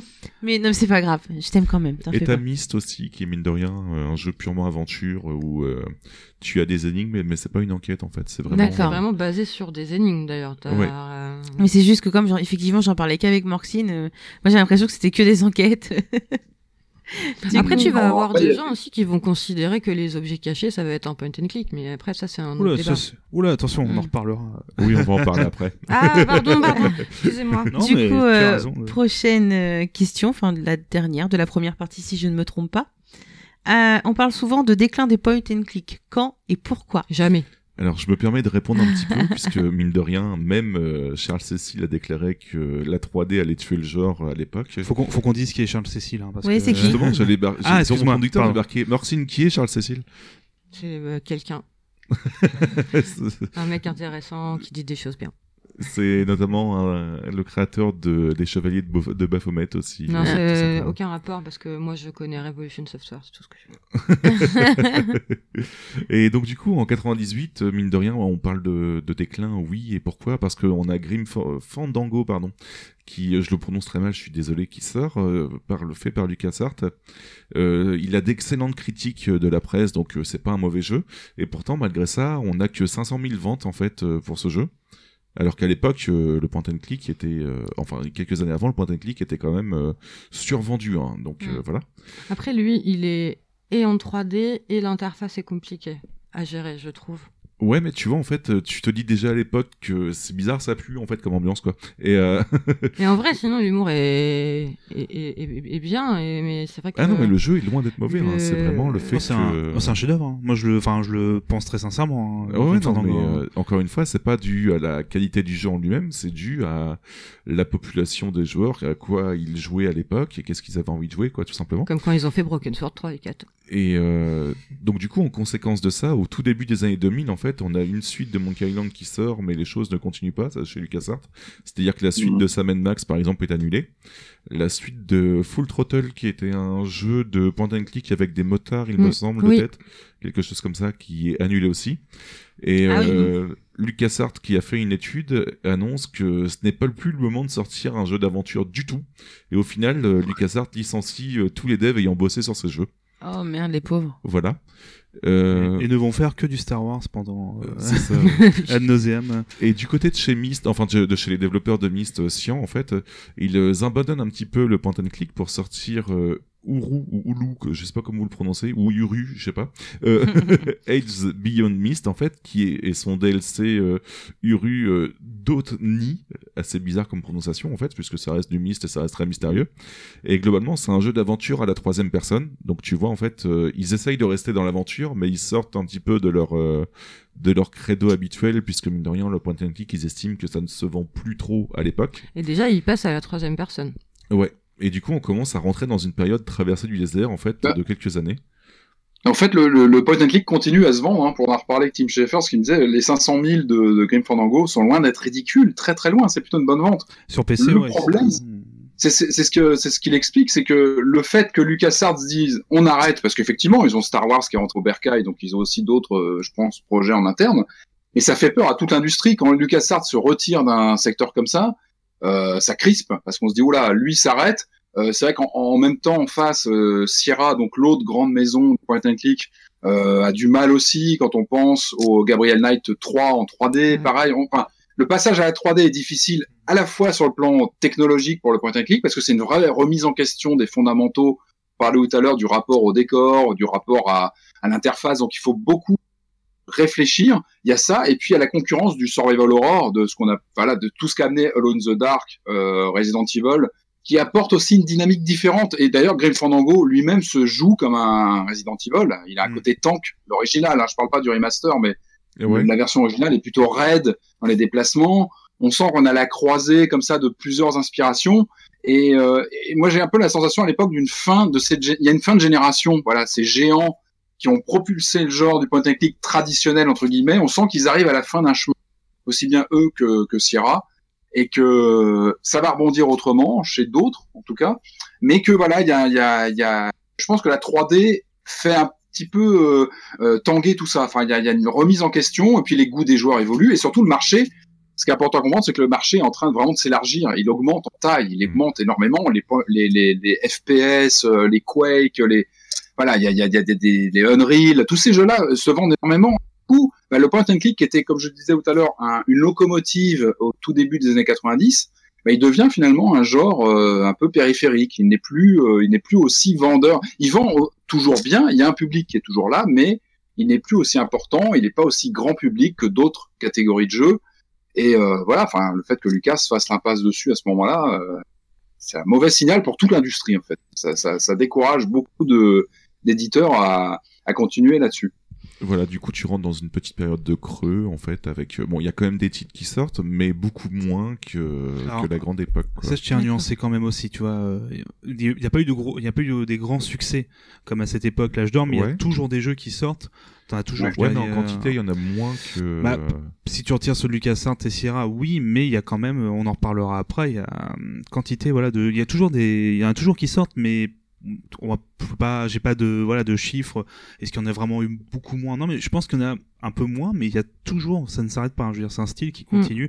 On en parlait tout à l'heure, c'est vraiment une donc il y a juste moins de Mm. succès, en fait. euh, Oui. Ah bah, ce qu'on disait, on parlait de vitrine parce qu'à l'époque, on parlait en millions de couleurs, par exemple les écrans, ou Mm. euh, voilà, avant qu'on parle de cartes accélératrices euh, 3D, fameuse Voodoo et tout, là on parle, c'est de polygones. À l'époque, on parlait en millions de couleurs, voilà, donc forcément, t'avais un point and click, regardez, euh, les graphismes, on dirait un dessin animé. Voilà, et forcément, bah, quand t'as la 3D, pas euh, tout de suite, tu peux pas re- avoir Ouais. le même, euh, le même, la même patte en fait sur ces jeux-là. Faut tout retravailler. C'est toute une façon de, de refaire les jeux. Donc forcément, voilà. Bon, il n'y a pas que le point and click hein, qu'on a souffert, mais euh, voilà. Donc il y a Mhm. toujours eu des point and click et mais voilà, comme c'était plus du tout ce que vous voulez voir, euh, c'était plus une vitrine technologique ni même ce que les, les gens ils étaient plutôt intéressés. Oh regardez Quake, oh regardez, voilà. Comme a dit Patrick. il y a plein, hein, de, il y a plein de gens. On parlait, on parlait, pardon, on parlait tout à l'heure de justement de, de Eric Chahi. Je pense à Flashback aussi, Mm. et son équipe. Ce sont des gens quand même qui ont fait les Voyageurs du Temps, qui est quand même un grand click Oui. français euh, de la fin des années 80. C'est un majeur euh, que moi j'aime beaucoup, que j'avais beaucoup aimé en- à l'époque. Et ces gens-là partent sur d'autres catégories de jeux, c'est-à-dire qu'ils lâchent le point and click traditionnel, ils vont l'un vers Flashback, l'autre vers Another World. On sent qu'ils ont envie d'explorer euh, quelque chose de plus lié à la console. Euh, Il y a aussi ça, il y a la montée en puissance des consoles, les 16 bits qui arrivent, qui sont des machines plus séduisantes, qui permettent d'afficher des graphismes plus intéressants, qui vont faire venir aussi. Voilà, l'industrie change aussi, et Mm. on peut raconter des histoires d'une autre façon. Et Flashback et Another World sont deux exemples d'une autre façon de raconter des histoires qui auraient très bien pu être racontées aussi en point and click quelques années avant. Mais là, voilà, les consoles arrivent et il y a aussi euh, bah, cette volonté d'aller vers quelque chose de plus action, de plus cinématographique. Euh, et ça, ça fait aussi, euh, ça, ça bouscule un peu le point and click traditionnel, je pense, à l'époque. Puis c'est surtout que le, le géant Sierra, dans cette période-là, euh, il se reconvertit et il Ouais. change de style. Oui, Ah donc oui, du complètement. coup, euh, Je Plutôt que pense parler qu'il de- passe sur du Zeus, sur du Cléopâtre, sur Ouais. du machin. Donc euh, derrière, euh, c'est plus du tout la même chose. donc plutôt que parler de baisse euh, quantitative, on peut parler de baisse qualitative peut-être, je sais pas. Non, il y a cette période-là, elle m'a non plus? Non, pas qualitative, non, plus, non, je suis pas d'accord. D'accord. Euh, Non. Mais t'as, t'as, C'est juste une changement de génération euh, du truc. t'as beaucoup moins de titres marquants, oui, ça par contre je suis d'accord avec toi. C'est que t'as pas, euh, t'as, pas- t'as pas euh, l'enchaînement euh, Monkey Island, euh, Sam Max, euh, Ouais, dans, donc c'est dans pour ça que je Tackle, dis voilà. que t'as Voilà. vraiment une baisse Dans ce- dans ce sens-là, tu vois. Ah oui, dans ce sens-là, oui. c'est vraiment euh, Hmm. Ça se, se démarque quand même euh, plutôt pas mal quoi. D'accord. Et donc du coup voilà pour la petite explication euh, sushi euh, plutôt complète. Effectivement, très complète. Euh, et pour finir du coup la première partie, on voulait finir avec une petite section bonus de Babar qui va nous parler d'adaptation euh, si j'ai bien suivi. Bah oui, parce que c'est un genre, le point and click, en fait, où il y a eu énormément, mais vraiment énormément d'adaptations et de qualité. Ce qui n'est pas forcément le cas de beaucoup de adaptations pardon de livres, de films, de séries, d'univers. Et euh, c'est un genre qui il y a eu, mais en fait au début je me dis oh, j'ai- j'avais deux trois idées en tête. En fait il y en a mais pléthore. Donc du coup je vais, je vais dire quelques petits noms. Vous n'hésitez pas à réagir à l'occasion. Donc il y a les fameux Discworld, donc les euh, l'univers de Terry Pratchett Oui. Ouais. avec le, le 2 euh, qui était un pareil un monument de enfin je trouve au niveau graphisme qui était magnifique à l'époque sur PlayStation et sur euh, PC euh, le fameux Dune de alors c'était pas encore c'était Cryo à l'époque ou c'était Air Informatique j'ai un doute? Ils ont fait Cryo, un click euh, c'est Cryo à l'époque? Ouais. d'accord. Je pensais que c'était juste un jeu de strat. alors du- c'est le 2 euh, et ça c'est. Westwood euh, qui a fait le fameux premier Esther entre guillemets voilà. Fameux Blade Runner dont parlait Patrick tout à l'heure qui est un, un- Grand, un- grand, grand titre. oh, pardon? Grand, ti- grand titre, Ah un oui. grand, grand jeu. Oh oui, qui est d'ailleurs euh, récemment est devenu compatible avec euh, Scum MV là, le- l'émulateur Oui, de vu, voilà. ouais, ouais, ouais. Euh, on en Blade Runner rapidement, ce qui est très drôle maintenant, euh, c'est que c'est un jeu qui avait du de l'aléatoire dans sa de- dans les personnages en fait. T'avais euh, selon, selon que tu lançais ta partie, tu devais bah, comme dans le comme dans le film, tu devais euh, découvrir voilà des euh, oublié le nom des réplicants, c'est ça dans a Répliquant, hein. voilà. Oui. Et tu devais du coup bah trouver qui était un répliquant ou pas et ça changeait selon euh, c'était choisi de façon aléatoire au lancement d'une partie. Ah, c'est marrant ça. Et c'est un- de renouveler pas mal de Voilà. trucs, quoi. Et c'est en FMV, enfin des passages FMV aussi. Enfin voilà, c'est un, un grand jeu fait par Westwood qui a fait Dune 2 par exemple, tu vois. D'accord. C'est ok. Comme quoi, ouais. I Have No Mouth and I'm- I Must Scream, pardon, qui est une, euh, une adaptation d'un- d'une nouvelle. Ce Autant- titre-là me fait toujours flipper. Je sais pas pourquoi. Il est mais, euh, très sombre, Tr- très, enfin un point and click extrêmement sombre et macabre comme la nouvelle. Enfin, alors, je l'ai pas lu, mais de ce que j'ai pu, voilà, et c'est un, ouais, c'est pas du tout à mettre entre toutes les mains parce qu'il est très très sombre comme jeu. on te déconseille très fortement Sushi. Oui, effectivement. J'avais cru comprendre, rien qu'au titre. fameux Indiana Jones, forcément avec le Fate of Atlantis, le entre guillemets Indiana Jones 4 avant, euh, qui est le 4 euh, qui arrive à l'époque. Pour beaucoup, le 4 n'existe pas. hein. Dans d'autres débats. Mais non, euh, je pense Patrick, pareil, je pense que si je lance euh, sur, sur Indiana Jones. sur Indiana Jones. Oui, on pourrait faire un podcast à partir. Mais je, je suis d'accord que le Fate of Atlantis aurait dû être Indiana Jones euh, 4. Bah, il y en a- c'est le 3, en fait, euh, Last Crusade, parce qu'il était sorti en même temps que le film, et puis il a eu une production un peu particulière, parce que les gens de, donc, euh, Ron Gilbert et l'équipe de, de Lucasfilm Games a pu travailler avec euh, Spielberg à l'époque, pendant la production du film. Ils avaient eu accès au, bah, au tournage, en fait, à des éléments de tournage, au script. Donc c'est un jeu point and click qui est vraiment inspiré euh, donc du film. Et je me rappelle qu'à l'époque, on pouvait aller voir le film euh, et avoir des infos en plus dans le jeu et inversement. Enfin, il y avait une sorte de voilà de, de passerelle entre le film et le jeu point and click de l'époque. C'était assez fascinant et novateur pour l'époque. Le Et- premier univers étendu, c'est ça voilà. Ouais, quasiment, ouais, vraiment. Il y avait quelque chose de, de transmédia avant l'heure, euh, vraiment intéressant. D'accord. Le fameux Sam Max dont je parlais, qui est Ouais. l'adaptation d'un comics. Euh, La Mer Zone, qui est, euh, enfin, qui est une aventure inédite de Captain Canardo euh, de Sokal, le fameux. Ah, je l'ai fait d'ailleurs, la mère zone, quand j'étais petite. Enfin, ma Alors- maman. Parce que moi. euh, Alors je connaissais pas du tout ce Je personnage. connaissais que de hein, nom, en fait, euh, personnellement, mais euh, d'accord. Et je viens de m'en rappeler, euh, là, au moment de faire l'émission, c'était euh, Operation Stealth, si je me trompe pas, qui Ouais. était une adaptation. Ouais, qui à la base était une adaptation officielle de 007, enfin des pardon de Non, en James fait, Bond. non, non, non, non, non, Ah, c'était, non, c'était un autre. Il est devenu, il est devenu 007 aux États-Unis Aux parce qu'il a États-Unis. été euh, D'accord. Republié par Virgin, mais euh, c'est Cuisset et son équipe qui avaient travaillé sur un. Et lui-même est fan de James Bond, donc finalement il a, il a créé son jeu autour un peu de l'imaginaire James Bond, qui a été relooké euh, 007 aux États-Unis. D'accord, c'était dans ce sens-là. Ok, bah qui était euh, pareil un, un jeu qui était. voilà. Alors il y en a encore d'autres, j'imagine euh, que j'ai oublié. Voilà, j'ai pas tout mis, mais voilà, il y en a. euh, C'était un genre mine de rien, et surtout j'insiste sur le côté qualitatif, quoi. C'était vraiment Il y des avait jeux. euh, X-Files aussi sur PS1. Oui, bah il voilà, j'avais oublié. J'avais oublié d'ailleurs. Ouais, ouais, qui était super beau pour l'époque en fait, parce que mine de rien, il y avait pas mal de FMV et tout un tas de Tenait sur environ quoi, 45 mais, euh, CD, je crois. euh, c'était Et- 400 Ouais, C'est hein. vrai, il y CD, avait je crois, je ne sais ça. combien de CD. Je crois que c'était 4 CD. C'était fou. C'était la- l'époque ouais, où tu. Bah, en même temps, on rigole, mais sur, euh, sur micro-informatique, c'était pareil. Hein, les Monkey Island, il y avait une blague dans le, dans le jeu. Ça tenait sur je ne sais combien de disquettes. Voilà, c'était. c'était euh, même il, il s'en mo- il s'en manque dans le jeu. Je sais pas si tu as fait euh, Monkey Island. J'ai pas fait du tout. Ils te disent d'insérer la disquette euh, numéro 72, je sais plus quoi, un truc comme ça. D'accord, d'accord. Bon, tout ça pour dire qu'il y a une tonne d'adaptations en fait dans l'histoire du point click. D'accord. Ok, ok. Bon, on va pouvoir passer à notre petite pause du coup. Et justement, tu parlais de Monkey Island, euh, Babar, et ça va être une pause autour de Monkey Island, tout simplement, le fameux thème. proposé par euh, Morcine, qui est euh, Melee Island, c'est ça? Oui, c'est juste avant qu'ils se fassent les combats d'insultes. Ok, bah écoutez, on s'écoute ça tout de suite, et puis on revient juste après. À tout de suite. À tout À de tout de suite. suite.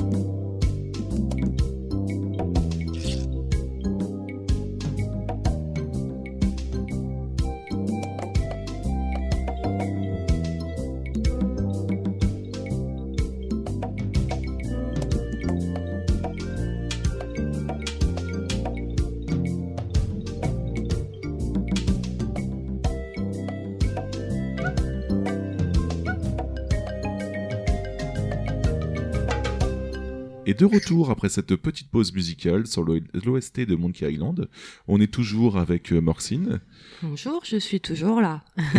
toujours avec euh, Patrick Helio, euh, que nous recevons joyeusement dans notre podcast Oh, sur, le- rebonjour. sur le point and click. Et du coup, on va entamer notre deuxième partie qui consiste, euh, qui s'appelle, pardon, un perpétuel retour aux sources d'un côté. Oui. Bon, d'un côté, t'étais pas obligé de préciser. si, si, parce que attention, ça va. Ouh, ça Oh, va résonner avec la L'autre partie côté 3. du carreau, tu vois. Attention. Mais j'ai déjà Ça. annoncé le plan en début d'émission. Enfin bon. bref. du coup, première question. À partir de quand peut-on parler de revival du genre? Alors j'ai noté Bah, quelque... que, Oui, oh pardon, Patrick, je t'en prie. non, non, je- bah, est-ce qu'il s'est vra- est-ce que le genre s'est vraiment arrêté? Bah Je oui, pense c'est pas. Je pense qu'il a- on en parlait tout à l'heure. Hein, il a Mais toujours ouais. été là. Par contre, euh, pour rebondir justement sur un peu la conclusion tout à l'heure sur le fait que justement Lucas et Sierra euh, euh, lâchent le genre euh, à la fin des années 90, euh, ils le lâchent aussi parce que je pense qu'ils se sont perdus dans la 3D, dans aussi dans des interfaces un peu différentes où ils étaient moins moins à l'aise et où le genre c'est un peu, un peu un peu perdu de son ADN. Et je pense que le revival il est à trouver justement au début des années 2000. Euh, on parlait tout à l'heure bah, de Sokal avec, euh, je pense à Siberia par exemple, euh, les jeux de Mm. Pendulo aussi. Ah, Oui. Euh, qui sont, j'ai les Runaway. quasiment tous fait. Runaway, c'est Et ça. justement, je pense que c'est, ce sont des titres qui reviennent un peu aux fondamentaux du point and click, c'est qu'on revient à des looks plus, euh, euh, comment dire, plus, euh, plus simples, plus, euh, le décor revient en avant, le décor vraiment premier, premier plan.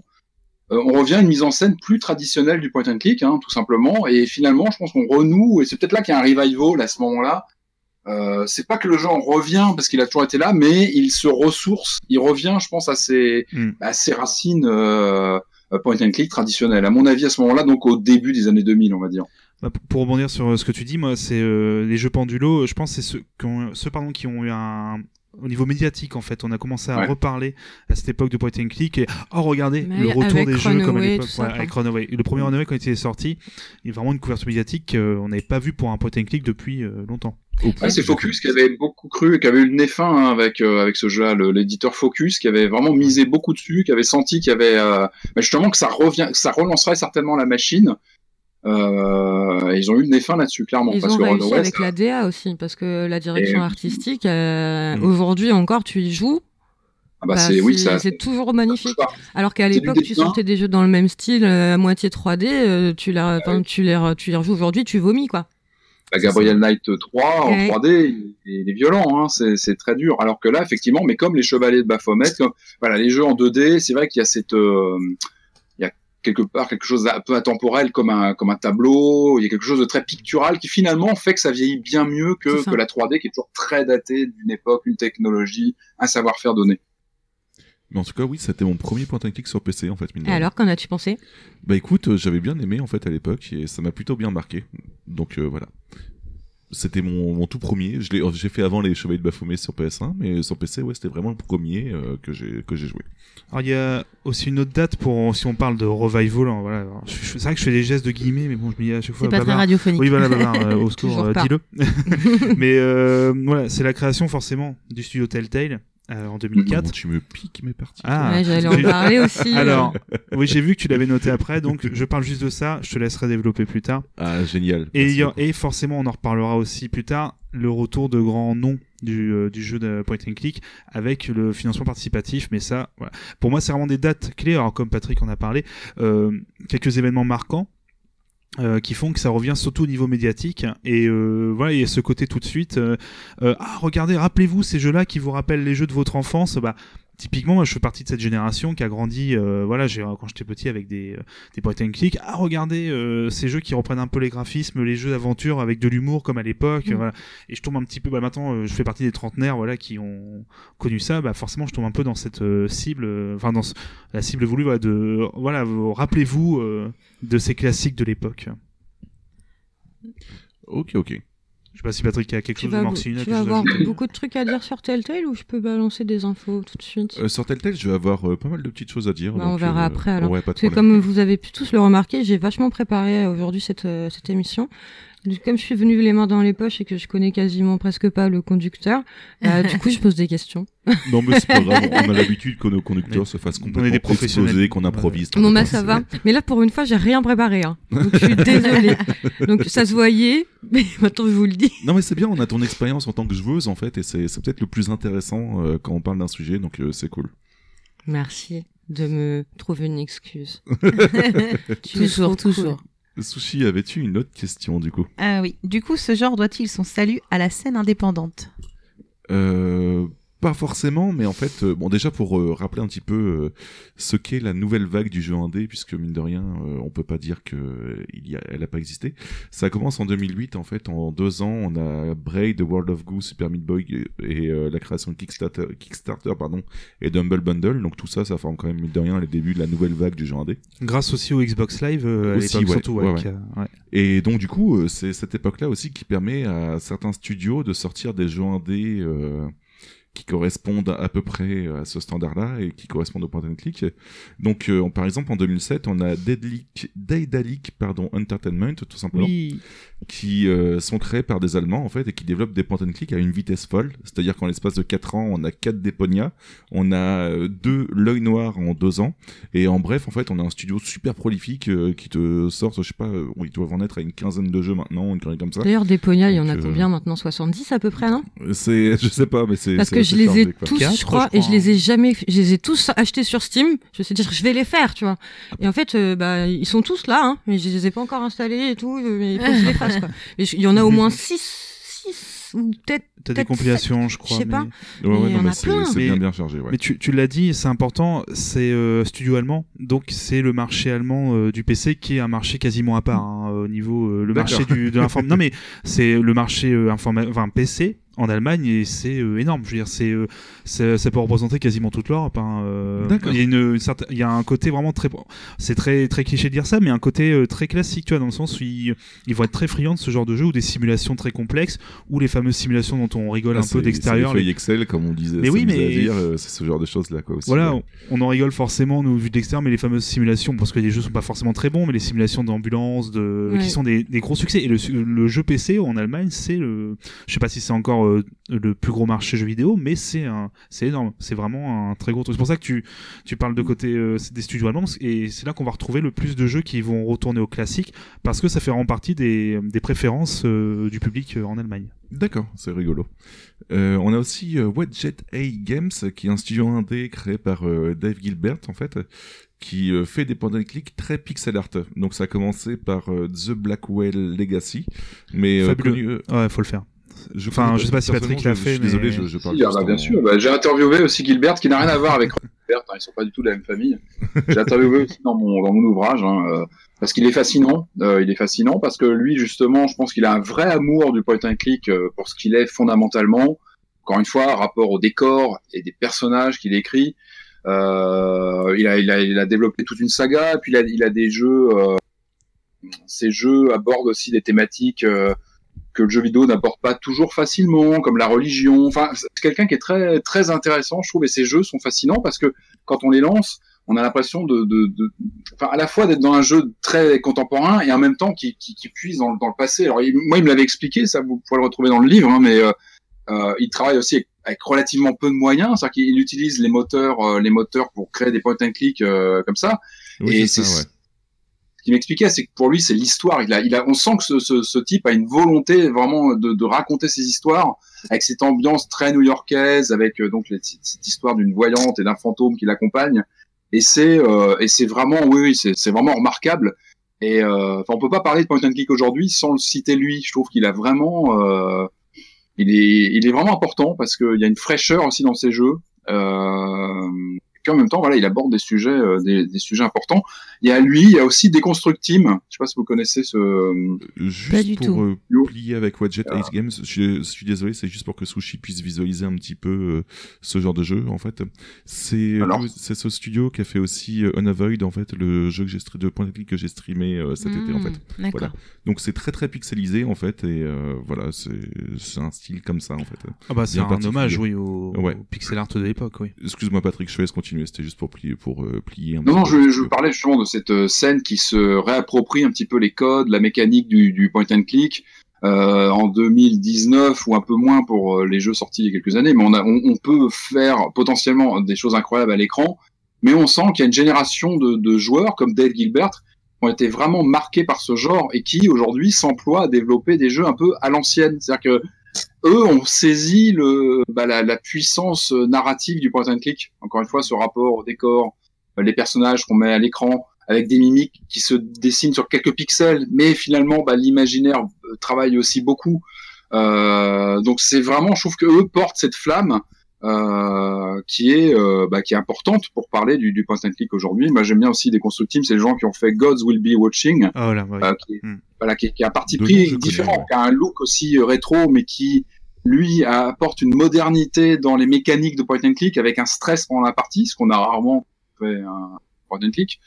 Eux arrivent à, à- à pousser ça et c'est fascinant parce qu'on se rend compte que ce sont des gens voilà qui ont euh, euh, qui sont un peu plus jeunes que, que, que la génération de Lucas et tout ça, qui ont joué à ces jeux-là et qui, lorsque le moment vient de créer un jeu, bah, se tournent vers ce genre. C'est-à-dire qu'ils ont été joueurs de point and click et euh, justement, ils sont notamment sensibles à ce qu'apporte cette mise en scène, qui est finalement très théâtrale. Hein. Il y a quelque chose de théâtral dans le point and click. Oui, et euh. Dave Gilbert, euh, dans les Blackwell, c'est flagrant. Euh, la découpe des décors, on a l'impression parfois d'être devant une scène de théâtre avec des personnages qui rentrent d'une d'une porte, qui, re- qui rentrent, qui, enfin, c'est- c'est- voilà, il y a, il y, a, il y, a y un ADN très théâtral et ça, je trouve qu'il le met très très bien en scène dans ses jeux. Après aussi, on a un autre studio qui s'appelle euh, Amanita Design en fait, qui euh, font, euh, qui ont fait deux jeux en fait que je te conseille grandement, Sushi. Ils ont fait Machinarium qui est dans un style graphique peu- très mignon en fait avec des robots et qui est très très sympa à voir. Et tu as aussi euh, sorti en 2018, tu as Chouchel en fait ou Chuchel, je sais pas comment tu le prononces, qui est tout mignon et très très très très drôle en fait et je te conseille très grandement euh, comme point and click, ça pourrait te plaire très Parce que c'est mignon, du coup tu vas trop aimer. Oui, non mais bah, c'est- à peu près ça en fait. Bah, je suis sûr que j'irai tu vas aimer, en fait. J'irai Et voir. Samorost aussi les trois. Enfin moi je, enfin Oui. j'adore les jeux de ce studio donc euh, c'est Voilà. des, des petites œuvres un peu de même de poésie quasiment par moment. Enfin un machinarium c'est des purs moments de poésie. T'as pas de. Oui. Je crois même si je me trompe pas il y a aucun dialogue dans leur jeu en fait. Ouais, mais ça des- passe très bien. Mais dans le fait, sens où ouais, c'est ouais. une autre façon de raconter et euh, c'est un, un des très grands jeux. Donc voilà, donc euh, peut-être que le, les studios indépendants ne, ne sont pas euh, coupables du, du salut du, du genre, quoi. Bref, ma phrase n'est pas tournée dans le bon sens, excuse-moi. peut-être que le genre ne doit pas son salut à la scène indé, mais en tout cas, tu, n'as, tu as pas mal de, de jeux faits par des studios indés, en tout cas, qui correspondent à des point and click. Tu as aussi euh, d'autres événements qui ont permis de, de faire euh, gros, regrossir le point and click. Mais du coup, quels sont-ils? Cette, euh, Attention, ce cette retour, transition, putain, dis cette transition magnifique. Waouh En, en premier, on a le retour de grands noms en fait du genre. Donc, Chevalier de Baphomet 5 euh, je vais volontairement, Ça venait du cœur, ça venait du cœur. je, je vais volontairement ne pas parler d'une certaine catégorie de jeux. Ne soyez pas choqués, on en parlera juste après en fait avec euh, Babar. Mais euh, je voulais vous parler des anciens de LucasArts en fait qui ont créé Telltale par exemple et qui ont permis justement de, de la sortie de Sam Max euh, sous forme épisodique en 2007, 2008 et 2010. Et ils ont aussi fait euh, les Retours vers le futur, euh, Tales of Monkey Island, Island version épisodique en 2009. Mm. Euh, tu as aussi les grandes aventures de Wallace et Gromit en 2009 aussi. Voilà, c'est Et, Gromit. euh, Ils ont fait énormément de choses. Hein. Ouais, c'est- voilà, c'est- Gromit. euh, D'accord, d'accord. Lui, voilà, c'est Gromit. Telltale, en fait, tu te poses la question. Oui, ils l'ont fait. D'accord. Voilà, c'est tout simple. Et, Ils ont par trop contre, fait même, hein. c'est Oui. un peu ce qui les a tués. Et ça, c'est une parenthèse. Bah justement, euh, j'allais venir malheureusement à la mort du studio qui a eu lieu le 14 novembre 2018 en fait. Bon depuis le studio a réouvert mais euh, Ah, c'était ça mon information. c'est compliqué, on a une sombre histoire de rachat par un holding LCG Oh, de job puis- en freelance qui sont pas spécialement abordables ici quoi, Oh, mais puis- c'est- compliqué quoi. Ouais, une euh, politique du crunch euh, catastrophique aussi. hein. Ah, ouais. Oui, Ouais, qui est ressorti, qui fait mal. En, en revanche, ce qu'il faut garder d'eux, c'est 2012. Euh, c'est la sortie de The Walking Dead, Ah qui, qui est Oui. un électrochoc. Alors c'est pas le premier, attention, parce que c'est vrai qu'il y a cette vague importante. Hein, euh, ce qu'on peut, bon, est-ce que c'est encore du point and click? La question peut se poser. Moi, je pense que oui. Je pense qu'on est encore dans une tradition point and click. Euh, avant The Walking Dead, il y a, il y a Heavy Rain de Quantic, euh, Quantic Dream, qui est un premier, euh, je pense vraiment un premier euh, électrochoc dans électrochoc dans le jeu d'aventure. Euh, ça, ça a changé tout. Ça a tout Bah, changé, bah, Rain, hein. vraiment, euh, ça a remis en, ça a remis une nouvelle dynamique Ouais. euh, à la narration interactive et au genre aventure. Euh, et puis le deuxième coup, euh, ça a été, ça a été The Walking Dead, donc deux ans après, qui a été pareil, qui a été une grosse baffe euh, à tous les niveaux, hein, euh, scénaristique, complémentarité dans un univers déjà existant, parce que c'est vrai qu'on parlait tel tel, c'était un peu vu comme des faiseurs de licences de films, ce qui n'a pas toujours très bonne réputation. Hein. Mm. C'est vrai qu'ils avaient cette capacité, ils avaient fait Jurassic Park, ils avaient fait des bon voilà des tentatives. Par contre, quand on revoit ces jeux-là, on se rend compte qu'ils avançaient vers quelque chose. Euh, c'est des, c'est de- des jeux plein de défauts, Retour à le futur, etc. Il y avait plein de défauts, Mm. mais on sent on sent qu'il y avait une formule qui est en train de se mettre en place. Jurassic Park, il est très mauvais, mais il y a des on voit les QTE, les QTE qui sont en train d'évoluer, qui sont en train de questionner. Et puis il y a The Walking Dead, hein, que je sais pas si vous l'avez fait, mais qui est un, qui est un monument à l'époque parce premier que épisode, moi, ouais. Je l'ai pas fait personnellement, mais euh, je le faire parce qu'apparemment c'est très très faut cool, faire la, faut faire. hein, Ouais. euh, La première saison, elle est, voilà, il faut Ouais. la faire, elle est, elle est monumentale. Bon, après, attention, il fallait la faire à l'époque. C'est vrai qu'aujourd'hui, le temps est passé. C'est vrai qu'il y a eu un tel buzz et c'est vrai qu'il fallait la découvrir sans trop. L'idéal, c'était de la découvrir un petit peu euh, bah, avant le buzz. C'est vrai que maintenant, peut-être qu'on en attend énormément. Ouais, Et puis, il y a eu autre chose depuis. Mais, mais les personnages sont là. Euh, Clementine, qui est le, le, le personnage de, bah, qui est là pendant toutes les saisons, qui est vraiment euh, que, enfin, qu'on n'oublie pas. Et, euh, et The Walking Dead, c'est vraiment, moi, je l'ai, point and click, ça peut être discuté. Pour moi, on a un rapport au décor qui est toujours là. On, on déplace un curseur, on a des personnages Mm. qui sont dynamiques à l'écran. Pour moi, on est dans cette tradition point and click, et, euh, et c'est une date indiscutable dans euh, la narration du jeu d'av- en jeu d'aventure graphique. C'est, indiscutable. de même le, la première saison de Walking Dead, on a vraiment cette transition entre les tout premiers épisodes et la fin de la saison où il y avait encore des questions d'inventaire, d'énigmes euh, qui étaient encore Ouais. très classiques. Et pendant la saison, Ouais. ils se sont rendus compte, non, mais en fait, euh, Ils épurent, ils Voilà. épurent un maximum. Voilà. En fait, on est pour, ça. euh, tota- totalement. euh, Oui, effectivement, la disparition de l'inventaire, elle est symptomatique du fait que tout se fasse de, de façon beaucoup plus fluide, comme un film en fait. On, on se Mhm. rapproche des codes du film interactif, euh, tout en gardant le contrôle euh, de la manette hein, des personnages. Mais euh, mais c'est ce qui rend aussi ces jeux fascinants, c'est qu'ils apportent une dynamique euh, très filmique. D'accord. Bah, en tout cas, oui, bah, on peut se retenir de Telltale, euh, Walking Dead, tout simplement aussi, ouais. Euh, pour continuer un petit peu avec les grands noms du genre, en fait, on a Tim Schafer qui fait son retour en lançant euh, Double Fine, en fait. Bon, de base, c'est Mm. pas du point and click, les tout premiers jeux, puisqu'il y a Psychonaut et Brutal Legend. Par contre, en 2014, on a Broken Edge qui sort, en fait, euh, en deux parties. Bon, malheureusement, il y a eu quelques déconvenus avec la deux- deuxième partie qui était pas terrible, terrible, et ce genre de choses-là. Mais bref, en tout cas, il y avait le retour de Tim Schafer euh, sur un point and click, mine de rien. Et surtout qui fait un record absolu euh, chez Mhm. Kickstarter. Et là, ça prouve qu'il y a une attente, qu'il y a des joueurs qui veulent revoir Tim Schafer dans ce genre-là. Et euh, pareil, cette, cette date-là, elle est importante parce que elle est, elle montre que les gens veulent du point and click, veulent de l'aventure à l'ancienne entre guillemets. C'est-à-dire que tout ça n'est pas oublié et que les joueurs de l'époque ont envie d'y rejouer et puis peut-être aussi des nouveaux joueurs ont envie de se replonger dans des univers, euh, voilà, remis au goût du jour, des nouveaux univers. Que ça montre aussi que le genre est, est pas mort du tout Oui, et que ça. On a encore envie de connaître des aventures. C'est pour ça que Charles Cécile aussi euh, lance euh, Revolution Software, comme tu disais tout à l'heure, Mar- Marcine, en fait, pour créer euh, du coup euh, le, Le dernier logo chevalier au de cheval. Baphomet. La malédiction du serpent, c'est ça? Euh, ouais. Ouais, d'accord, ok. Et euh, Ouais, ouais, ouais, ouais, ouais. Pardon, j'étais en train de, de dire des choses à, à, à Sushi, comme ça, d'accord, j'étais prise de court. ok. Et sur le tard, on a aussi Ron Gilbert qui revient en 2017 avec euh, son studio indé euh, Terrible Toy Box et qui crée euh, Timbleweed Park, pardon, qui est Mhm. aussi un point and click. Donc voilà, donc des gros gros noms en fait Ouais. de la grande époque qui reviennent mine de rien euh, sur le devant de la scène. Alors Ouais. très important aussi, hein, Chevalier de Baphomet 5, euh, euh, à noter que ils se sont remis au graphisme des deux premiers. Ils sont pas restés euh, sur euh, la Sur 3D, dégueulasse euh, qui fait vomir. Alors c'est en 3D euh, un minimum, Mhm. mais les graphismes sont inspirés des deux premiers. Ah, c'est Ce qui cool fait ça. que du coup, t'es pas dépaylisé. Quand tu passes du 2 au 3, c'est, ça se fait bizarre. Déjà parce que c'est Mm. la 3D et que tu viens de, d'un moment où, enfin, d'un truc en 2D. Mais en plus, le, la direction artistique est complètement différente. Ça fait moins cartoon, etc. Que là, ils ont gardé c'est en 3D. Mais avec, mais alors c'est la 3D de, des années 2010 de, voilà. Donc déjà, c'est un peu plus, euh, plus travaillé. Mais c'est surtout que le, le, le graphisme, ils sont repartis au, à la base. Et du coup, et ben pour les gens comme moi, mais c'était génial. Ça aurait, ils, Surtout, ils seraient euh, passés sur, ils seraient restés sur leur 3D euh, à moitié euh, réaliste. En, ça, je pense que ça n'aurait pas fonctionné du tout. Et surtout les volets en 3D, moi j'ai le souvenir qu'on passe son temps à pousser des caisses, le à 3, faire ouais, des trucs c'est- comme ça. voilà. Ah, j'ai pas fait. j'ai- j'ai- moi, je l'ai lancé la première fois et j'ai dit c'est impossible que je joue à ce Et jeu. Elle a crié un, Ah, mais un vraiment, petit cri de terreur et ensuite elle a tout coupé quoi. Ah mais vraiment c'est pas c'est pour ça que là je les ai rachetés et je me suis dit je vais les faire parce que il est impossible pour moi de me dire que je les ai pas tous faits Mais en vrai, j'ai peur. Hein.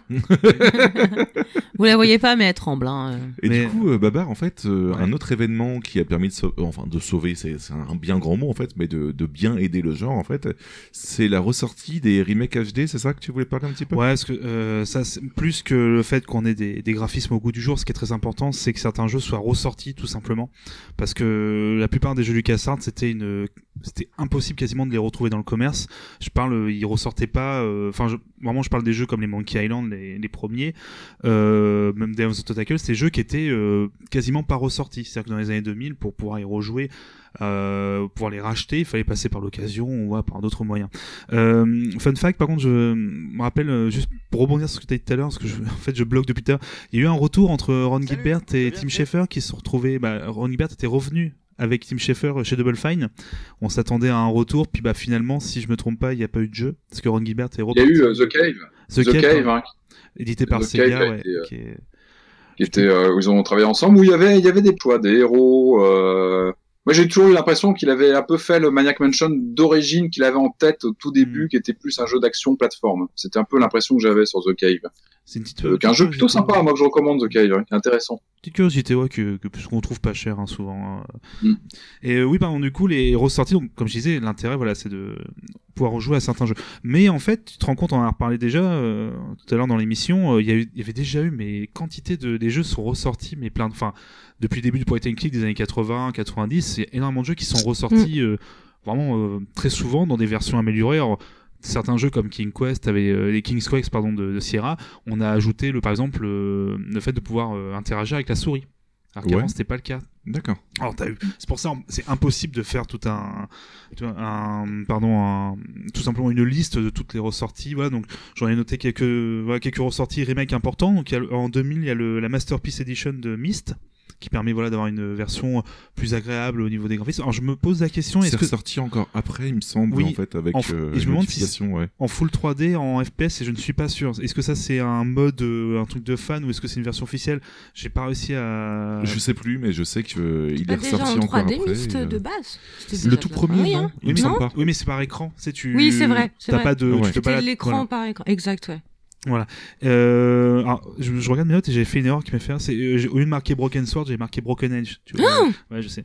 Donc en 2009 avec la fameuse édition euh, Director's Cut, Mm. tu vois, qui était. euh, que j'ai fait là du coup euh, quand j'ai racheté sur Steam j'avais jamais fait la director's cut et du coup euh, bah il y a des petites il y a des trucs sympas parce qu'ils ont rajouté euh, une partie au début avec Nico qui peut être intéressant et qui va qui rajoute un peu à l'histoire par contre il y a des trucs où euh, alors il y a des choses que euh, quand tu l'as fait 15 fois tu sais ce qu'il faut pas faire parce que sinon tu vas mourir mais quand j'étais chez j'étais chez toi avec Sushi un- une journée, elle m'a dit bah elle m'a dit ouais j'ai commencé à y jouer et tout. Je dis bah vas-y viens si tu veux, je, je te regarde et tout. C'est un peu mon Twitch live tu vois. Et il y a eu ce ce fameux moment. Euh, dans, dans l'hôtel particulier où tu dois faire quelque chose et si tu ne le fais pas, en fait, t'as les deux mecs dehors qui te, tu, tu meurs en fait. Et en fait, je me suis dit, vas-y, sauvegarde. Je lui ai dit, sauvegarde, et puis fais comme tu veux, et on va voir ce qui va se passer. Donc, elle a voulu sortir sans faire la, la chose qu'il fallait. Et bah, ce qui m'a gêné, c'est que bah, moi, quand j'y jouais, je sortais. Si j'avais pas fait le truc, il me tuait. Là, tu peux pas sortir. Là, George, il te Ah, dit, ah bah non, euh, ils vont me tuer. D'accord. Du coup, tu vois, ça m'a, ça veut, moi, je l'aurais jamais fait parce que je connaissais déjà, je savais ce qu'il fallait faire, mais du coup, maintenant, le fait de savoir que, en fait, tu peux pas le faire, ça m'a un peu tout gâché. Mm, Ouais, je vois ce que tu veux dire, ouais. C'est bizarre. Alors que je l'aurais jamais fait parce que de toute façon, euh, voilà. Mais, du coup, je me dis, pour les gens qui découvrent le jeu aujourd'hui avec le Director's Cut, ils se font pas avoir comme nous, on s'est fait avoir au début, tu vois. Et ça, mais ça perd un peu de son charme. Parce Oui. que, en vrai, c'est, c'est, dans la logique, tu penses jamais dans un point and click, tu te dis, ouais, si je vais faire ça, je vais crever. Mm. Et Ouais, du coup, c'était la dire. surprise du truc de te dire Ah putain, je suis mort Comment je fais pour Ah bah. pas mourir, tu vois? C'était d'ailleurs le- les deux écoles. Euh, T'avais d'un côté Sierra avec des jeux volontairement difficiles avec un système de score aussi, Mm. et euh, à côté LucasArts qui se voulait euh, le contraire avec même si le premier Maniac Mansion t'avais encore ce côté punition si tu faisais une mauvaise manipulation. T'avais vraiment ces deux écoles où, où Sierra tu voilà tu savais que c'était un jeu difficile, t'allais mourir et devoir recommencer un peu de rage. Alors qu'à côté LucasArts c'était au contraire voilà plus la récréation. Mm. Avait même bah, toujours en Monkey Island, ce qui est très drôle, hein, euh, beaucoup d'autodérision. Il y avait aussi une blague comme ça euh, par rapport au jeu Sierra, où tu pouvais tomber au moment, euh, euh, Game Rush pouvait tomber et euh, on te faisait croire que comme, avec le même menu Oui. que les jeux Sierra, vous êtes mort. Oui, c'est vrai. Voilà. C'est vrai. Mais euh, en fait, là, moi, je veux dire, la liste que j'ai faite, c'est c'est surtout c'est surtout des, des remasters HD des jeux LucasArts parce que, comme je disais au, au début, c'est des jeux voilà qu'on ne pouvait pas retrouver facilement dans le commerce. Ouais. Je pense par des pour des questions de droit, peut-être pour d'autres questions, enfin, ou alors peut-être qu'ils se disaient peut-être est-ce que les gens vont vraiment racheter?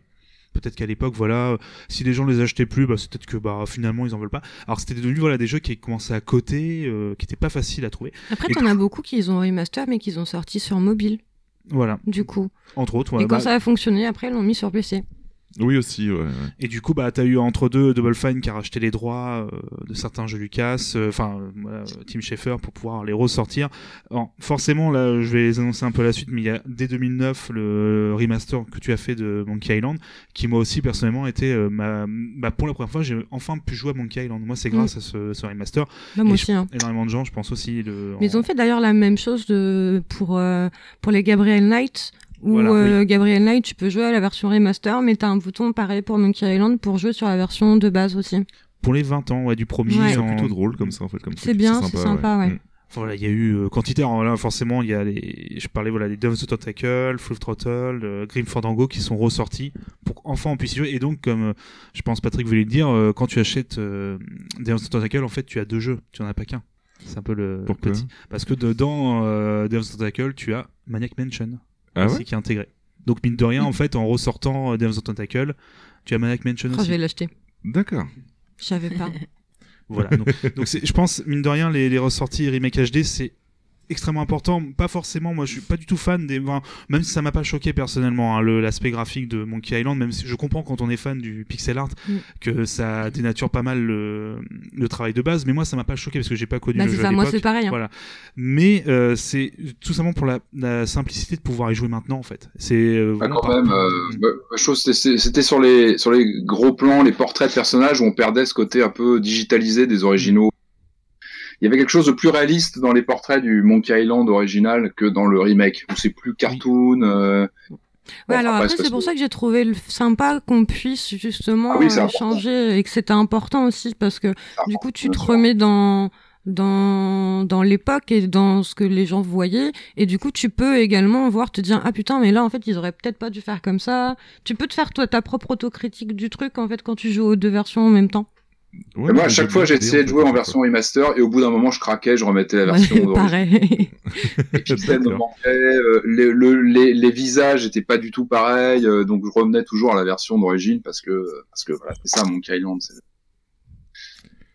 Ok, ok. Bon, en Mais- tout cas, voilà. Pour, Et, euh, voilà, et comme, comme tu l'as dit, Maxine, c'est surtout l'intérêt, c'est de les sortir sur un maximum de supports, donc console et portable, enfin mobile, voilà, qui a un marché maintenant. C'est bah, je sais qu'il y en a pas mal qui jouaient sur euh, tablette, genre iPad, etc. Parce que Ouais. c'était C'est super fait, hein. confortable de jouer bah moi dessus, en euh, fait. le comment le ah bon, le Walking Dead je l'ai fait sur euh, ma tablette à l'époque Ouais, Sur Android, le premier épisode était gratuit et du coup je l'avais testé, mais j'avais euh, j'avais adoré et euh, du coup je l'ai fait sur tablette. Après j'ai acheté sur, enfin j'ai fait, je les ai pris sur PC. J'ai même acheté un Telltale sur euh, ma PS4. Donc vous aussi autour de cette table, vous savez que j'allume énormément ma PS4, surtout pour mettre YouTube et Twitch. mais et bah bon après j'ai été déçu de mon achat parce que bah j'ai acheté Game of Thrones et Il est moche, euh, Game of Thrones. Hein. Alors, il est pas beau. chaud. hein. Il est pas beau. Et en plus, euh, là, réellement, t'as vraiment l'impression que les choix que tu fais n'ont aucun, au- aucun, ne font aucun changement sur l'histoire. Ouais, on n'a aucune conséquence. Ouais, Euh, c'est, euh, je crois que c'est le pire que j'ai vu fait de ma vie de Ok, ok. Telltale. Après, euh, je suis peut-être médisante, je les ai pas tous fait non plus. Mais...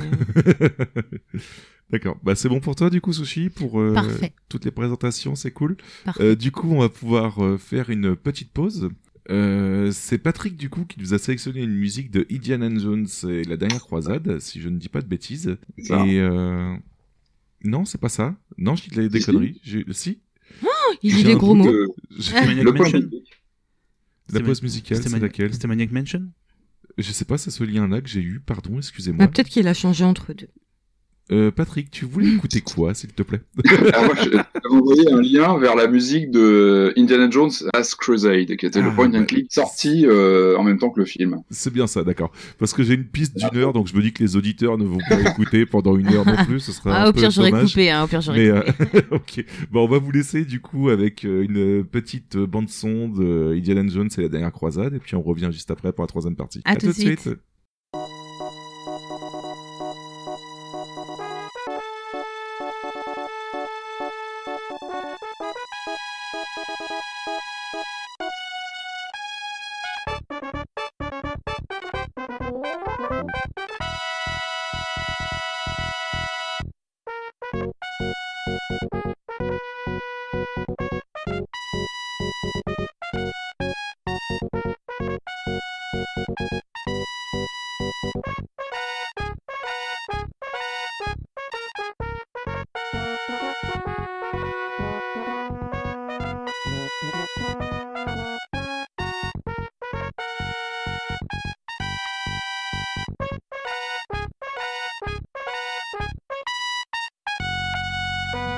Après cette petite pause musicale sur Indiana Jones, on va entamer la dernière partie euh, qui concerne une perpétuelle mutation, tout simplement. Et Sushi, tu aurais une seule et unique question qui va se transformer en un small talk euh, tranquille, qui est? Quel genre a-t-il inspiré? Alors, euh, du coup, je te propose pour répondre à cette question, je vais faire des. euh, pardon, Babar et moi, on va faire des propositions en fait, et on pourra discuter si vous pensez que c'est un genre qui a été inspiré par le point and click et que ça reste du point du point and click, ou euh, si ça n'a rien à voir en fait, tout simplement. Vous allez parler des objets cachés. On va parler plein de choses, tout simplement. euh, Babar, tu voulais parler de quoi en premier? Bah, Je pense qu'on a déjà discuté un petit peu tout Oui. au long de. Bon, on pourra en toucher un mot rapidement, mais euh, c'est une évolution, je trouve, euh, du point and click. On en a parlé, les fameux jeux entre guillemets à la Telltale, c'est-à-dire un format épisode. Le format épisodique, ça on pourra le mettre de côté si on veut, mais ça a été, euh, mine de rien, c'était un apport aussi de Telltale, de jeu en épisode, parce que euh, avant il n'y avait pas tant que ça. Mm. Et c'est de voir, on pense à, euh, bah forcément, si on pense au jeu Telltale, bah on va penser à Life is Strange, qui va Oui, peut-être au niveau ouais. du succès, bah Ouais. pareil, épisodique. Ah oui, Mais euh, voilà, surtout c'est le côté euh, cinématographique, comme on a parlé, voilà, euh, épuré au maximum. Bah, je reprends les termes de Patrick, hein, me permet. Euh, épuré au maximum. Copyright, hein, copyright. l'inter- 5 euros voilà. Et euh, voilà, épurer le, le, enfin, le- les mécaniques pour garder que l'interaction et euh, un côté, voilà, euh, comme une fuite en avant, euh, une, voilà, une côté, on avance dans l'histoire. Euh, c'est, Mm. ça reste interactif, voilà, tout en restant interactif. On n'est pas non plus sur les. Parenthèse peut-être rapidement, euh, tu, tu évoques Dontnod, ils sont importants, hein, Life is Strange, parce que eux, ils se, justement, ils se réclament justement en, comment dire, en héritier vraiment du point and click traditionnel, et on le note euh, clairement quand on joue, c'est-à-dire qu'on on peut avancer relativement vite dans l'aventure, mais on peut aussi, comme dans un point and click de l'époque, euh, passer son temps à farfouiller dans les décors, lire euh, plein de choses. Euh, Il y a toujours beaucoup de, de niveaux de lecture différents dans les jeux, et ça, c'est très très très typique du point and click où euh, voilà, on avait traditionnellement, en, en se baladant avec le curseur à l'écran, plein de choses, plein d'infos, euh, à aller chercher à droite à gauche. Il fallait développer une curiosité du bout du curseur, et je trouve que Life is Strange reprend vraiment ça, cette notion de j'ai un décor, je sais à peu près ce que j'ai à faire, mais je vais passer mon temps parce que j'aime bien l'univers, j'ai envie d'en savoir plus sur les personnages. Je vais passer mon temps à les faire fouiller dans les décors, euh, lire tout ce que je peux. Et pour moi, ça aussi, c'est une composante du, du point and click, à mon avis. Et ça, ils l'ont vraiment bien intégré. Ok, bon bah du coup, pour euh, inspirer totalement du point and click, y a pas de souci. Mm. D'accord. Euh, de mon côté, en fait, je vais faire deux tentatives sur DS avec de grandes licences. Vous me contredirez sans doute, mais en tout cas pour moi, ça reste euh, quand même inspiré du point and click. C'est tout ce qui est Professeur Layton ou Ace Attorney, Attorney pardon, tout simplement. Donc, mine de À rien, 100%. enfin pour personnellement, je pense que ça reste inspiré quand même du point and click avec euh, Oh, bah, tout ce qui est énigme, etc. En Ouais, fait, il y a une euh, inspiration. Après, dans Ace Attorney, t'as quand même beaucoup de choses à aller chercher au niveau des indices, etc. Ouais, bah c'est pour ça, je trouvais que ça, ça pouvait se- Euh, s'inspirer Professeur. Layton, je le dirais peut-être moins, mais après, c'est ma perception à moi, où là, c'est vraiment basé que sur les énigmes, mais t'as rien à chercher dans le décor. ou des bonus, Mais, quoi, euh, mais. mais Ah, il y a toujours des trucs. Ouais, il y a toujours un rapport. On stylet farfouillé dans tous les décors. Et Ace Attorney, c'est clair dans les passages, dans les dans les passages de de- d'enquête. Mm. On Oui, par contre, scrute vraiment tous les éléments. Euh, on discute beaucoup. euh, Enfin, c'est vraiment très très pareil. Il y a, il y a clairement euh, clairement une proximité. Ouais. Bah, tu parles de la DS. Enfin, on est. euh, moi, je pense qu'on est aussi à la vraiment entre les deux genres, entre les fameux visual novels dont on parlait, le oui, style. ouais, ouais, c'est pour et ça, le ouais, point ça and un peu, ouais. Je pense aussi à Hotel Dusk, qui était sur DS, Ouais, oui, je vois, complètement, ouais, ouais. Mm. qui pour, par contre se rapproche beaucoup plus d'un point and click. Pour le coup, on est vraiment sur une. Complètement. Ouais, puis avec ce look, c'est euh, ça qu'ils ont une charte graphique avec des acteurs euh, numérisés, redessinés. Ces jeux-là sont, sont fabuleux. Hein. Ils ont ils ont un style euh, pareil qui renoue le polar un peu, euh, euh, qui est thématique de polar et euh, une ambiance vraiment particulière. Et, euh, et oui, le- c'est le studio Sing qui a fait Another Code aussi, qui était Oui. sur une série sur DS. Et oui, la Wii a aussi joué un rôle Oui, bah, euh, pour remettre en, en, en avant le, la notion de point and click parce qu'avec ces, ces zappers, c'est aussi un petit peu, Wiimote. bah oui, euh, qui a permis, euh, ouais, mine de rien, ouais, ouais. La, la Wii, elle a remis ça aussi euh, en remettant la Wiimote dans la bah, de pointer un endroit de l'écran. Bah, ça a remis. Il y a eu des chevaliers de Baphomet euh, Mm. sur Wii. Il y a eu Zack and Wiki. Zack and Wiki, c'est pour moi une expérimentation de Capcom super intéressante ouais. de jeux d'action matinée, de point and click avec des énigmes euh, de physique euh, où il fallait bouger la, la Wiimote et on est pour voilà, on est vraiment sur de la hybridation action parce que Capcom et aventure point and click. Euh, la console, elle est importante aussi dans ces années-là. Et puis il y a aussi moi un de mes, un de mes chouchous, c'est le D4 D4 euh, sur Xbox One qui était qui se jouait au Kinect, euh, développé par Swery. Lui, c'est le créateur de Deadly Premonition. Et euh, D4, euh, c'est vraiment un point and click euh, à la à la main via le Kinect ou euh, au geste, on va aller chercher les objets, etc. Et voilà, il y a aussi une transformation du geste. On parlait du geste tout à l'heure dans le point and click. Euh, le geste via la console, il se transforme via le bah, ou l'utilisation d'un stylet sur une DS, la Wiimote sur la Wii, voire le mouvement sur Kinect par exemple. Donc il y a vraiment une époque où euh, le genre se nourrit de ces nouvelles euh, interfaces. Oui, à partir du moment que le dispositif de pointage change, en fait, ils se disent que autant tenter quelque chose euh, dans ce genre-là. et, euh, ouais. Et le D4 qui est sorti, là, c'est exactement le même qu'il y a sur Steam, euh, qui est sorti il y a pas longtemps Je- sur Steam ou... Ouais, oui, il était, moi je l'ai fait sur Xbox, oui, il a été porté sur PC, je crois. Ouais. hein. Malheureusement, Oui. il est incomplet. Il est, D'accord. jamais. Saison, ouais. Parce Ouais. qu'il m'avait, il m'avait chauffé, mais c'est vrai que j'avais vu encore une fois que c'était un truc épisodique, saisonnier. Et oui, ça, malheureusement, ça, on pas la fin. C'est particulier. mais- hein, mais- Euh, il vaut le coup d'être fait. Enfin, Ouais. Si on peut le trouver, euh, ne serait-ce que pour l'essayer, parce que Swery, c'est toujours intéressant. Ces univers sont toujours intéressants. Et enfin, moi, j'avais beaucoup aimé sur Xbox One pour la tentative. C'est vrai qu'à chaque fois, j'attends que, en gros, bah, la saison, ou les épisodes soient terminés pour avoir tout d'un coup, comme Bah là, je quand je regarde que- une série télévisée. D'ailleurs, Ah, on ça n'a risque d'être long. Bah mais ouais. il vaut le coup. Il vaut le coup. pas- on n'a pas parlé du premier D d'ailleurs. euh, C'est euh, au niveau point and click aussi. euh. Ah, C'est un peu le mélange des jeux FMV, de, enfin pas FMV mais avec des cinématiques en images de synthèse. Enfin, c'était. Ok. Mhm. Sinon, en autre euh, genre que, qui a inspiré le point and click, tu voulais parler de Hidden Object, c'est ça? Alors là, c'est là, c'est mais là, c'est plus une question parce que c'est là, on est vraiment sur le sur le côté purement. Enfin, si on s'en tient euh, à la définition qu'on a donnée tout à l'heure du point and click, Ah, où si tu t'en tiens, oui, c'est Voilà. pointer, cliquer, bisous, t'as parce que trouvé. quoi. parce que c'est un jeu qui a, on va entre guillemets le terme euh, casual gaming, voilà, donc euh, jeu Mon vidéo père y joue, un- les gars. hein. Bah, Attention. je trouve, je trouve, je trouve qu'il est malheureusement toujours péjoratif parce que hum, je vois pas en quoi un jeu qui se veut, voilà, qui propose pas forcément un gros challenge serait forcément moins bon, mais ça c'est. oui, non. débats. après. Mais euh, je trouve Hidden Object qui ont été, qui ont été un gros gros succès euh, sur ordinateur et sur euh, format mobile forcément. Beaucoup sur C'est mobile. voilà, surtout sur mobile où euh, les fameux jeux donc on explique rapidement où on a des décors, il faut trouver euh, tant d'objets à tel endroit. Ça Alors- correspond à peu près à un jeu que t'as fait, euh, Sushi, il y a pas très longtemps. Euh, Hidden Folks, Hidden, Hidden Falls, un petit peu? Un, un Oui Charlie euh, version. c'est euh, sa version Mais il y en a qui sont bâton. sympas parce que tu as autre chose que euh, chercher des objets. Parce qu'au bout d'un moment, chercher des objets pendant 4 heures, on est bien d'accord que ça commence à gonfler. Et, mais il y, en a où justement tu vas pouvoir quand même te déplacer à l'intérieur du jeu, aller, aller quand même parler à des gens, etc. Alors qu'il y en a où tu fais que ça. Et là, franchement, euh, je suis désolée, mais Je vraiment. pense que Yeti va en parler un peu après, mais moi pour le coup, bon, je pense qu'on en a parlé tout à l'heure. Moi, ce qui manque forcément, c'est un contexte narratif, c'est ça. autre que simplement euh, ah bah euh, trouve-moi, enfin, comme si c'était une. Je voudrais un ballon de euh, basket. D'accord. voilà, et c'est ce qui manque forcément. Après, si on s'en tient à une voilà une simple définition pure entre guillemets, il faut pointer, cliquer.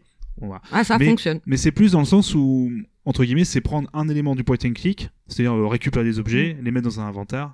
Voilà, c'est surtout ça, voilà, qui a- Euh, moi, sur ce genre-là, je, je pense qu'il fait partie de la famille, même s'il est très appauvri et très. euh, Malgré tout, moi, je reste optimiste et je me dis que ça peut donner envie à certaines personnes de passer après Ouais. à des points d'accueil costauds. Ça peut être un premier contact parce que c'est assez simple à prendre par définition à prendre en main.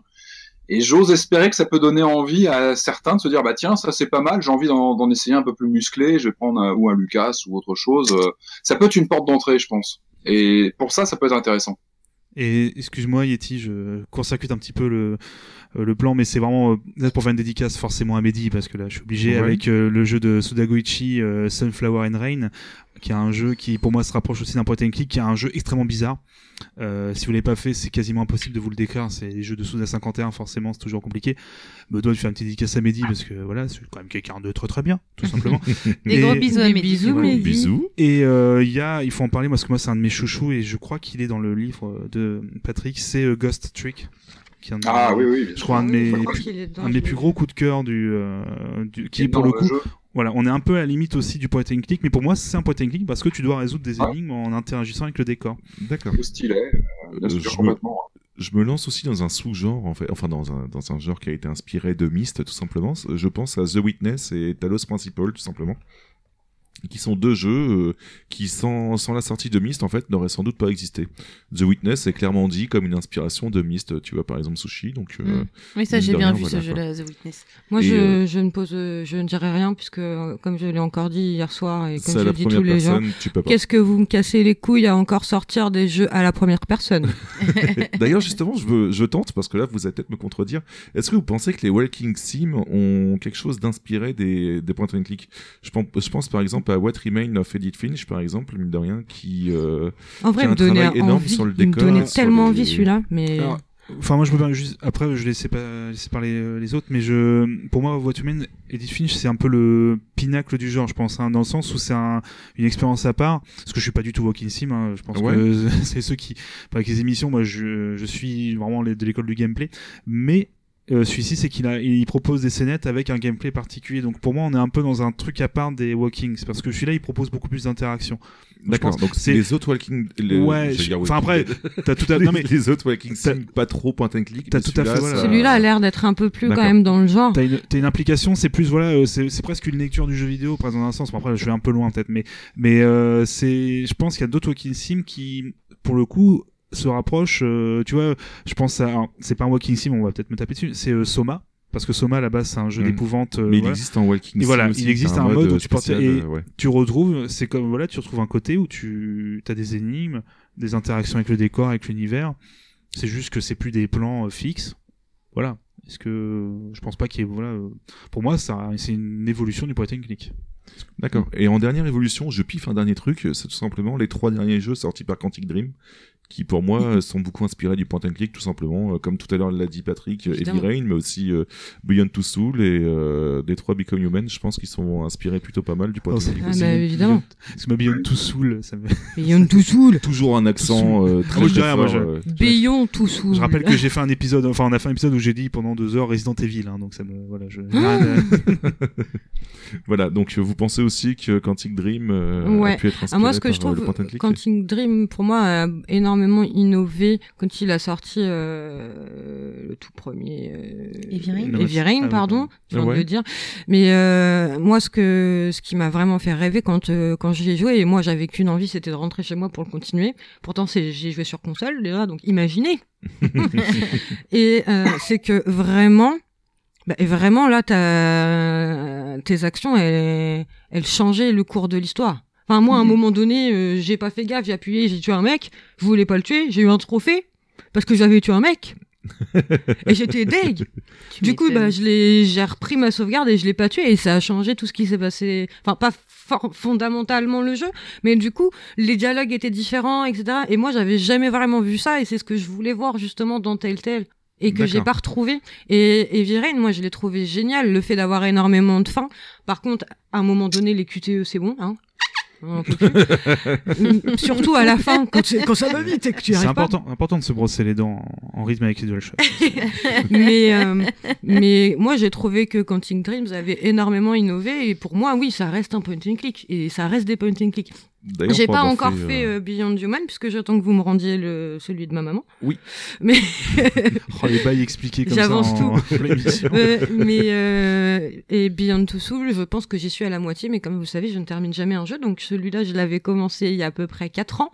Ouais. J'ai recommencé quand je me suis fait opérer des chicots donc genre au mois de mars Et je me suis arrêté pile poil au même moment que je me suis arrêté il y a 4 ans. Ah merde Il faut que je m'y remette. Mais oui, sinon, B3, euh, Become Human, euh, j'avais bien aimé aussi euh, toute la partie des choix parce qu'il propose un, un algorithme en fait avec, euh, enfin un arbre décisionnel avec euh, toutes les conséquences que tu as faites, euh, enfin toutes les choses que tu as faites et tous les changements qu'il y a eu vis-à-vis de tes choix. Et du coup, Et c'est dans Beyond Two Souls aussi, ce qui est intéressant, c'est que quand tu finis un chapitre, euh, à la fin du chapitre, il te dit ce que toi tu as choisi par rapport à ce que les autres joueurs ont choisi. D'accord. Pour voir si t'es un peu dans la moyenne, si t'as fait comme tout le monde, ou si Mm. euh, tes choix euh, sont complètement différents de par rapport au, par rapport aux gens qui ont joué. Et du coup, tu te dis ah bah si moi je fais partie des 10%, bah ça veut dire que les autres ils ont pas forcément vu la même chose que moi, tu vois. D'accord, ok, ouais, je du vois, coup, ouais. t'as un- une sorte de système de récompense qui peut être qui est intéressant, je trouve. Mm. Bah, ils le font aussi dans Détroit, en fait. Pour chaque décision, ils disent euh, ce que la moyenne a pensé. Patrick, tu voulais commenter? J'avais cru t'entendre en fond, ouais. Tu voulais. Oui, oui, oui, non, mais oui, Quantique, euh, moi je, je suis fasciné par ce qu'ils font. Alors, euh, je trouve que Beyond a moins bien vieilli. Rain. En tout cas, moi, ce que, ce que, ce que j'aime beaucoup chez eux, c'est que je pense que on peut parler de point and click. Alors, peut-être pas sur le plan technique, à vrai dire, mais plus dans le côté tradition. C'est-à-dire, pour moi, le point and click, c'est devenu une tradition narrative, comme je le disais tout à l'heure. On est dans cette tradition de, de jeux d'aventure graphique.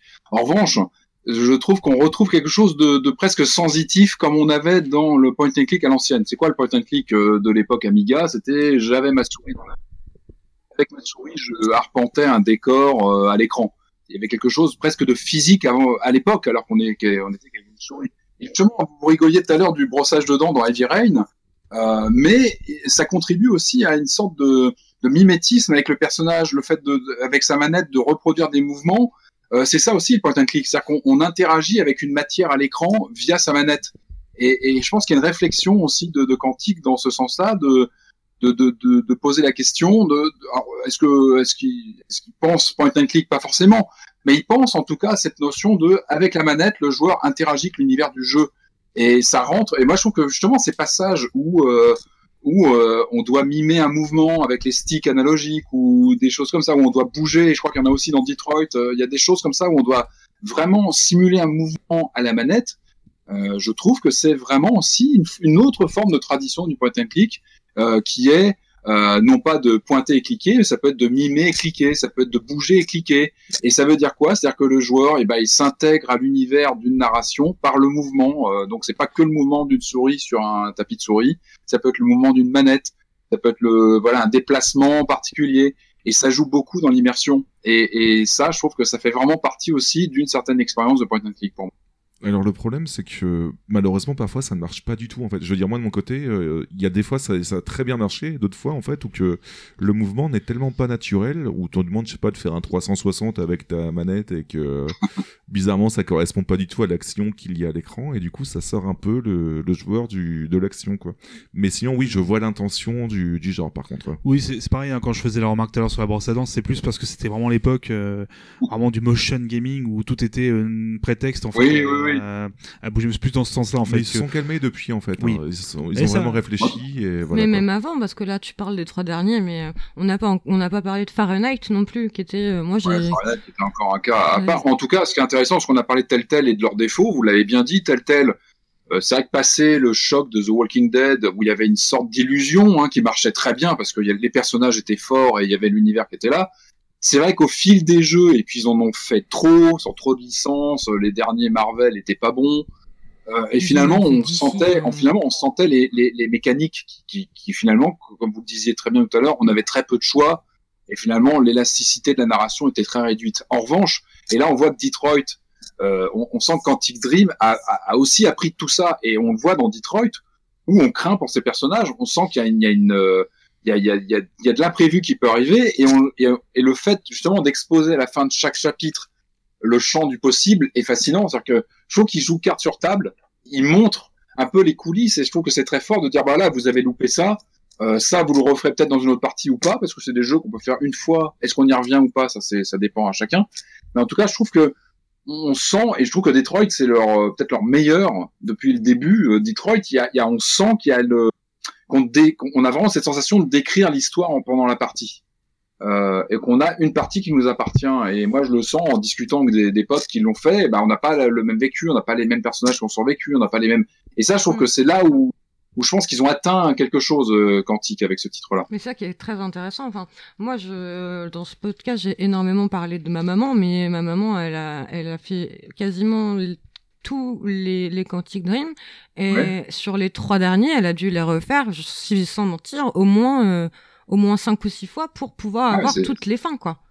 Ah, c'est chouette, mais c'est- Et c'est génial. Moi, c'est pas un truc que je serais capable de faire à- à- parce qu'elle, elle le faisait vraiment à la suite, quoi. Du coup, tu te souviens encore de ce que t'as fait, machin? Moi, je préférerais attendre un an ou deux pour refaire, voir si je fais la même chose. Elle, non, du coup, et du coup, elle était trop contente. À chaque fois, elle me disait, vas-y, il faut que tu joues. Oui, maman, mais j'en travaille. mais ils ont quand même fait Beyond Two, euh, Nomad Soul, excusez-moi, mais faut, voilà. Voilà, oui aussi, oui. Pardon. Et Nomad Soul, pourquoi c'est si bien euh, Parce qu'il y a David Bowie. Bah écoute, en tout cas, euh, Sushi, voilà, euh, pour Euh, répondre à ta... Oui, pardon, non, j'avais un dernier exemple qui est très bizarre, mais je- euh, j'ai semé un peu le. Au tout début de l'épisode, c'était un peu fait exprès. Euh, en jouant à Hitman 2, en fait, je me suis parfois un peu demandé si on était. alors, on est très loin du point and click au niveau de l'affichage, mais en fait, il y a un- j'ai j'ai retrouvé beaucoup d'éléments qui m'ont fait penser à ça, parce qu'on a une situation. On a des objets qu'on peut récupérer dans un inventaire, les utiliser à tel moment pour résoudre, pour, créer une scénette, pour ensuite. Alors, je dis pas que c'est pareil, mais je me suis réellement posé la question. Alors, c'est comme ça arrivait un, un peu près au moment où on a préparé l'émission, forcément, ça m'a sauté un peu. Mais je me suis dit, mais il y a vraiment du point and click aussi là-dedans, parce que forcément, il y a y a, une manipulation. Là, on doit déplacer son personnage, c'est pas du tout comparable. Mais je trouve qu'il ça se rapproche quand même de l'idée, une scène, enfin, une scénette. Une, euh, une énigme entre guillemets bah tiens euh, comment euh, éliminer telle ma cible avec bah tiens on me propose plusieurs trucs. Bon ça après c'est le c'est le la série Hitman qui fait ça mais mais il y a le côté bah tiens je récupère un objet dans mon inventaire je vais l'utiliser sur tel sur tel objet pour créer une, une action. Et en fait je trouve que c'est pareil. Alors c'est pas une évolution point and click mais euh, c'est un truc est-ce que euh, on- dans un sens est-ce que c'est une influence enfin je trouve que c'est un- une influence aussi de est-ce qu'on aurait eu vraiment Hitman 2 de cette façon sans les point and click je suis pas sûr voilà, c'est plus euh, quelque chose à méditer. intéressant. euh, Je pense. Est-ce qu'après on peut voir le point and click dans plein d'autres styles Je pense que ça peut être aussi quelque chose qu'on peut euh, essayer de réfléchir comme ça euh, après avoir écouté l'émission, euh, poser Donc son c'est téléphone. Après, c'est pas, en fait, c'est pas finalement, impossible d'avoir un truc, euh, un truc hybride, tu vois. Au Un. Battle Royale point and click. Ouais, Ouais, mais peut-être pas. Un Battle À la- Royale un point and battle, click. alors tout ce que j'aime, Battle Royale point and click à la première personne. Dans l'espace. Merveilleux. sur mobile. ouais. Sur Voilà. téléphone. En tout cas, on a exploré plein de possibilités sur l'évolution du genre et sa mutation, et euh, Oui. ça répond en grande partie à ta question, je pense, Sushi. Mais oui, totalement. Donc, euh, par contre, malheureusement, Patrick va devoir nous laisser, mais en tout cas, c'était un Eh oui, super plaisir de t'avoir avec nous. Ah merci oui, merci beaucoup, euh, Patrick. Oui, moi Merci aussi, beaucoup. je suis très contente de parler à la personne qui a écrit mon livre que j'aime trop bien. Merci, de- merci d'avoir acheté, du coup, et de Ouais, le lire. C'est mon cousin qui me l'a offert à Noël, mais je l'avais mis sur ma wishlist Amazon. Mais ind- indirectement, tu vois, comme il a parlé à Charles Cécile. Ouais, euh, et j'ai mis vois, mon, tu- mon livre à côté du micro et du Du casque. coup, il est virtuellement Du coup, c'est comme s'il était dédicacé. ouais. Ouais. Bon, En tout cas, Merci merci, à vous, encore en une tout cas, fois, merci. Patrick. Merci. Ce fut un très grand plaisir. On- Quant à nous, on va faire une petite pause musicale et puis on revient juste après pour la conclusion. Donc, euh, très cher Babar, on va s'écouter l'OST de Botanicula, c'est ça? Oh, il, Oui. l'a dit. Oui, on l'a. Bravo. De quoi Tu l'as bien dit. Bah oui. Botanicula, oui, je l'ai dit, oui, ça m'a surpris. Alors que en off, en fait, je l'avais trop mal dit pendant tout le long du truc. Enfin, je- c'est- on a parlé du studio Aminata, Aminata Design, si je me trompe pas dans la prononciation. Oui, Voilà, qui, est, bah, qui a fait Samorost, etc., Machinarium. Donc, c'est un, mon préféré, je crois, du, du studio. Donc, euh, c'est vraiment la musique, euh, pour le coup, de la bonne humeur, ce qui peut surprendre. Bah écoute, de ma part, mais on va rester dans la bonne humeur Voilà. et puis euh, on va faire des bisous à Patrick et puis on Des revient juste après. des gros bisous. À bientôt. Des bisous à Merci Patrick. à vous. bientôt. Ciao.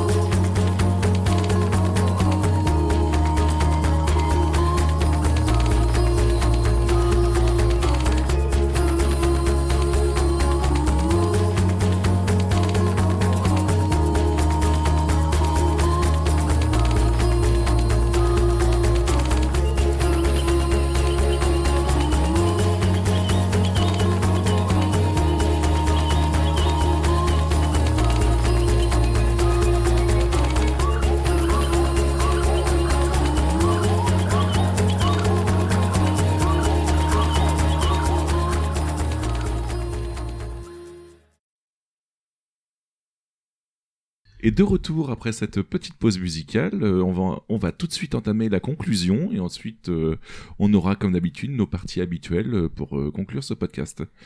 Donc du coup en conclusion, Sushi, tu te demandais globalement qui est devenu le point and click, c'est Mais bien sûr. Oui. Euh, Babar, est-ce que tu vas apporter un élément de réponse ou est-ce que je peux directement balancer ma conclusion euh, Je t'en prie. euh, je pense qu'on sera sur la même longueur d'onde. Euh, Je suis pas sûr hein, parce que Ah pour bon moi, Ah bah je rebondirai alors. T'inquiète pas.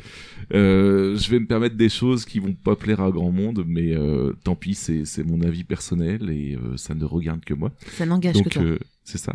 Euh, pour moi, le point and click est mort. Il ne génère plus autant de ventes qu'avant. Il n'y a plus de point and click. Il va mourir. En quelque sorte, le genre n'évolue plus réellement. En revanche, la nécromancie existe et nous avons les fans et nous avons les fans peuvent encore se réjouir. Nous avons, ça veut rien dire, pardon. Et euh, les fans peuvent encore se réjouir, pardon. Comme on a pu le voir avec d'un côté un trip néo-rétro, voire même totalement rétro, et d'un autre une mutation en tout plein de choses suivant ce qu'on aimait. La réflexion avec Professeur Layton ou du post-mist, la haute scénarisation en- et embranchement scénaristique avec les jeux Quantic Dream et Telltale, la contemplation avec les Walking Sim, ou la recherche pixel par pixel avec les Hidden Objects. Ce qui prouve, comme le dit Merlin Free, qu'il y a plus d'une vie après la mort d'un genre, tout simplement.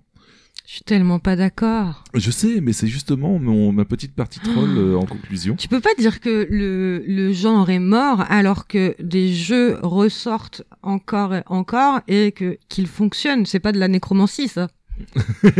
La nécromancie, oui, évi- évidemment, quand tu ressors que des remasters, oui, d'accord. Mais là, il y a pas que des remasters qui sortent aujourd'hui. Il y en a moins qu'avant, par contre, toujours, tu vois, c'est sur- surtout ça. Donc, euh, on peut pas dire qu'il est mort, on peut juste dire qu'il est moins vivant. Je suis pas trop d'accord non plus. Après, il y a des choses, tu vois, on pouvait rapprocher euh, au podcast qu'on avait fait sur le jeu de combat. Parce Ouais. qu'en fait, tu vois, on pourrait rapprocher ça aussi. euh, dans un sens, euh, il y a des, entre guillemets, les jeux qui... C'est comme si tu disais que le jeu de combat était, enfin, était terminé maintenant.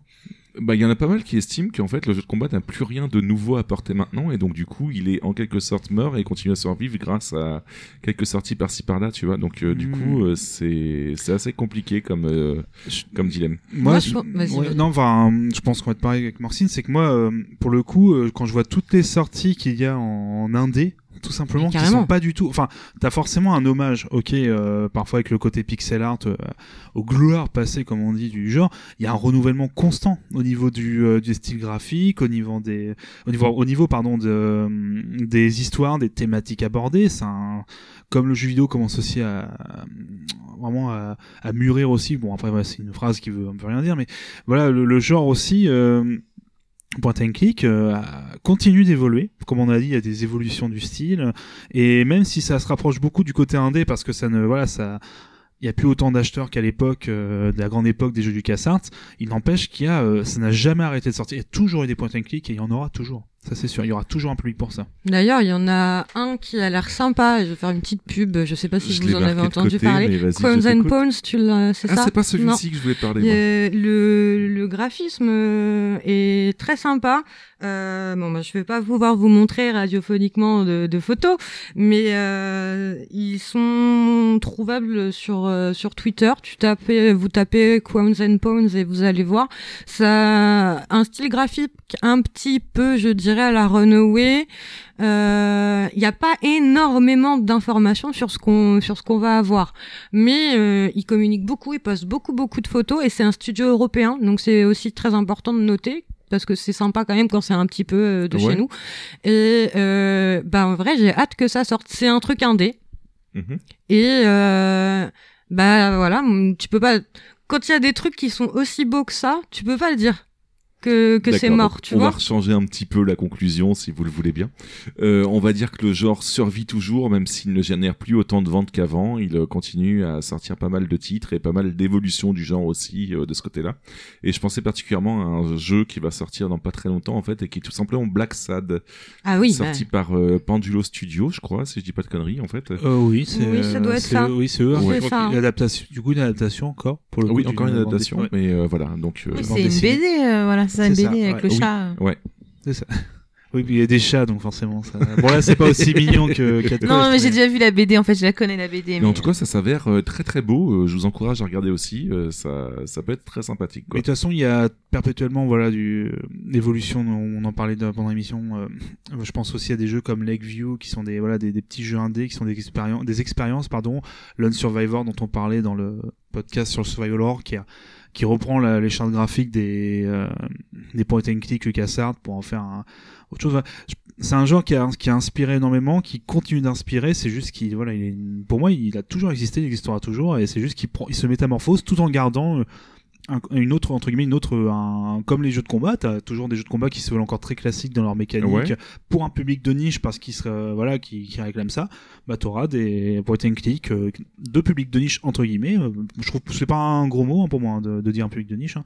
c'est vraiment euh, qui plus adapté à une demande d'un public particulier donc pour moi ça ne ça ne s'arrêtera pas et il y a vraiment énormément de de bonnes enfin d'expériences comme ça euh, vidéoludiques qui sont qui méritent voilà, de- d'être essayé dans ce genre. Donc euh, j'invite euh, à tout le monde à, à essayer euh, selon son niveau voilà, euh, de lecture, parce que malheureusement souvent c'est des jeux anglophones aussi. Mhm. Donc, euh, donc voilà, euh, essayez. C'est vrai que t'en as beaucoup, mais tu trouves beaucoup en ce moment. Enfin, des patchs pour les traductions, etc. Si t'arrives pas, à...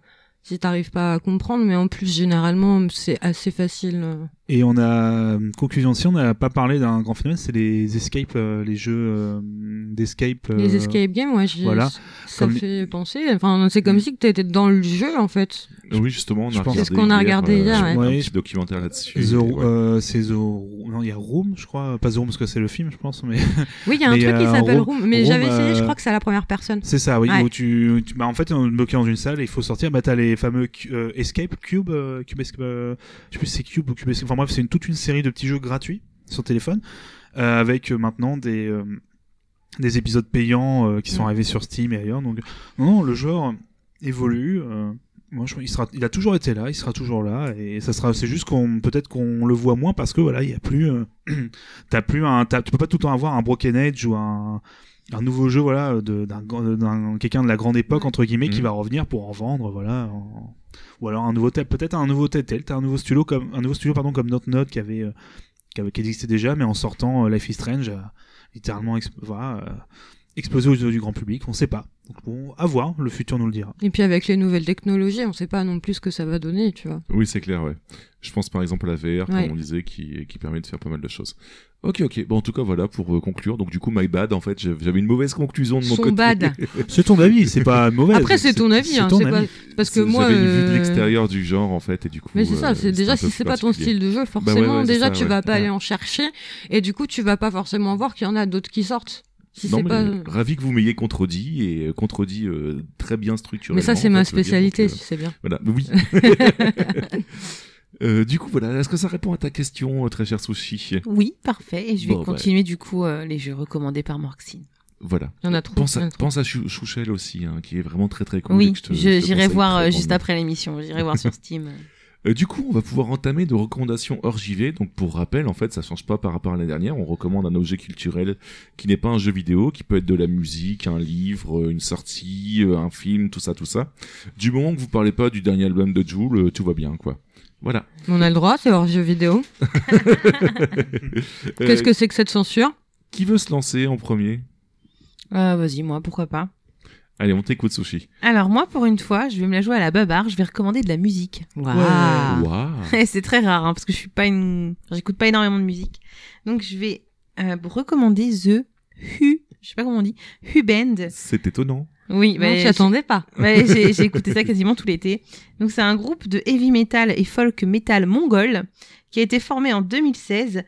Euh, j'ai connu ce groupe grâce à Morxine cet été où elle me, on était sur Discord, je Ouais. crois, et elle me dit ouais je suis tombée sur une musique, euh, euh, c'était ils m'ont mis ça au hasard sur YouTube et tout et en fait j'étais à mort euh, emballée par la musique, je dansais, je dansais et elle me dit bah du coup je te l'envoie et effectivement alors moi j'ai j'ai j'ai swingé. Ah, mais moi j'ai swingé de ouf.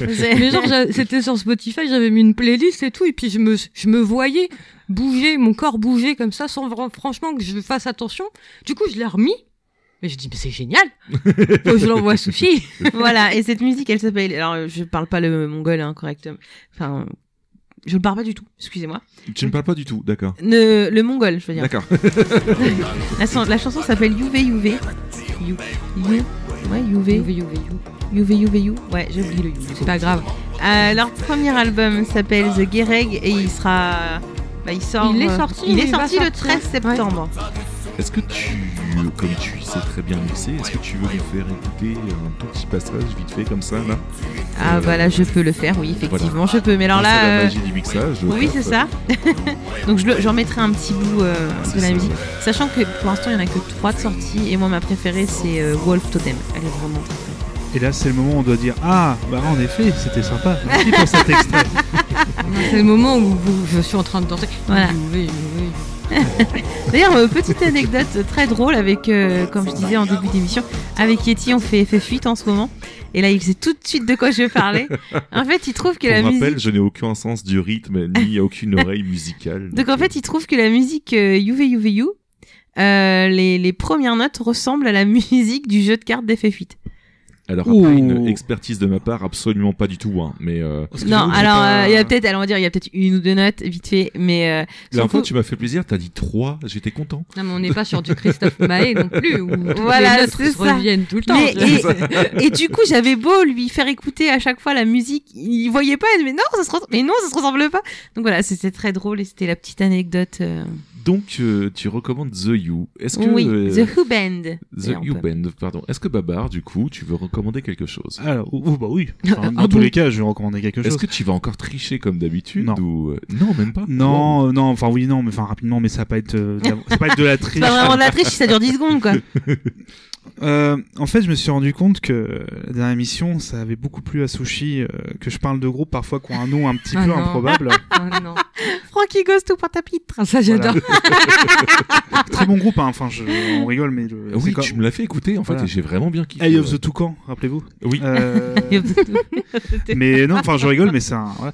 Et euh, pour le coup, bon, est-ce que je me dis, est-ce que cette année, je, pour la saison, est-ce que je vais partir sur des noms, enfin, des groupes qui ont des noms un peu, bon, un peu particuliers Oui. Va- mais pas que. On va pas se mentir, oui. oui, mais après voilà, c'est parfois c'est plus des noms décalés que vraiment voilà parce que je pourrais vous parler par exemple de, de Gulagoon euh, qui est un, un- du power violence donc euh, hardcore très violent euh, chant féminin avec euh, comme esthétique euh, Bob l'éponge. Mais ça c'est c'est pas l'endroit Gulagoon de Bob l'éponge. Bon, admettons. Mais euh, en fait non, je vais partir sur un de mes groupes favoris parce que j'ai eu la chance de les voir cet été. Un peu- alors, la chance parce que malheureusement c'était leur dernier concert. Euh, s'appelle Sport, comme le Comme le sport. comme le sport, voilà, euh, l'activité.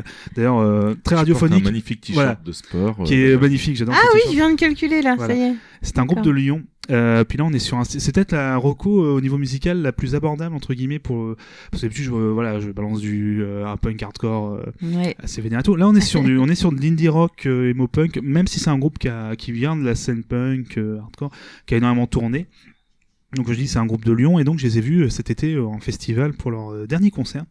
Et sport, on est voilà, on est sur un beaucoup de mélos. euh, on est vraiment sur quelque chose où il y a, ils sont trois à chanter, je crois. Le chant s'alterne comme ça entre les guitaristes, et on est sur des mélodies extrêmement travaillées. Et ce qui est très bien, c'est qu'ils ont alors trois albums, même si le dernier, je sais pas si c'est un EP ou un LP, mais ça c'est alors oui, LP, pardon, c'est ça que j'utilise le terme, mais LP c'est les, euh, un album. En fait, euh, on disait LP dans le sens long play, donc c'est un, un album. Euh, et EP, voilà, c'est entre guillemets les albums plus courts. euh, Oui, c'est deux, trois chansons, c'est ça. hein. oui, c'est surtout la EP. durée, surtout la durée en fait, plus que le nombre de chansons. Que un. EP c'est vraiment assez court. Et euh, donc les, les deux LP, euh, en fait, ce qu'ils ont- ils ont comme particularité, euh, c'est que pour le premier, les noms des chansons, c'est que des dates euh, où il y a eu des Jeux Olympiques avec le pays.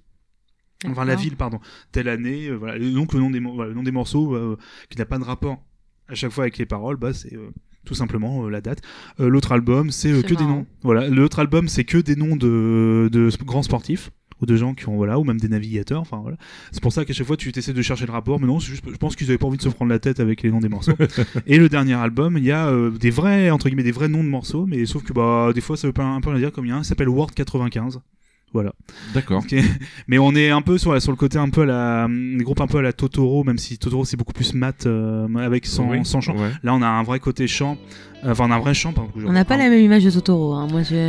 C'est un un groupe, groupe, c'est un groupe euh, Totoro, pardon. Vrai Oui, que- oui, non, je sais, mais c'est juste Alors, que du coup, j'imaginais Totoro après- faire du hardcore. euh. Après, c'est ma faute parce que musicalement, les deux groupes n'ont pas grand chose à voir. C'est plus dans l'idée, voilà, un petit peu décalé au niveau.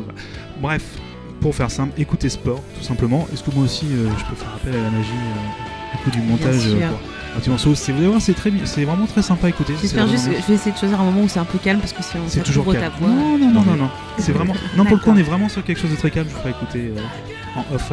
Et voilà, donc sport comme du sport.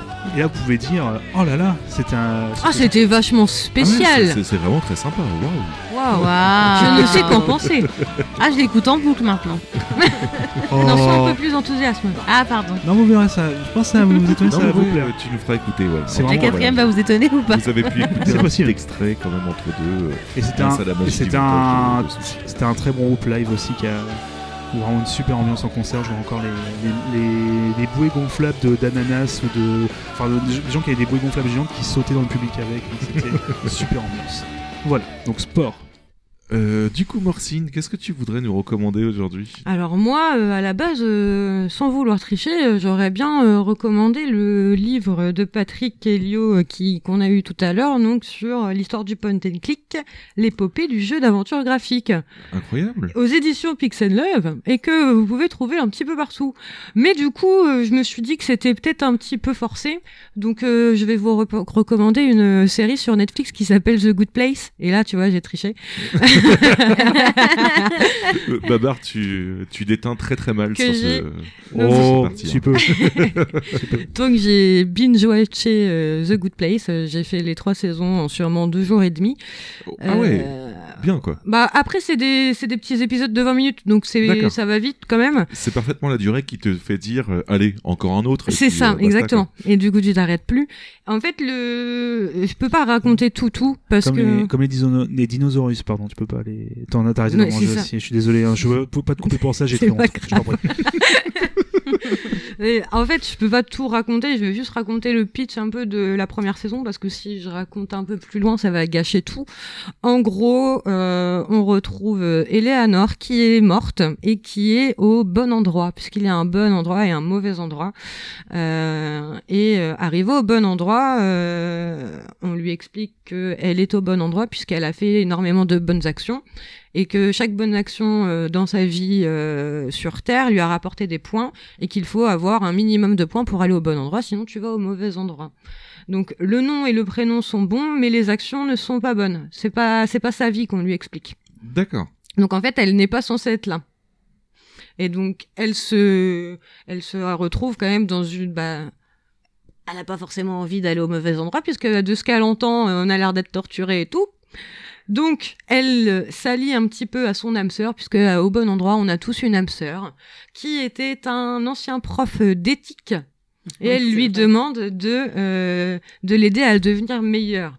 Évidemment, comme elle n'est pas censée être là, il se passe plein de trucs bizarres, genre euh, des des crevettes qui volent dans le ciel parce qu'elle a, cre- elle a volé des crevettes au cocktail de bienvenue, euh, des trucs comme ça. Et donc, euh, dans la première saison, euh, elle n'est pas à sa place et elle essaie de devenir meilleure puisque à la base, c'est une meuf qui en a rien à foutre de tout le monde et qui ne pense qu'à sa gueule. On est, on est dans de la comédie euh, plutôt On ou- est dans de la comédie, ouais. Ou seul. On Les est dans de la comédie. Euh, alors après, l'actrice, euh, je n'ai pas son nom, mais si vous avez regardé Véronica Mars, c'est Véronica Mars. En blonde. Voilà. D'accord. Elle était déjà blonde, Véronica. Ah hein. Et euh, Ah, je sais plus. celui qui gère le, Ah ouais. le donc le bon endroit, euh, je n'ai pas le nom non plus, mais par contre, à titre d'information, c'est Grimsum 3. Alors Grimsum 3, pourquoi Grimsum 3 Attention, explication. Attention, explication Grimsum 3. Est-ce que vous connaissez les experts, premier du nom, les experts à Las Vegas? Oui. Oui. Donc vous voyez Grimsum, Grissom. Oui. Grissom, Oui. c'est le chef. Oui. Donc après, ils ont changé de Grissom. Ils ont mis, euh, je crois, l'acteur qui joue Morpheus. Donc ça, c'était Grimsum 2. Oui. Et donc après, ils ont eu un troisième Grimsum. D'accord. Et donc, c'est Grimsum 3. ok. Merci de ton explication. Bah oui, moins, non, mais parce qu'il faut être clair. Tout le monde comprendra faut maintenant sans aucun souci. Et Voilà. quant à moi, en fait, euh, je vais vous faire une recommandation qui change un peu par rapport à d'habitude. Je vais vous recommander Street Food, qui est un documentaire qui allie trois choses cool. Donc déjà une belle réalisation, euh, l'Asie pour la première saison, donc c'est plutôt cool, et de la bouffe tout simplement, puisque c'est une série sur euh, la street food, donc la bouffe. C'est très cool car ça donne beaucoup trop faim déjà, parce que leurs trucs ont l'air d'être beaucoup trop bons. C'est accessible parce que globalement on n'est pas sur des restos de luxe en fait, c'est sur des prix plutôt corrects. Et euh, il y a pas mal de storytelling en fait sur l'explication de comment les chefs sont devenus comme ça, etc. Quoi. Donc c'est plutôt intéressant. Et ça me permet de faire écho aussi à Mehdi Dez et sa team qui ont parlé d'un autre documentaire culinaire. Mais surtout, surtout, et vous l'avez deviné, ça me permet de tricher moi aussi et de vous recommander tout simplement Viens, on en parle, Ah, qui est oui. beaucoup trop bien Ah et beaucoup trop cool. Et je remercierai jamais assez euh, Dez et sa team de, de faire ça puisque c'est vraiment, c'est c'est vraiment très drôle et euh, je surkiffe en ce moment. quoi. C'est un mec cool, Mehdi. Hein. Faudrait qu'on l'invite. D'ailleurs, Encore une euh, fois. t'as t'as triché aussi. Oui, c'est ce que je disais. On, oui. on remarquera qu'il y en a qu'une qui a pas triché ici. Et c'est c'est très bien. Et c'est la chef. Elle la- montre Ah l'exemple. oui, la chef a pas triché. Mais euh, La chef peut couper au montage aussi. hein. Et donc t'as Rocco Yeti. Ah bah Yeti n'était Voilà. pas là. Il était parti Ah, faire pas- pipi. Non, Il a triché. Il faut non mais la série pour le coup parce que je vais forcément t'embêter quelques secondes avec euh, Viens, on en parle parce que euh, c'est un peu mon coup de cœur aussi euh, podcast de ces, dernières- ces dernières semaines. Mais euh, Street Food ça se trouve sur quoi tout simplement? Sur Netflix. Sur Netflix. Chaque épisode dure environ une demi-heure de tête, un truc Oui, comme une ça. demi-heure, oui. Et euh, le premier commence par la Thaïlande, le deuxième par euh, le Japon, en fait, et c'est très très sympa. J'ai pas tout regardé, euh, mais euh, On a essentiellement regardé la- le Japon. euh, oui, et puis on a marqué les adresses de côté au cas où un jour on y va, euh, mais ça on en reparlera. Mais euh, voilà, en tout cas, pour résumer du coup les recommandations, on a eu The Who Band, si je dis pas de conneries. Oui. On a eu Sport de la part de Babar. Ouais, euh, enfin un truc qu'il faudrait que je fasse d'ailleurs. Mais bon, ça c'est une autre histoire. sport. mais le groupe est très bien. Écoutez, vraiment, c'est vraiment un très bon groupe. On a eu The Good Place de la part de Morxine. Que j'ai regardé en faisant du sport d'ailleurs. euh, ça. donc, Oh. en Et, vélo le livre, et le Et livre le de Patrick. livre de Patrick Helio, Oui. exactement. Mon anti-sèche. Et de mon côté, on a eu du coup Street Food et Viens, on en parle. Voilà, voilà. Donc je voulais remercier aujourd'hui mes acolytes Babar. Euh, on peut te retrouver sur Twitter sur arrobase bg underscore babar. Oui, bah, des fois. Moi, moi, je lis beaucoup hein, euh, des tweets plutôt qu'en écrire, mais n'hésitez pas si vous avez un message à envoyer pour euh, partager des bons plans en PS2. Donc, euh, Ou des noms de groupes euh, à oui, caractère chelou. mais n'hésitez pas à venir parler. Oui, on, on est, on est sympa. Je voulais aussi remercier Sushi d'avoir été là aujourd'hui. On peut te retrouver quant à toi sur Twitter sur sawako underscore o88. Oui, c'est un peu compliqué comme euh, truc à écrire, mais oui, c'est ça. Et bientôt sur Twitch en fait, parce qu'on a vraiment hâte que tu reprennes. On est vraiment très très Oh fan oui, de tes oui. Twitch. On verra, on verra. Que ce soit sur Fire Emblem Ah, ou sur Heroes, euh, euh, Heroes of Heroes. Magic, Bataille Magic. Qu'elle tue des paysans, cool. tout ça. C'est ça. Bravo. Et je garde les meilleurs pour la fin, en fait. Un énorme merci à nos deux invités. Bon, malheureusement, Patrick Helio qui a dû partir, mais merci à lui d'avoir pris la peine de passer nous voir. Euh, et aussi merci à Morcine, en fait, euh, d'être venu, d'être revenu dans nos podcasts. Ça fait super plaisir. Mais merci Oui, à vous merci. de m'avoir invité. Merci à toi, Maxine, et merci à Patrick. Et On merci. peut te retrouver où, euh, Morcine, du Moi coup? sur Twitter, parce que j'ai que Twitter. Et du coup, ce serait quoi ton... Eh bien, c'est Morxine underscore. Et sur Diablo 3, je pense. Et sur aussi, Diablo euh, 3, ouais. des fois, Morxine euh, hashtag euh, 2346. Sauf si vous jouez pas en hardcore, parce que je suis pas intéressée. Et quant à... bon, voilà, tout simplement. Et quant à moi, vous, vous pouvez ne plus me retrouver sur Diablo 3 parce qu'on perçoit est mort la semaine dernière, mais ça, c'est une autre. Moi, un je pense qu'il l'a fait exprès. faute, on, a, on a déterminé le fait qu'il en fait, il a fait exprès de mourir parce qu'il avait trop de jeux en cours. C'est une très bonne Comme toutes les saisons. mais, tu joues, mais tu joues à autre chose que WoW classique en ce moment là? Je, je suis un peu. Euh, je joue à trop de trucs, mais vraiment. Comme on a vu déjà euh, grâce au petit quiz. C'est vrai. Et vous pouvez, me re- vous pouvez me retrouver pardon, sur Twitter à yetzati, Y-E-T-Z-A-T-I, tout simplement. Donc euh, pour parler de choses diverses et variées, je suis toujours euh, très ouvert d'esprit, il n'y a aucun souci.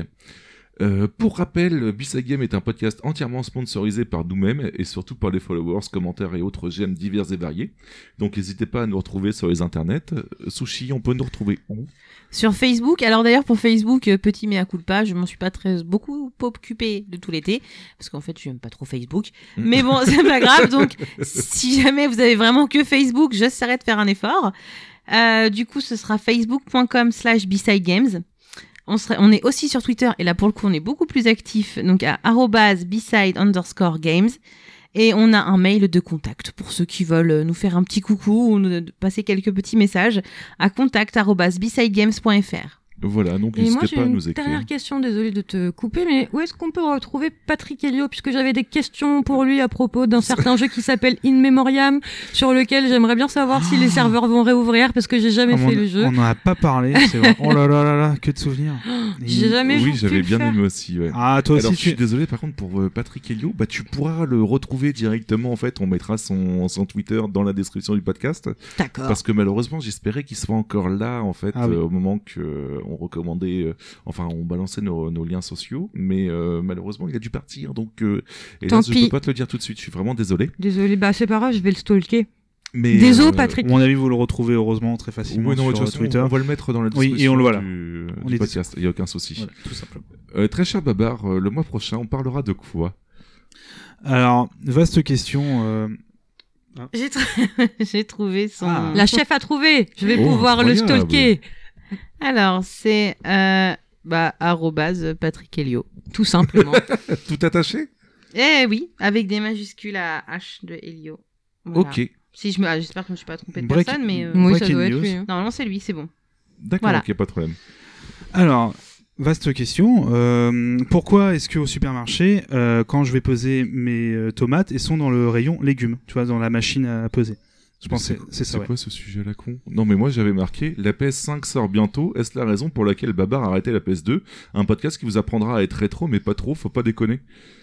Ah, ça me rappelle. Oui, ah oui, pardon, mais c'était pas celui avec euh, les meilleurs euh, cabinets de, de toilettes dans le jeu vidéo euh, depuis les années 80 C'était pas celui-là comme sujet? Moi, euh, non. Attends, quoi que tu attends, je regarde le calendrier.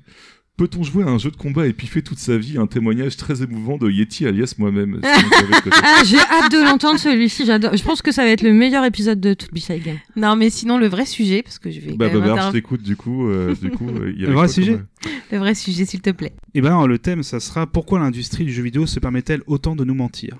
Alors moi, je peux faire le- la réponse tout de suite. Pour l'argent, à bientôt, attends de moi. Bisous. Mais moi, j'en avais, un autre de côté aussi, sujet qui est tout simplement Ah, on est mal, on est mal les gars là. Citizen sortira-t-il avant la chute de la civilisation occidentale un numéro pessimiste, quoique réaliste, traitant des catastrophes écologiques et des dérives de l'industrie vidéoludique?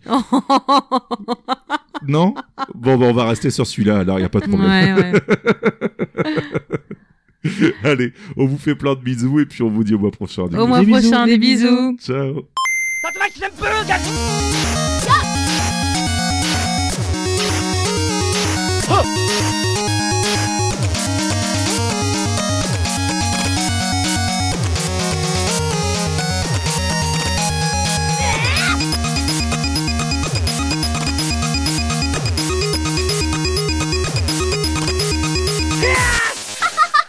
ビサイドゲーム。